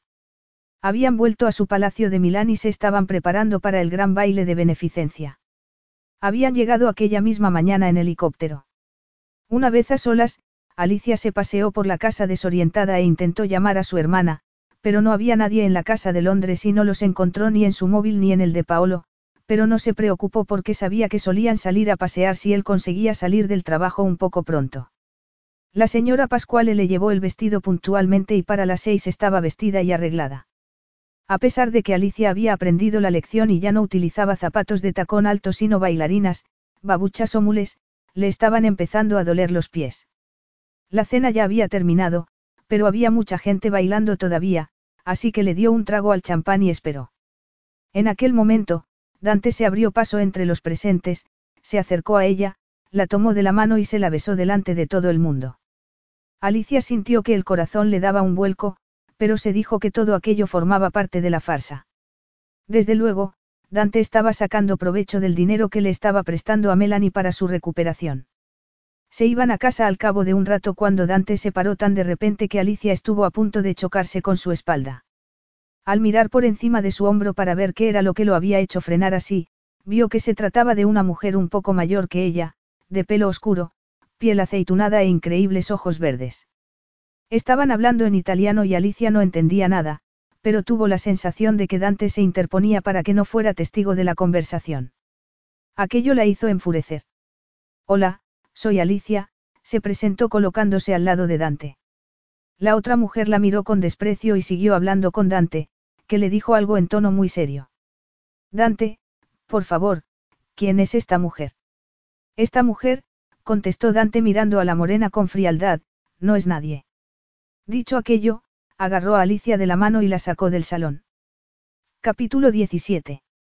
Dante, quiero saber quién era esa mujer, insistió Alicia cuando llegaron a casa. Ya te he dicho que no es nadie, contestó Dante frunciendo el ceño. Pues la conocías, contestó Alicia. Tuviste una relación con ella. ¿Por qué lo quieres saber? Se enfadó Dante. Lo quiero saber porque, te guste o no, tenemos una relación y la verdad es que me ha asustado cómo la has tratado, contestó Alicia girándose hacia el salón. Lo cierto era que la aterraba la posibilidad de encontrarse algún día con Dante y que la tratara como había tratado a la otra mujer. ¿Y bien? ¿Por qué no me quieres decir quién es? ¿No te gusta encontrarte con mujeres con la que has estado? Pues no creo que te sea difícil teniendo en cuenta la cantidad de relaciones que has debido de tener. Dante se acercó a ella y se paró a pocos milímetros. No se podía creer que estuvieran teniendo aquella conversación. Cuando pensaba en aquella mujer sentía asco y Alicia parecía decidida a descubrir quién era. Al encontrarse con Sonia, su primer instinto había sido proteger a Alicia de su veneno e incluso la había escondido detrás de él.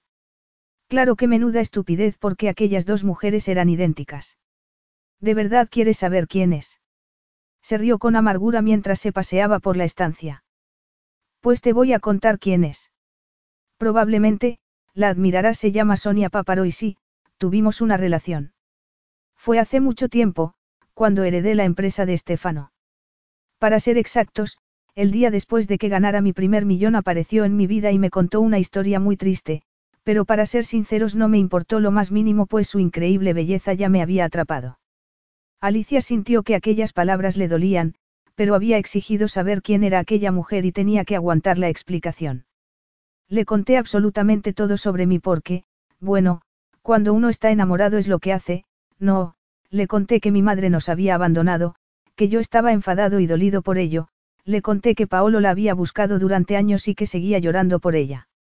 Entonces, un día, se presentó con una mujer que se abrazó a mí y me pidió perdón por habernos abandonado a mi hermano y a mí. Alicia sintió que el corazón le daba un vuelco. Sonia me contó que había oído a aquella mujer en el mercado contando que había abandonado a sus dos hijos hacía años y que se arrepentía mucho de ello. Jamás dudé de lo que me contaba. Al fin y al cabo, ¿por qué me iba a mentir? Me quería y, además, la historia podría haber sido cierta, pues estábamos en la misma zona de Nápoles. Además, la mujer tenía la misma edad que habría tenido mi madre, se le parecía físicamente y sabía cosas sobre nosotros, claro que luego comprendí que esas cosas se las había contado Sonia. Dante. No he terminado. Así que metí a aquella mujer en mi casa a pesar de que mi intuición me decía que tuviera cuidado. Yo no estaba dispuesto a perdonar tan fácilmente, pero Paolo, que todavía era muy joven e impresionable, se mostró encantado de haber recuperado a su madre. Alicia se sentó en una silla y siguió escuchando.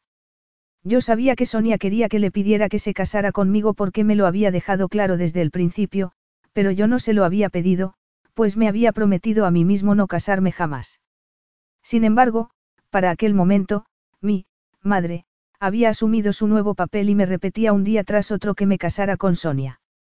Un día, volví a casa y la sorprendí en la cocina, comentando la cantidad de dinero que tendrían cuando me hubiera casado con Sonia, se rió con amargura. Me sentí como un idiota.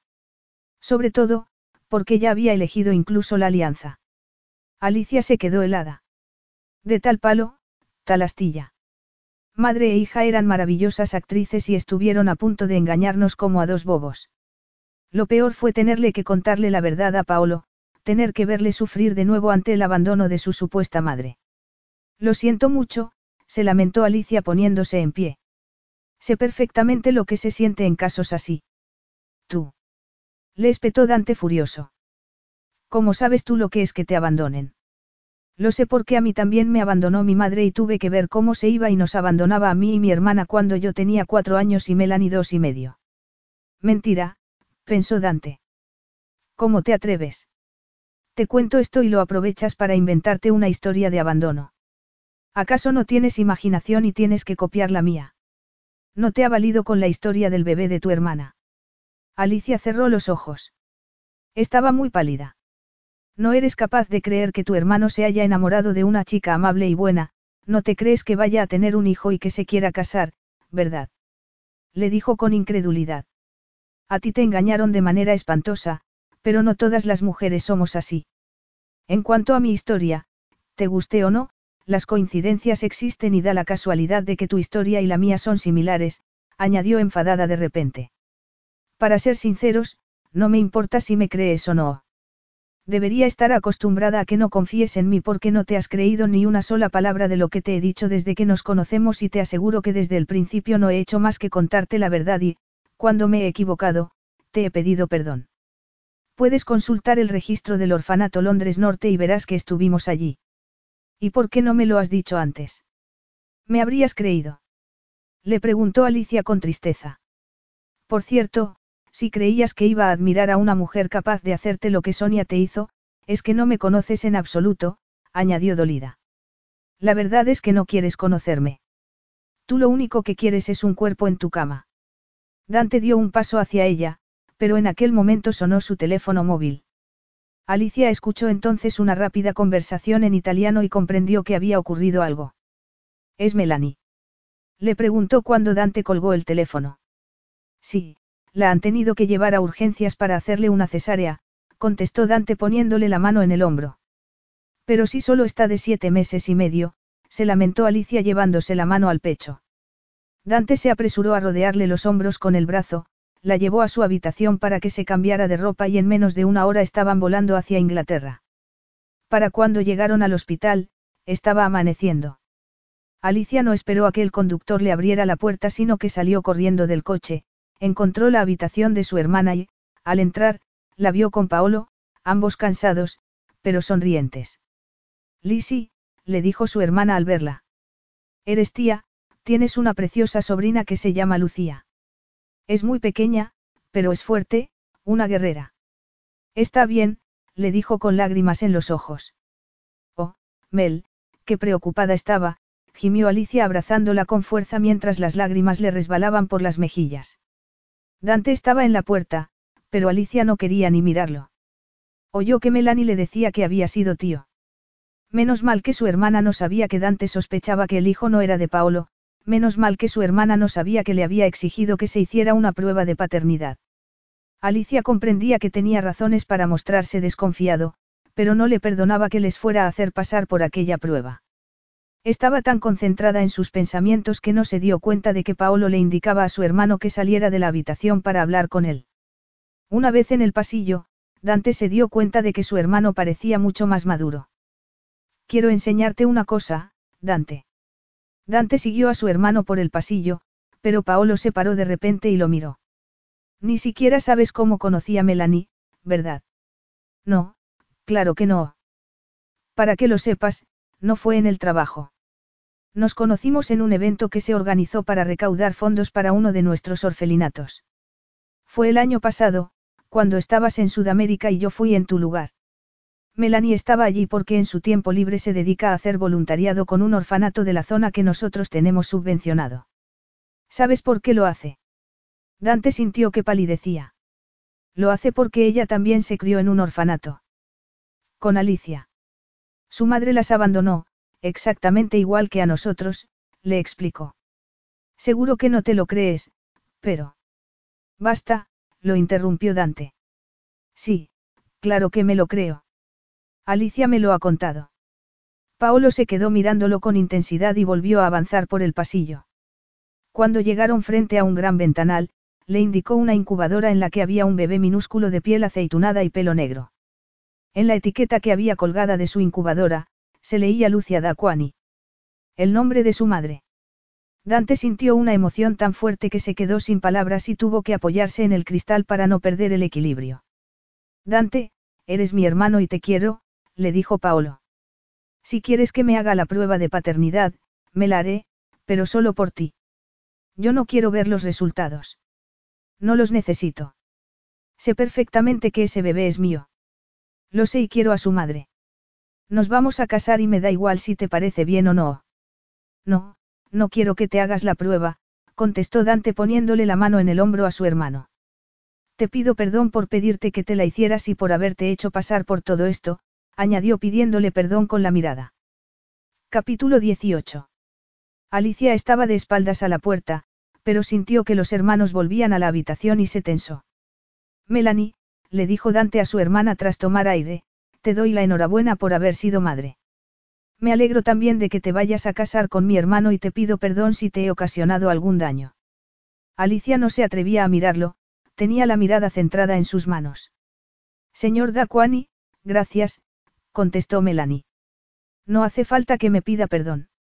Sé lo que, bueno, da igual lo que sepa, lo que importa es que Paolo y yo estamos juntos y que nuestra hija está bien. Alicia levantó la mirada en aquel momento y sus ojos se encontraron con los de Dante. Alicia, por favor, ven, le dijo él. Alicia fue a ver a su sobrina mientras Dante la esperaba a cierta distancia, pues no sabía si iba a ser capaz de volver a ver a la niña. Una vez fuera de la clínica, Alicia sintió que una curiosa calma se había apoderado de ella. Era evidente que ver a su sobrina no había obrado ningún cambio en Dante. Aquello significaba que ella sí que iba a tener que hacer cambios. No podía seguir así. Se giró hacia Dante, que le estaba abriendo la puerta del coche como si tal cosa. Aquel simple gesto la enfureció. ¿Acaso se creía que podía seguir adelante como si no hubiera sucedido nada? ¿Qué te ocurre? Le preguntó Dante al ver que no subía al coche. No me voy a ir contigo, contestó Alicia. ¿Cómo? Claro que te vienes conmigo. Venga, tengo que estar de vuelta en Roma esta noche y hace frío. Haz el favor de entrar en el coche. No, no me voy a ir a Italia contigo. Se terminó, Dante, contestó Alicia negando con la cabeza. Alicia, por favor, podemos hablar en el coche, insistió Dante presa del pánico. Si quieres quedarte unos cuantos días, me parece bien. Mandaré el avión a recogerte cuando quieras volver, o, si lo prefieres, puedes tomar tú un vuelo. Ya sé que. No. Lo interrumpió Alicia. No entiendes nada. Lo que te estoy diciendo es que esto se acabó. Quiero que te vayas. Yo me quedo aquí. Soy consciente de que nos volveremos a ver en la boda de nuestros hermanos o en algún otro lugar, pero nuestra relación ha tocado fondo. Se acabó, Dante, contestó Alicia con sumo dolor. No, no lo acepto, contestó Dante como loco. Seré yo el que ponga fin a esta relación cuando a mí me dé la gana. Ese es, precisamente, el problema, contestó Alicia con tristeza. Es cierto que algún día pondrás fin a nuestra relación y yo no podré soportarlo. Dante la miró confuso y Alicia se dio cuenta de que solo había una manera de deshacerse de él, así que tomó aire y echó los hombros hacia atrás. ¿Qué quieres decir? Le preguntó Dante. Quiero decir que, soy una estúpida y me he enamorado de ti, declaró. Eso es imposible, contestó Dante sorprendido, yo no te pedí en ningún momento que te enamoraras de mí. A Alicia le entraron ganas de reírse a carcajadas. No le puedes pedir a nadie que no se enamore de ti porque enamorarse es incontrolable, nadie puede controlar su corazón y mi corazón te quiere, Dante, pero no quiero medias tintas, lo quiero todo, no quiero una relación temporal, quiero una relación para toda la vida, quiero casarme y tener hijos, quiero sentir la felicidad que sienten Melanie y Paolo, quiero envejecer contigo, lo quiero todo, y sé que tú no quieres lo mismo. Es obvio. Dante se quedó mirándola azorado y Alicia supuso que sus palabras no le hacían sentir absolutamente nada. Sin embargo, Dante se estaba debatiendo entre confiar de nuevo y no volver a confiar jamás. La última vez que había creído en otra persona había sufrido mucho. Aquello lo llevó a dar un paso atrás, hacia el coche. Por lo que veo, has tomado una decisión. Alicia asintió y sintió una intensa pena al ver que Dante permanecía calmado, distante y frío. Aquel hombre no tenía corazón. ¿Quieres que te lleve a algún sitio? No, gracias, contestó Alicia. Lo único que quiero es que te vayas. Sin apenas mirar atrás, Dante se montó en el asiento trasero y cerró la puerta. Alicia se quedó en el bordillo mirando cómo el coche se alejaba, sola y pensando en que era una suerte estar tan cerca de una clínica si se desmayaba. Cuando peor lo pasaba era por la mañana, cuando alargaba el brazo y encontraba la cama vacía y fría y recordaba que Dante ya no estaba. Una mañana, recordó la última conversación que habían tenido y supuso que, al final, cuando había mencionado que podía ir al orfelinato y consultar el registro, Dante había terminado por creer su historia por muy coincidente que hubiera parecido con la suya. El hecho de que les hubiera pedido perdón a Melanie y a Paolo indicaba que había aceptado la verdad. ¿Cómo no iba a aceptarla después de haber visto a Lucía, que era exactamente igual que Paolo? Sin embargo, a pesar de todo, era absurdo obsesionarse con las palabras. Dante era incapaz de dejar que ninguna otra persona fuera dueña de su corazón, pues estaba lleno de miedos y contradicciones. Aquella semana, Alicia se hospedó en un hostal cercano a la clínica. Por las mañanas, iba a visitar a Melanie y a Paolo y, por las tardes, volvía al hostal y lloraba sin parar por haberse enamorado de un hombre como Dante. Aquel fin de semana, volvió a su casa de Oxford para preparar la mudanza. Melanie le había dicho que se fuera con ellos, pero Alicia no quería porque la casa en la que ellos estaban era de Dante. En aquel momento, llamaron al timbre, lo que obligó a Alicia a salir de la cama. Se sentía como si tuviera cien años. Sabía que sería la señora Smith, su vecina. Solía ir todos los fines de semana a la misma hora para pedirle el favor de que le trajera un poco de leche de la tienda de la esquina, así que Alicia se puso unos vaqueros viejos y una sudadera y abrió la puerta intentando sonreír. Buenos días, señora Smith. Siento mucho volver a molestarte, pero me duele la cadera a causa de la lluvia y... No pasa nada, contestó Alicia poniéndose los zapatos y el abrigo. Si usted supiera el favor que me está haciendo obligándome a salir de casa, pensó. Cuando volvía a casa desde la tienda, Alicia iba hojeando el periódico que había comprado y no se dio cuenta de que en la puerta había varios hombres hasta que levantó la mirada para ver por dónde iba. En cuanto reconoció a uno de ellos, se le cayó la leche de las manos. También el periódico. Al instante, la sorpresa y el dolor se apoderaron de ella y la impulsaron a pasar frente a los hombres directamente hacia la puerta de su casa. No, no, déjame en paz, Dante, gritó intentando meter la llave en la cerradura. Dante la tomó de sus manos, que temblaban, agarró a Alicia del brazo y la giró hacia sí. Tenía un aspecto terrible. Estaba pálido y tenía ojeras. Alicia sintió pena por él e incluso estuvo a punto de acariciarle la mejilla. Dios mío, Dante, ¿qué te ha pasado? Estás. Casi tan mal como tú, contestó Dante. Si has venido a insultarme. Claro que no, contestó Dante pasándose los dedos por el pelo. ¿Acaso no lo ves? No, no veo nada. Dante se hizo a un lado y Alicia reconoció a los otros hombres. Se trataba del periodista y del fotógrafo a los que ella había acudido en Italia, los mismos hombres que la habían acompañado a casa de Dante en el lago Como. ¿Qué hacen aquí?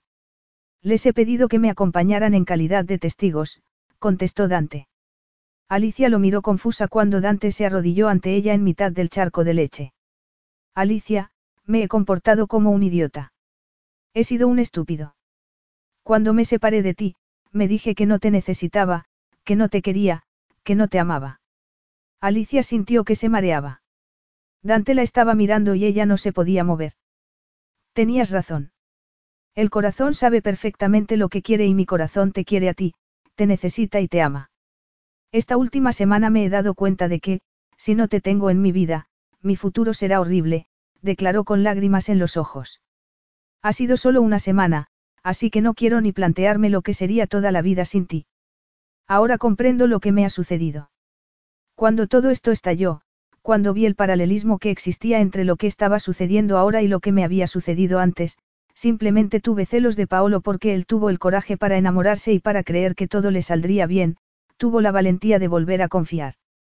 Quiero que sepas que tú, pequeño tornado, me encandilaste desde el primer momento.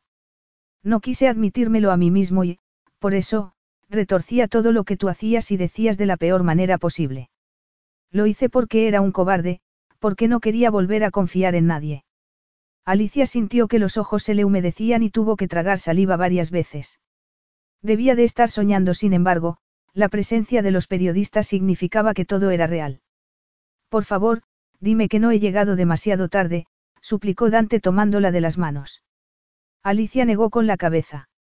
No sabía qué decir, no sabía por dónde empezar. Su corazón latía aceleradamente, estaba encantada de volver a verlo y de escuchar lo que le estaba diciendo. No, no es demasiado tarde, contestó mientras las lágrimas le resbalaban por las mejillas. Dante sintió que el alivio y la alegría se apoderaban de él, tomó a Alicia entre sus brazos y la levantó por los aires. Alicia le tomó el rostro entre las manos y comenzó a besarlo por todas partes de manera apasionada y nerviosa. Entonces, se dio cuenta de que el fotógrafo estaba disparando su cámara sin cesar y de que el reportero tomaba notas, pero no le importó. Ella se limitó a abrazar con fuerza a Dante, a aspirar su olor y a susurrarle al oído. Les podrías decir que se fueran. Dante asintió. Quería que me creyeras, quería demostrarte que puedes confiar en mí. Alicia sonrió y volvió a besarlo. Bueno, ya basta, le dijo Dante a los periodistas. Ya tenéis lo que queríais. Alicia no se podía creer que hubiera puesto su corazón al descubierto en público. Y lo había hecho por ella. Dante estaba a punto de girar la llave cuando Alicia se dio cuenta de una cosa. La leche de la señora Smith. exclamó. Si vamos por ella te casarás conmigo. Contestó Dante. Alicia asintió feliz. Los asombrados periodistas fotografiaron a Dante Daquani y a Alicia Parker entrando agarrados de la mano en la tienda de la esquina a comprar leche y al día siguiente todo el mundo supo que se iban a casar aquel mismo invierno en la casa que Dante tenía en el lago Como. Tres años y medio después. Dante recogió el juguete que había quedado tirado en el suelo del vestíbulo, se paró cuando estaba a punto de subir las escaleras y miró a su alrededor. Había pruebas por todas partes de que allí vivía un niño pequeño. Un niño pequeño y ahora otro todavía más pequeño. Dante sintió que el corazón se le llenaba de felicidad y siguió subiendo las escaleras. Y pensar que había creído que jamás podría experimentar tanta felicidad. Y pensar que se la había negado a sí mismo. Y pensar que había renunciado al amor y a la alegría de encontrar a su alma gemela y de formar una familia. Dante se estremeció al pensar en que había estado a punto de no vivir todo aquello. En aquel momento, su esposa salió a recibirlo. Se estaba abotonando el vestido y le sonrió. Dante sintió que sonreía de manera natural al verla y aceleró el paso. Alicia parecía algo cansada, había engordado un poco y tenía más pecho porque estaba amamantando a su recién nacido. A pesar de todo, Dante sintió que el deseo se apoderaba de él como la primera vez que la había besado. Podía decir a ciencia cierta que nunca había visto a ninguna mujer más guapa. Cuando llegó junto a ella, la tomó en brazos y Alicia lo miró y puso los ojos en blanco mientras Dante la llevaba hacia el dormitorio. Dante Daquani, ¿cuándo vas a dejar de llevarme por ahí en brazos? Tengo piernas. La puerta se cerró tras ellos y durante un rato solo se oyeron voces hablando en susurros, risas, gritos de placer y paz. Por lo menos, durante un rato. Fin.